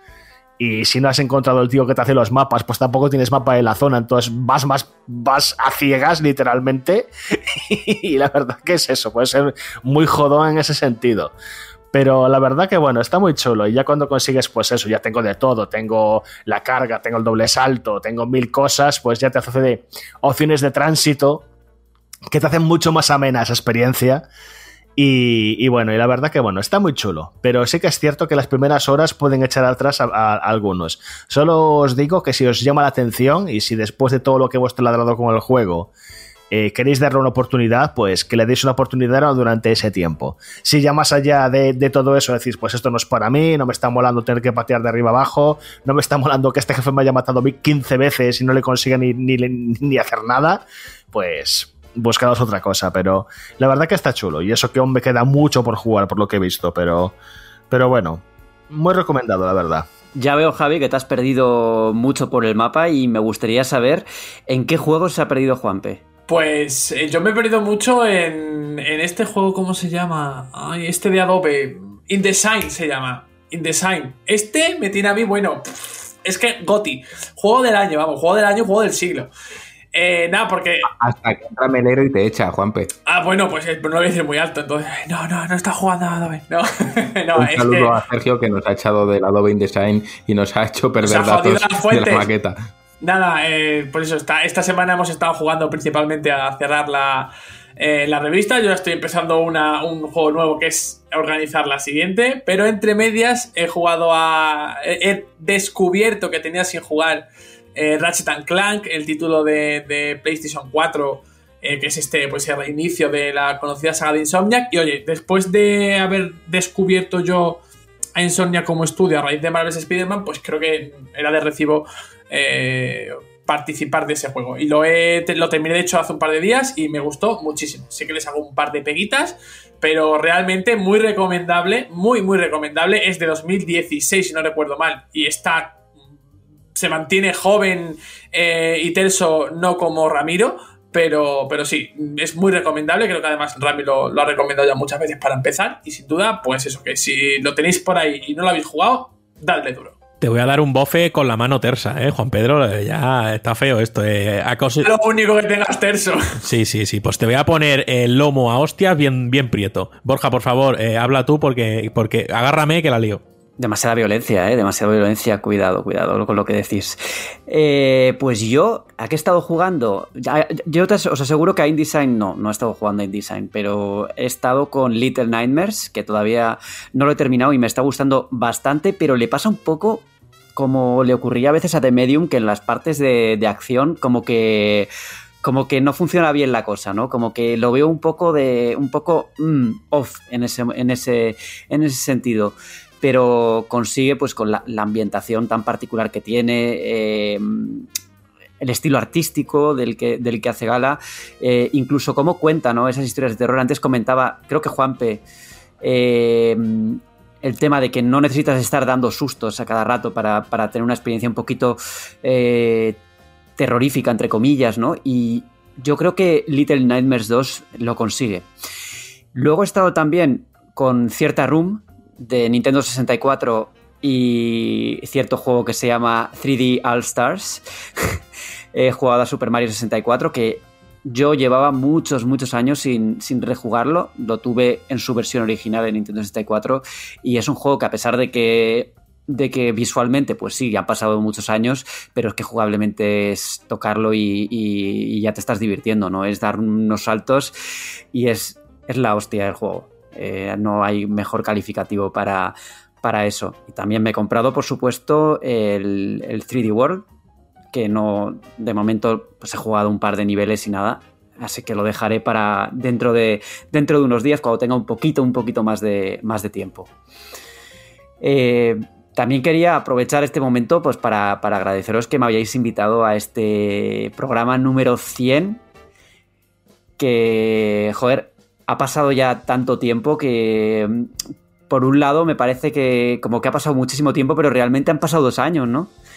Eh, y, es genial poder volver a, a, a vivir pues esto, este momento ¿no? de presentar, que ya os había dicho que estoy un poco oxidado, llevo mucho tiempo sin, sin, sin presentar un programa de estos y, y me, ha hecho, me ha hecho bastante ilusión.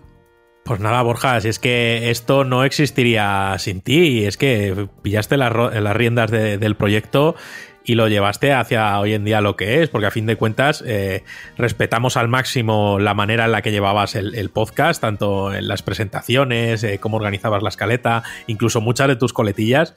Y joder, nosotros somos los que estamos agradecidos de que te hayas podido pasar y, y revivir momentos juntos bastante, bastante chulos. Y nada, que tú sabes que aquí siempre habrá un vaso de chocolate y un par de churros y un par de porras en honor a Paquita Salas para ti. Así que, Borja, esta es tu casa y muchos de aquí es a los que nos has dejado entrar. Eso es así.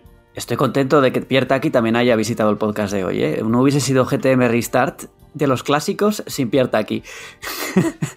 Bueno, es que eh, Borja no lo sabe, pero es que un, socio nos llegó a enviar desde, desde la Isla del Hierro una camiseta de su equipo de los de eSports y en la espalda, pues en vez de poner Cristiano Ronaldo o poner el nombre X, pone Pierre Taki. O sea que, que ha, ha hecho escuela y la tenemos en la oficina esa camiseta y casi hay que marcarla, Rami. El buen Jesús Barranco, sí señor. Qué grande es, macho, la Virgen. Así que bueno, eh, Borja, yo me uno a lo que ha dicho Rami. Gracias de verdad por venir, gracias a ti por haber iniciado todo esto. Nosotros, es lo que dice Rami, ¿eh? solo hemos seguido tu estela, hemos imitado al máximo todo lo que tú empezaste a hacer, la manera en la que tú nos enseñaste a, llevar el, el, proyecto y a tratar de mantenerlo con el espíritu que tú le inculcaste. Y creo que bueno, pues aquí estamos, programa 100, que menos que esté Borja con nosotros y, no invitamos a todo el mundo porque coordinar a tanta gente es, prácticamente imposible, pero es verdad que, bueno, eh, oye, es, una alegría poder celebrar esto. Nah, al final fue un trabajo de equipo y esto sin Javi tampoco hubiese sido posible, porque ¿quién iba a editar si no?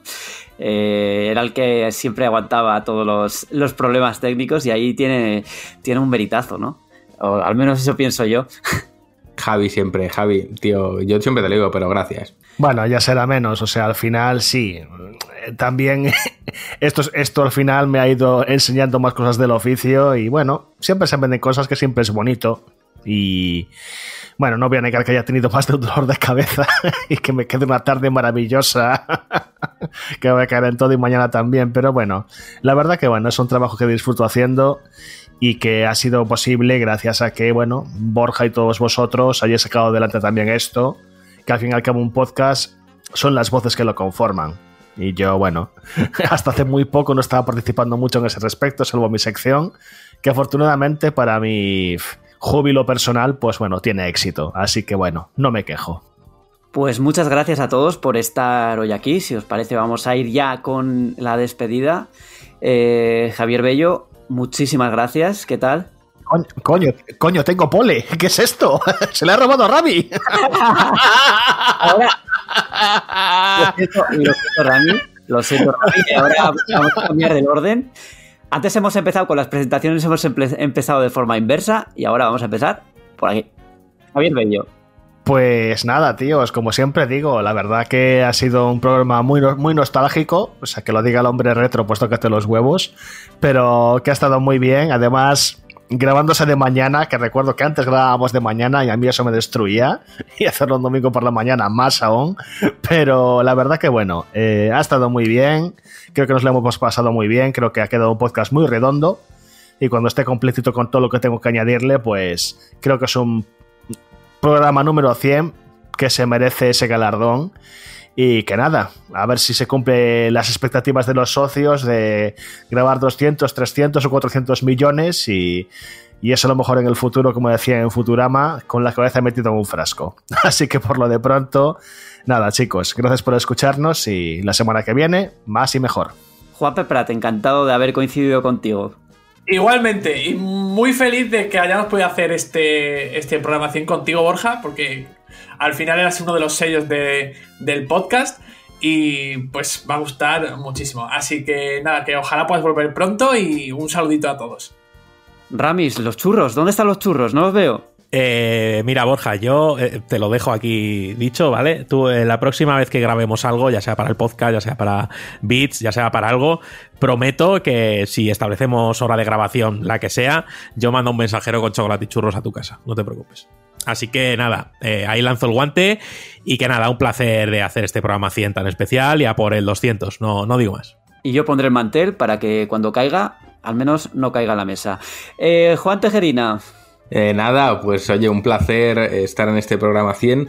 Me gusta mucho cómo ha quedado, me gusta que haya quedado también accidentado, que haya quedado con nuestros, con nuestros fallos, porque creo que es una manera también de regresar a los orígenes y abrazar ese pasado al que no, no es que demos la espalda, sino que lo tenemos como un referente para poder seguir hacia adelante. Eh, muy agradecido, Borja, de que te hayas pasado con nosotros a grabar este episodio. Creo que, que, hablo en nombre de todos cuando digo que, te debemos mucho, tanto en la revista como en, el podcast. Y de verdad que ha sido una, maravilla estar en, este programa. Espero que los oyentes lo hayan disfrutado. Espero que los oyentes que vienen ya de lejos y que, te han conocido sepan valorar lo que supone volverte a tener aquí y poco más que añadir, que gracias a todos los que nos escucháis y que un honor volver a estar aquí junto a ti.